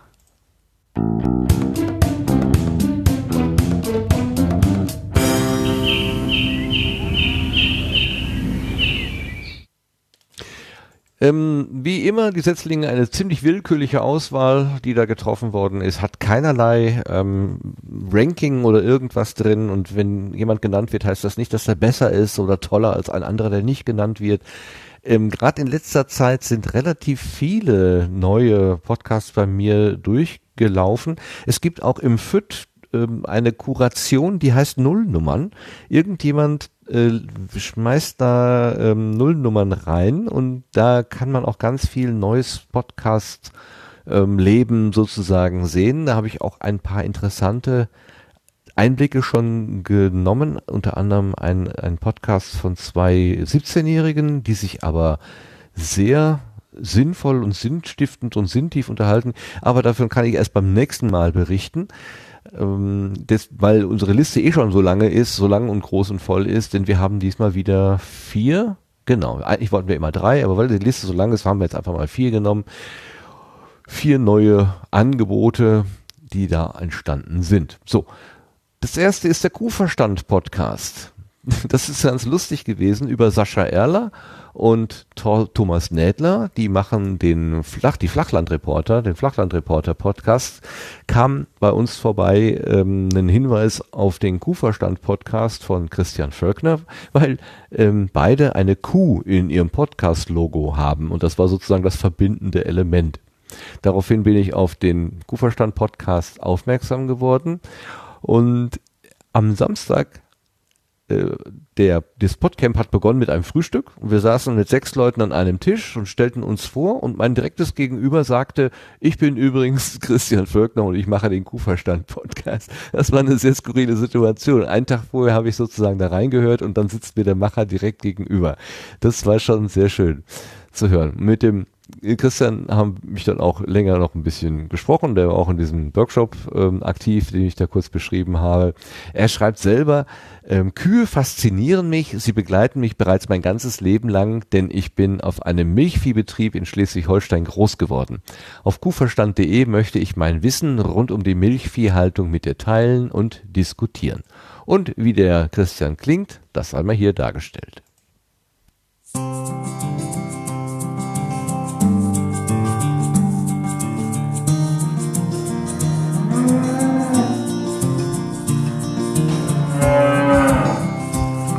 Kuhverstand Podcast.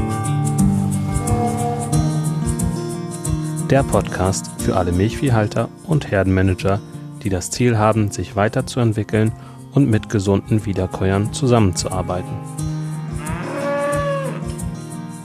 Heute am Mikro ist wieder Christian Völkner.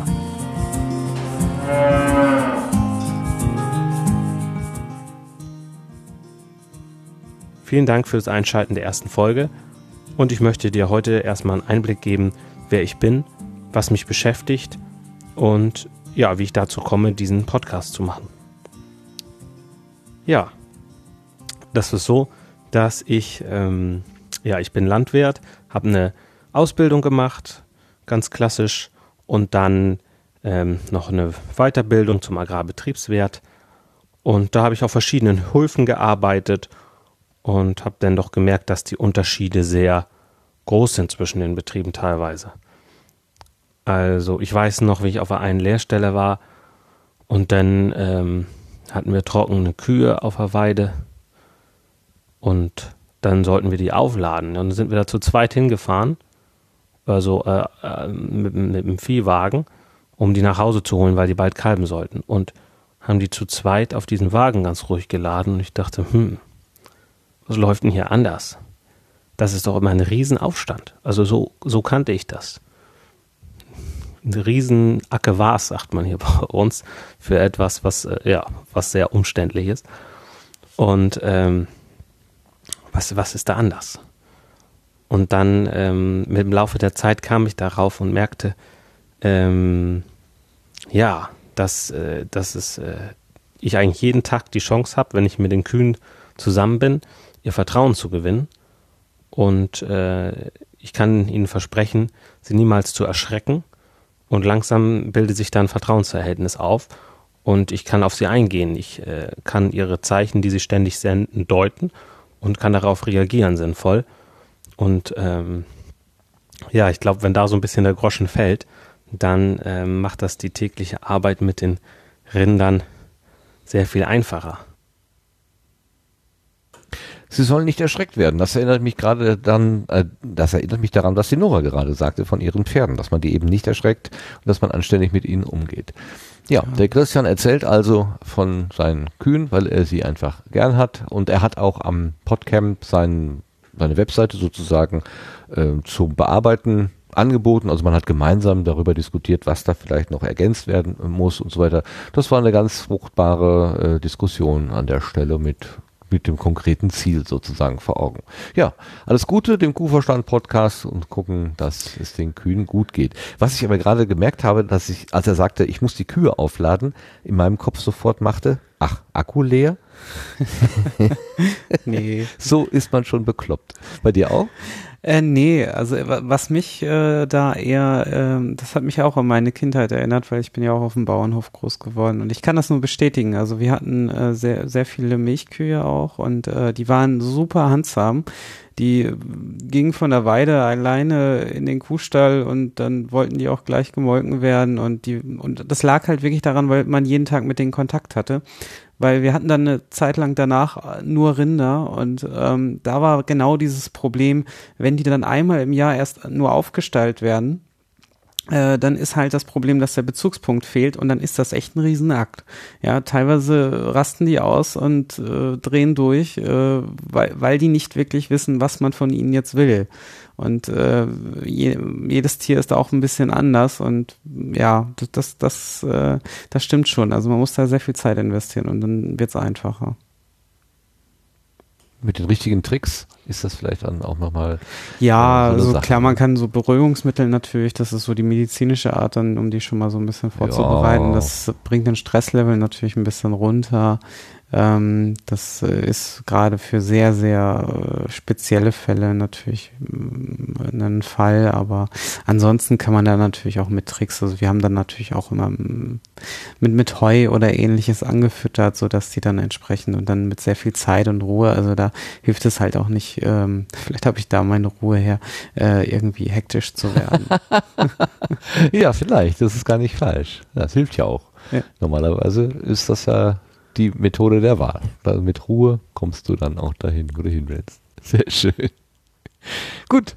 Der nächste Setzling ist anekdotisch evident. Das ist ein Hinweis, den wir bekommen haben vom Detlef Breitenbach, also den, den wir unter BlackMac 42 kennen.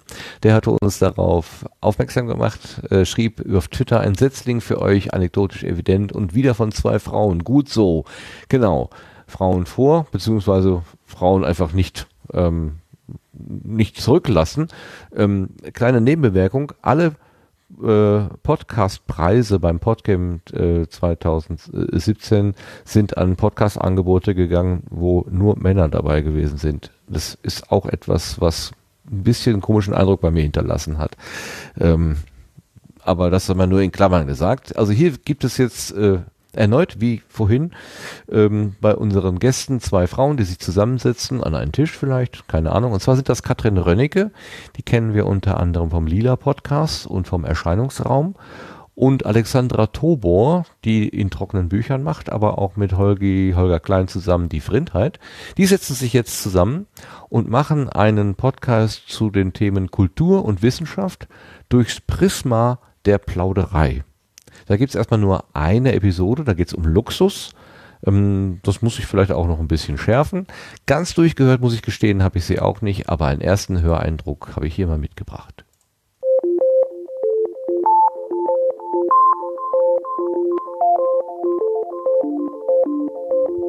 Anekdotisch evident. Mit Katrin Rönecke und Alexandra Tobor.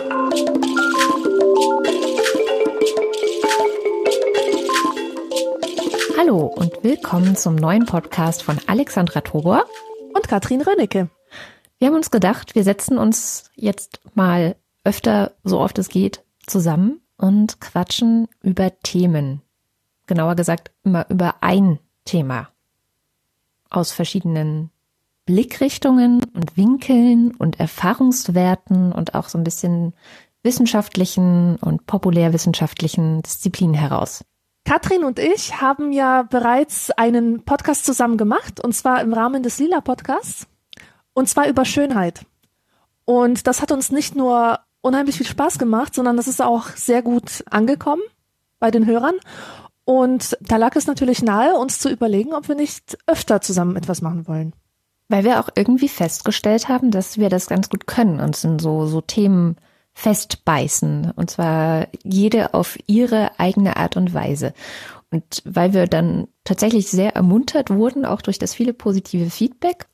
Und so sitzen wir jetzt hier und haben uns überlegt, dass wir einfach mal über das Thema Luxus sprechen wollen würden. Eine Frage, Katrin, die ich dir schon immer stellen wollte. Wie bist du überhaupt auf das Thema Luxus gekommen? Wie bist du denn drauf gekommen, mir gerade dieses Thema vorzuschlagen? Das weiß ich ehrlich gesagt nicht mehr. Ich laufe manchmal so durch die Gegend oder sitze irgendwie auf dem Klo oder dusche oder ähm, bin abwesend, während meine Kinder spielen und dann habe ich so verschiedene Gedanken und denke, ach Mensch, darüber könnte man auch mal sprechen. Genau, und was das genau ist, das kann man dann erfahren, wenn man anekdotisch evident hört. Ich möchte äh, nochmal zur Klarstellung sagen, ich habe nicht durchgehört, das heißt nicht, dass ich da nicht reinhören möchte. Ich mag beide äh, Frauen sehr gerne anhören und habe den äh, in trockenen Büchern die Episode von der Alexander Tober zum Thema Luxus auch schon gehört. Aber wenn man so ein Wochenende lang irgendwo bei einer Veranstaltung ist, dann geht einfach die Zeit flöten und dann ist irgendwann mal Schluss. Ich kann allerdings hier sagen, wenn die beiden von denen ich jeweils weiß, dass sie ein gutes Angebot machen, ein gemeinsames Angebot machen, dann kann man das auch guten Gewissens hier aufführen. Also anekdotisch evident ein neues Angebot von den beiden Frauen. Wir haben eine weitere Zusendung bekommen, und zwar vom Klaus Backhaus. Der hat uns geschrieben, wem Mutti und ich von der Schwarzmarie gefallen. Der sollte auch Oma erzählt vom Krieg von Die Enkelin hören. Und zwar ist die Enkelin Jessica Wagener die hat ähm, sich vorgenommen, Menschen, die den Krieg mitgemacht haben, vors Mikrofon zu bekommen und deren Geschichte erzählen zu lassen. Sie beschreibt es so, in unserer Podcast-Reihe erzählen nacheinander fünf Zeitzeuginnen, die damals noch Kinder waren, ihre Geschichten. Oma erzählt vom Krieg, das ist eine joviale Floskel dafür, wenn jemand mal wieder die alten Erinnerungen auspackt. Aber wir brauchen diese Erinnerungen heute mehr denn je. Oma erzählt vom Krieg ist im Prinzip der, die Aufforderung, äh, nicht vergessen, was geschehen ist und nach Möglichkeit Fehler, die man damals gemacht hat, nicht zu wiederholen. Aber hören wir doch mal rein, wie das klingt. Als der Zweite Weltkrieg ausbrach, war Karin erst ein Jahr alt. Sie erinnert sich an ihre Kindheit, an Bomben, Feuer, Angst und Tod. Und daran, wie sie ihren Vater erst nach dem Krieg kennenlernte. Mein Vater ist zu Besuch gekommen aus dem Krieg. Bewusst ist es das erste Mal gewesen, dass ich diesen mir völlig fremden Mann gesehen habe. Oma erzählt vom Krieg. Ein Podcast von Z. Folge 1 mit Karin. Mein Name ist Karin. Geboren bin ich in Berlin und zwar am 11.08.1938. Meine Eltern, Horst und Elfriede, Sie natürlich Hausfrau und mein Vater Grafiker, der glaubte sein Leben vor sich zu haben und ein Jahr später dann zum Krieg gezogen wurde. Die Erinnerung fängt in etwa mit drei Jahren an und da ging es gleich recht turbulent zu. Es war ja dann bereits 42, 1942 und der Krieg kam ja im Grunde immer näher. Und da wurde man noch gefragt, ob man irgendwo in den ost- oder in den westlichen Gebieten Verwandte hat. Und dann konnte die Mutter mit dem Kind dahin gehen. Und wir sind dann also nach Schlesien gegangen und sind in Fraustadt bei meiner Tante gelandet. 42, da erinnere ich mich an einen Sommer mit meinen Cousins und dergleichen und im Apfelbaum hängen und die letzten Äpfel runterholen und all sowas. Die Bezugsperson für mich war meine Mutter. Und eines späten Abends, wir lagen beide schon im Bett, klopft es an unserer Tür. Meine Mutter macht die Tür auf, gibt einen lauten Schrei vor sich und fällt einem Mann in so einer komischen Kutte in den Arm. Ich denke, was ist das denn? Mein Vater ist zu Besuch gekommen. Tja, ein komischer Mann mit einer komischen Kutte und das ist der eigene Vater. Und man kennt ihn nicht. Das ist schon, ja, das ist schon eine Geschichte, die erzählt werden muss und man sollte nicht vergessen, wie das mal gewesen ist. Also Oma erzählt vom Krieg zu finden unter jessica-wagener.potspot.de und es sind mindestens fünf Episoden, vielleicht kommen auch noch welche dazu. Wir müssen mal abwarten. Genaues kann ich da jetzt nicht sagen. Und ob noch weitere Episoden dazukommen, das äh, ist auch eine Frage, die das den letzten Setzling sozusagen begleitet. Denn das ist ein Experiment aus dem Conscience Podcast von Katrin Leinweber und der Marielle. Ähm, wobei in diesem Fall Marielle äh, nicht mitmacht, sondern Lothar Bodingbauer, den wir ja auch schon aus verschiedenen anderen Angeboten kennen. Mm, es gibt ein neues ähm, Verfahren in der Biologie, Biochemie, das ist das CRISPR-Cas-Verfahren. Und ähm, Katrin schreibt hier in ihrem Rahmentext anknüpfend an die bisherigen CRISPR-Cas-Themen bei Conscience liegen hier gerade zwei bis drei Gespräche zwischen Katrin und Lothar auf der Platte, die bei positiven Rückmeldungen durch euch, liebe Hörerinnen und Hörer, eventuell zu einem neuen Podcast führen. Viel Spaß beim Zuhören und wieder auffrischen eures CRISPR-Wissens. Also äh, Katrin und Lothar haben sich darüber unterhalten. Und wenn das auf fruchtbaren Boden fällt, also wenn die Hörerschaft sagt, oh, das ist aber interessant, da würden wir gerne mehr von hören und entsprechend Rückmeldungen ankommen, dann könnte aus diesem Setzling etwas werden. Und damit ihr wisst, was das ist, mal eben hier einen kleinen Audioeindruck. Hallo, Katrin hier vom Conscience Podcast oder Conscience, wie immer. Dieses Mal wieder eine Spezialfolge, die auch den Beginn eines neuen Podcasts markiert. Und die Idee dazu hat sich aus den CRISPR-Cas-Themen der Conscience-Episoden ja 29, 30 und ähm, 32 entwickelt. Und dieser neue Podcast wird sich um Genomeditierung drehen. Und zwar im Allgemeinen und aus der gesellschaftlichen und ethischen Vogelperspektive auf dieses ja, sehr neue und sehr spannende Forschungsgebiet. Dazu aber gleich mehr in der Nullnummer. Äh, vorher habe ich die ganz besondere Freude, einen Kollegen zu begrüßen. Bekannt aus den sehr guten Wissenschafts- und Wissenspodcasts Physikalische Soiree, Bienengespräche und noch einigen anderen. Lothar Bodingbauer. Hallo, schön, dass du dabei bist. Ja, hallo Katrin, vielen Dank für die Einladung. Ja, ich habe ja eigentlich Physik studiert, das ist die unbelebte Natur, die hat damit gar nichts zu tun, aber in meiner Kindheit wollte ich einmal Gärtner werden und haben die Eltern gesagt, na, du sollst, äh, das kannst später mal machen, äh, Biologie studieren, habe ich ihm dann nicht wegen Physik. Ja, aber die belebte Natur interessiert mich sehr und ich habe mir gerade ein fettes Buch gekauft über Molekularbiologie der Zelle. 1500 ähm, Seiten, ich bin jetzt auf 70, Seite 70 immerhin schon. Aber mit dir über CRISPR-Cas zu sprechen, das gibt natürlich herrliche Möglichkeiten, das aus ähm, dem Gespräch zu erfahren, worum es eigentlich bei dieser Geschichte aus der Biologie, aus der Genetik, aus der Vererbung eigentlich geht. Dann starten wir am besten vielleicht mit der Nullnummer und da muss ich, das sollte ich vielleicht einmal naiv fragen. Was ist denn das eine Nullnummer? Ich weiß nicht, der Begriff hat sich eingebürgert für die quasi Erklärfolge, was denn ein Podcast, wenn er gerade startet, so über sich selber zu erzählen hat. Die Metageschichte praktisch, also so. Ja. das, was man, was man tunlichst dann nicht reinpackt, ständig in die, in die normalen inhaltlichen Folgen. Oder zumindest nicht Ja, ins Intro. Auch das. Genau, könnten auch inhaltliche Grundlagen sein, das stimmt. Ah, das heißt, in der Nullnummer bespricht man einfach, was man vorhat. Mhm. Okay. Hast du es mit deinem Podcast nicht gemacht? Nein. Du bist einfach eingestiegen direkt. Ja. ähm, ja. Nein, ich bin immer nur eingestiegen.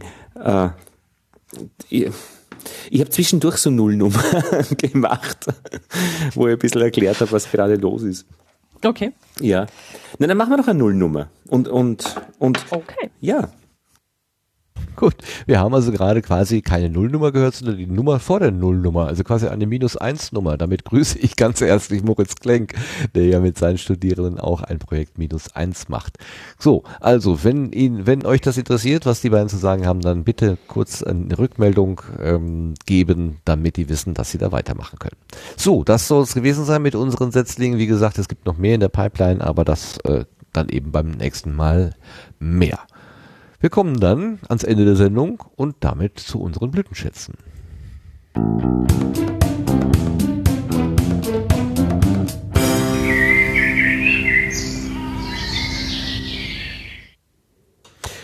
Da frage ich doch mal den Sebastian. Sebastian, hast du einen Blütenschatz zufällig dabei? Ähm, du, du, du, ich muss mal überlegen. Ich würde glatt die letzte Folge von Was denkst du denn äh, featuren? Also die wir schon angesprochen hatten über Super. das äh, Verzichten. Ja. Das ist gut, das ist sehr gut. Ähm, das müssen wir gleich notieren. Das schreibst du am besten gleich selber Ich bin hier das gerade am Rotieren, rein, ja. weil mir der eine Rechner stehen geblieben Ja, ist. Ich muss hier ein bisschen, ähm, ich weiß nämlich, dass ich noch eine Nachricht bekommen habe für einen Blütenschatz von dem Black Mac 42. Und diesmal, endlich will ich ihn mal äh, benennen. Normalerweise übersehe ich den ja immer. Ich weiß auch nicht, wie das kommt. Äh, jetzt ist er nur gerade in meinem mm, Dings hier verschwunden. Ah, da ist er wieder. Guck mal.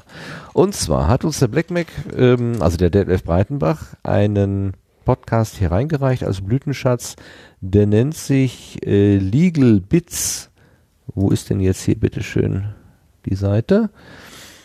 Legal Bits, das ist ähm, ein Jura-Podcast und er schreibt dazu Hass, Lügen und Gemeinheiten. Was ist erlaubt im Netz? Ein juristischer Rundumschlag. Stiegler-legal.com, da kann man das finden. Also ein direkter Blütenschatz vom Detlef Breitenbach. Ähm, ein Highlight, genau. Das nennen wir ja hier Blütenschatz. Dankeschön, Detlef. Diesmal habe ich es gesehen und trotz der Schwierigkeiten mit dem hängenden Rechner habe ich es endlich mal geschafft, deinen Blütenschatz hier auch zu erwähnen. Dann kommen wir zu meinem. Ähm, ich habe gehört den Podcast, wie heißt der genau? Vom Im zum Zug. Der heißt FITZ, V-I-Z-Z. Und dahinter steckt der Robert Meyer. Das ist ein Österreicher und das hört man auch an der Stimme. Der Robert Meyer äh, spricht sehr bedächtig und ruhig normalerweise. Ähm, und die Tonqualität, naja, die ist auch so ein bisschen schwankend. Also manchmal habe ich schon ein bisschen Schwierigkeiten, ihn zu verstehen. Aber er hat sich neues Equipment gekauft und ich bin sicher, das wird alles noch ganz, ganz viel besser werden. Warum ich aber jetzt diese spezielle Folge Nummer 16 erwähne, mit dem Namen Bei Rot bleibt stehen, hat folgenden Hintergrund. Der Robert Meyer ist Zugführer und äh, fährt natürlich Züge den ganzen Tag hin und her oder die ganze Nacht, meistens nachts. Und es ist ihm passiert, dass er über ein rotes Signal gefahren ist. Das ist für einen Zugführer natürlich das, na, somit das Schlimmste, was passieren kann. Es ist letztendlich sind es wenige Meter gewesen, also es ist kein Schaden entstanden, aber es ist natürlich ähm, eine Verfehlung. Also wenn, wenn rot, dann rot, ne? Denn so heißt der Titel ja auch bei Rot bleib stehen. Und dieser Personal Podcast, ähm, also er hat diese Geschichte aus seinem Personal Podcast nicht ausgenommen. Und das finde ich eine ganz ja bemerkenswerte Tat. Denn normalerweise ist es ja so, äh, wenn wir, wenn es schön ist, wenn alles gut läuft, dann reden wir gerne darüber und wenn es schwierig wird und wenn ähm, Dinge nicht so laufen und wenn es sogar so weit geht wie bei ihm, dass er kurzfristig vom Dienst suspendiert wird, dass es eine Untersuchungskommission gibt, dass es disziplinarische Maßnahmen gibt und so weiter und so fort. Also es wurde richtig fies. Und er hat sich echt überlegt, soll ich den Leuten das erzählen oder nicht? Und er hat sich dann dazu durchgerungen zu sagen, nein, das gehört zu mir, das ähm, ich habe bisher vieles andere erzählt, dann erzähle ich euch das jetzt auch. Und dieses Dazustehen zu dem Fehler, den er gemacht hat, ähm, und damit umgehen und uns daran teilhaben lassen, wie er da, äh, ja, wie er das verarbeitet, das finde ich so groß und das hat so viel, ja, ja, so, so, so viel Nachahmungspotenzial, finde ich. Also dazu stehen, natürlich pass passiert immer Fehler, immer und überall, aber nicht vertuschen, sondern drüber reden, finde ich großartig. Ich weiß nicht, ob ich an seiner Stelle so entschieden hätte, vermutlich sogar nicht, aber umso mehr hat es mir beeindruckt. Ich habe jetzt absichtlich kein Hörbeispiel mitgebracht, denn ich glaube, diese Folge, so wie beim letzten Mal auch, die hat es dann verdient, dass man sie komplett hört und nicht nur so ein Ausschnitt da herausgerissen wird, sondern es entwickelt sich und man merkt ihm auch an, mit welcher Belastung er das Ganze dann einspricht. Also, Robert, ich ziehe den Hut vor dir. Toll gemacht. Mhm. Das ist mein Blütenschatz. Sehr schön. So. Bitte, Sebastian? Ja, sehr schön. Also ich, ich denke auch, dass äh, ja diese diese Kultur, dass man halt wirklich nur dieses Positive eigentlich hervorhebt und auch dieses Scheitern ist ja auch immer sehr negativ äh, belastet und man redet da nicht gerne drüber, aber gerade das ist ja das, was uns irgendwie weiterbringt. Ne? Und das ähm, da gerade von diesem Profil, also so so geht es mir in meiner Erfahrung, dass immer wenn irgendwas äh, schlecht gelaufen ist, dass ich am Ende dann daraus gelernt habe und ähm, das ähm, ja, ich, ich glaube, dass das sollte sich mehr durchsetzen, dass wir da mehr drüber reden, ja. Ja, also Fehler passieren. Wir, wir können, also durch Vertuschen wird nichts besser Ja, werden. ja, ja. Und, äh, man muss eben dann auch zu den Konsequenzen stehen. Und er macht das. Also ich finde das, Ja. finde das gut. Er arbeitet das auf und überlegt sich, äh, was ist genau der Grund gewesen und ähm, ja, das, also mich hat das, mich hat das schon ganz schön bewegt, das so Mhm. zu hören. Und ähm, das ist eben diese, diese unmittelbare und Intensität auch des Podcast-Erzählens. Also es erzählt mir eine einzelne Person in mein, in mein Ohr hinein und ähm, es, es hat so einen, so einen intimen Charakter bekommen, dass er quasi mir das erzählt hat. Ähm, ich war richtig bewegt, muss ich schon sagen. Hm. Ja. Ja, das sind immer so die, also sch schön ist halt für einen selbst als Hörerlebnis, dass man da so nah dran kommt. Ne? Das ist halt das, ähm, das Berührende daran und ähm, schön ist es natürlich jetzt in, in dem Sinne Nee, natürlich nicht, es ne? ist, ist echt nicht lustig. Also Ja. das, das ist auch keine, ähm, also ich hätte ja auch eher gedacht, dass die, die, die Bahner dann sagen, naja gut, komm, hier ist einmal passiert und dann Hätte ich jetzt auch gedacht, ähm, dass es halt so, so unter, was weiß ich, man hat drei Abmahnungen frei und, und das ist jetzt Nein. eine gewesen, ne? aber das, das Nein, dann nein, da, da beginnt eine ganze disziplinarische Maschinerie und die kann auch sehr, sehr unangenehm werden. Also in leichteren Fällen wird's dann, ähm, äh,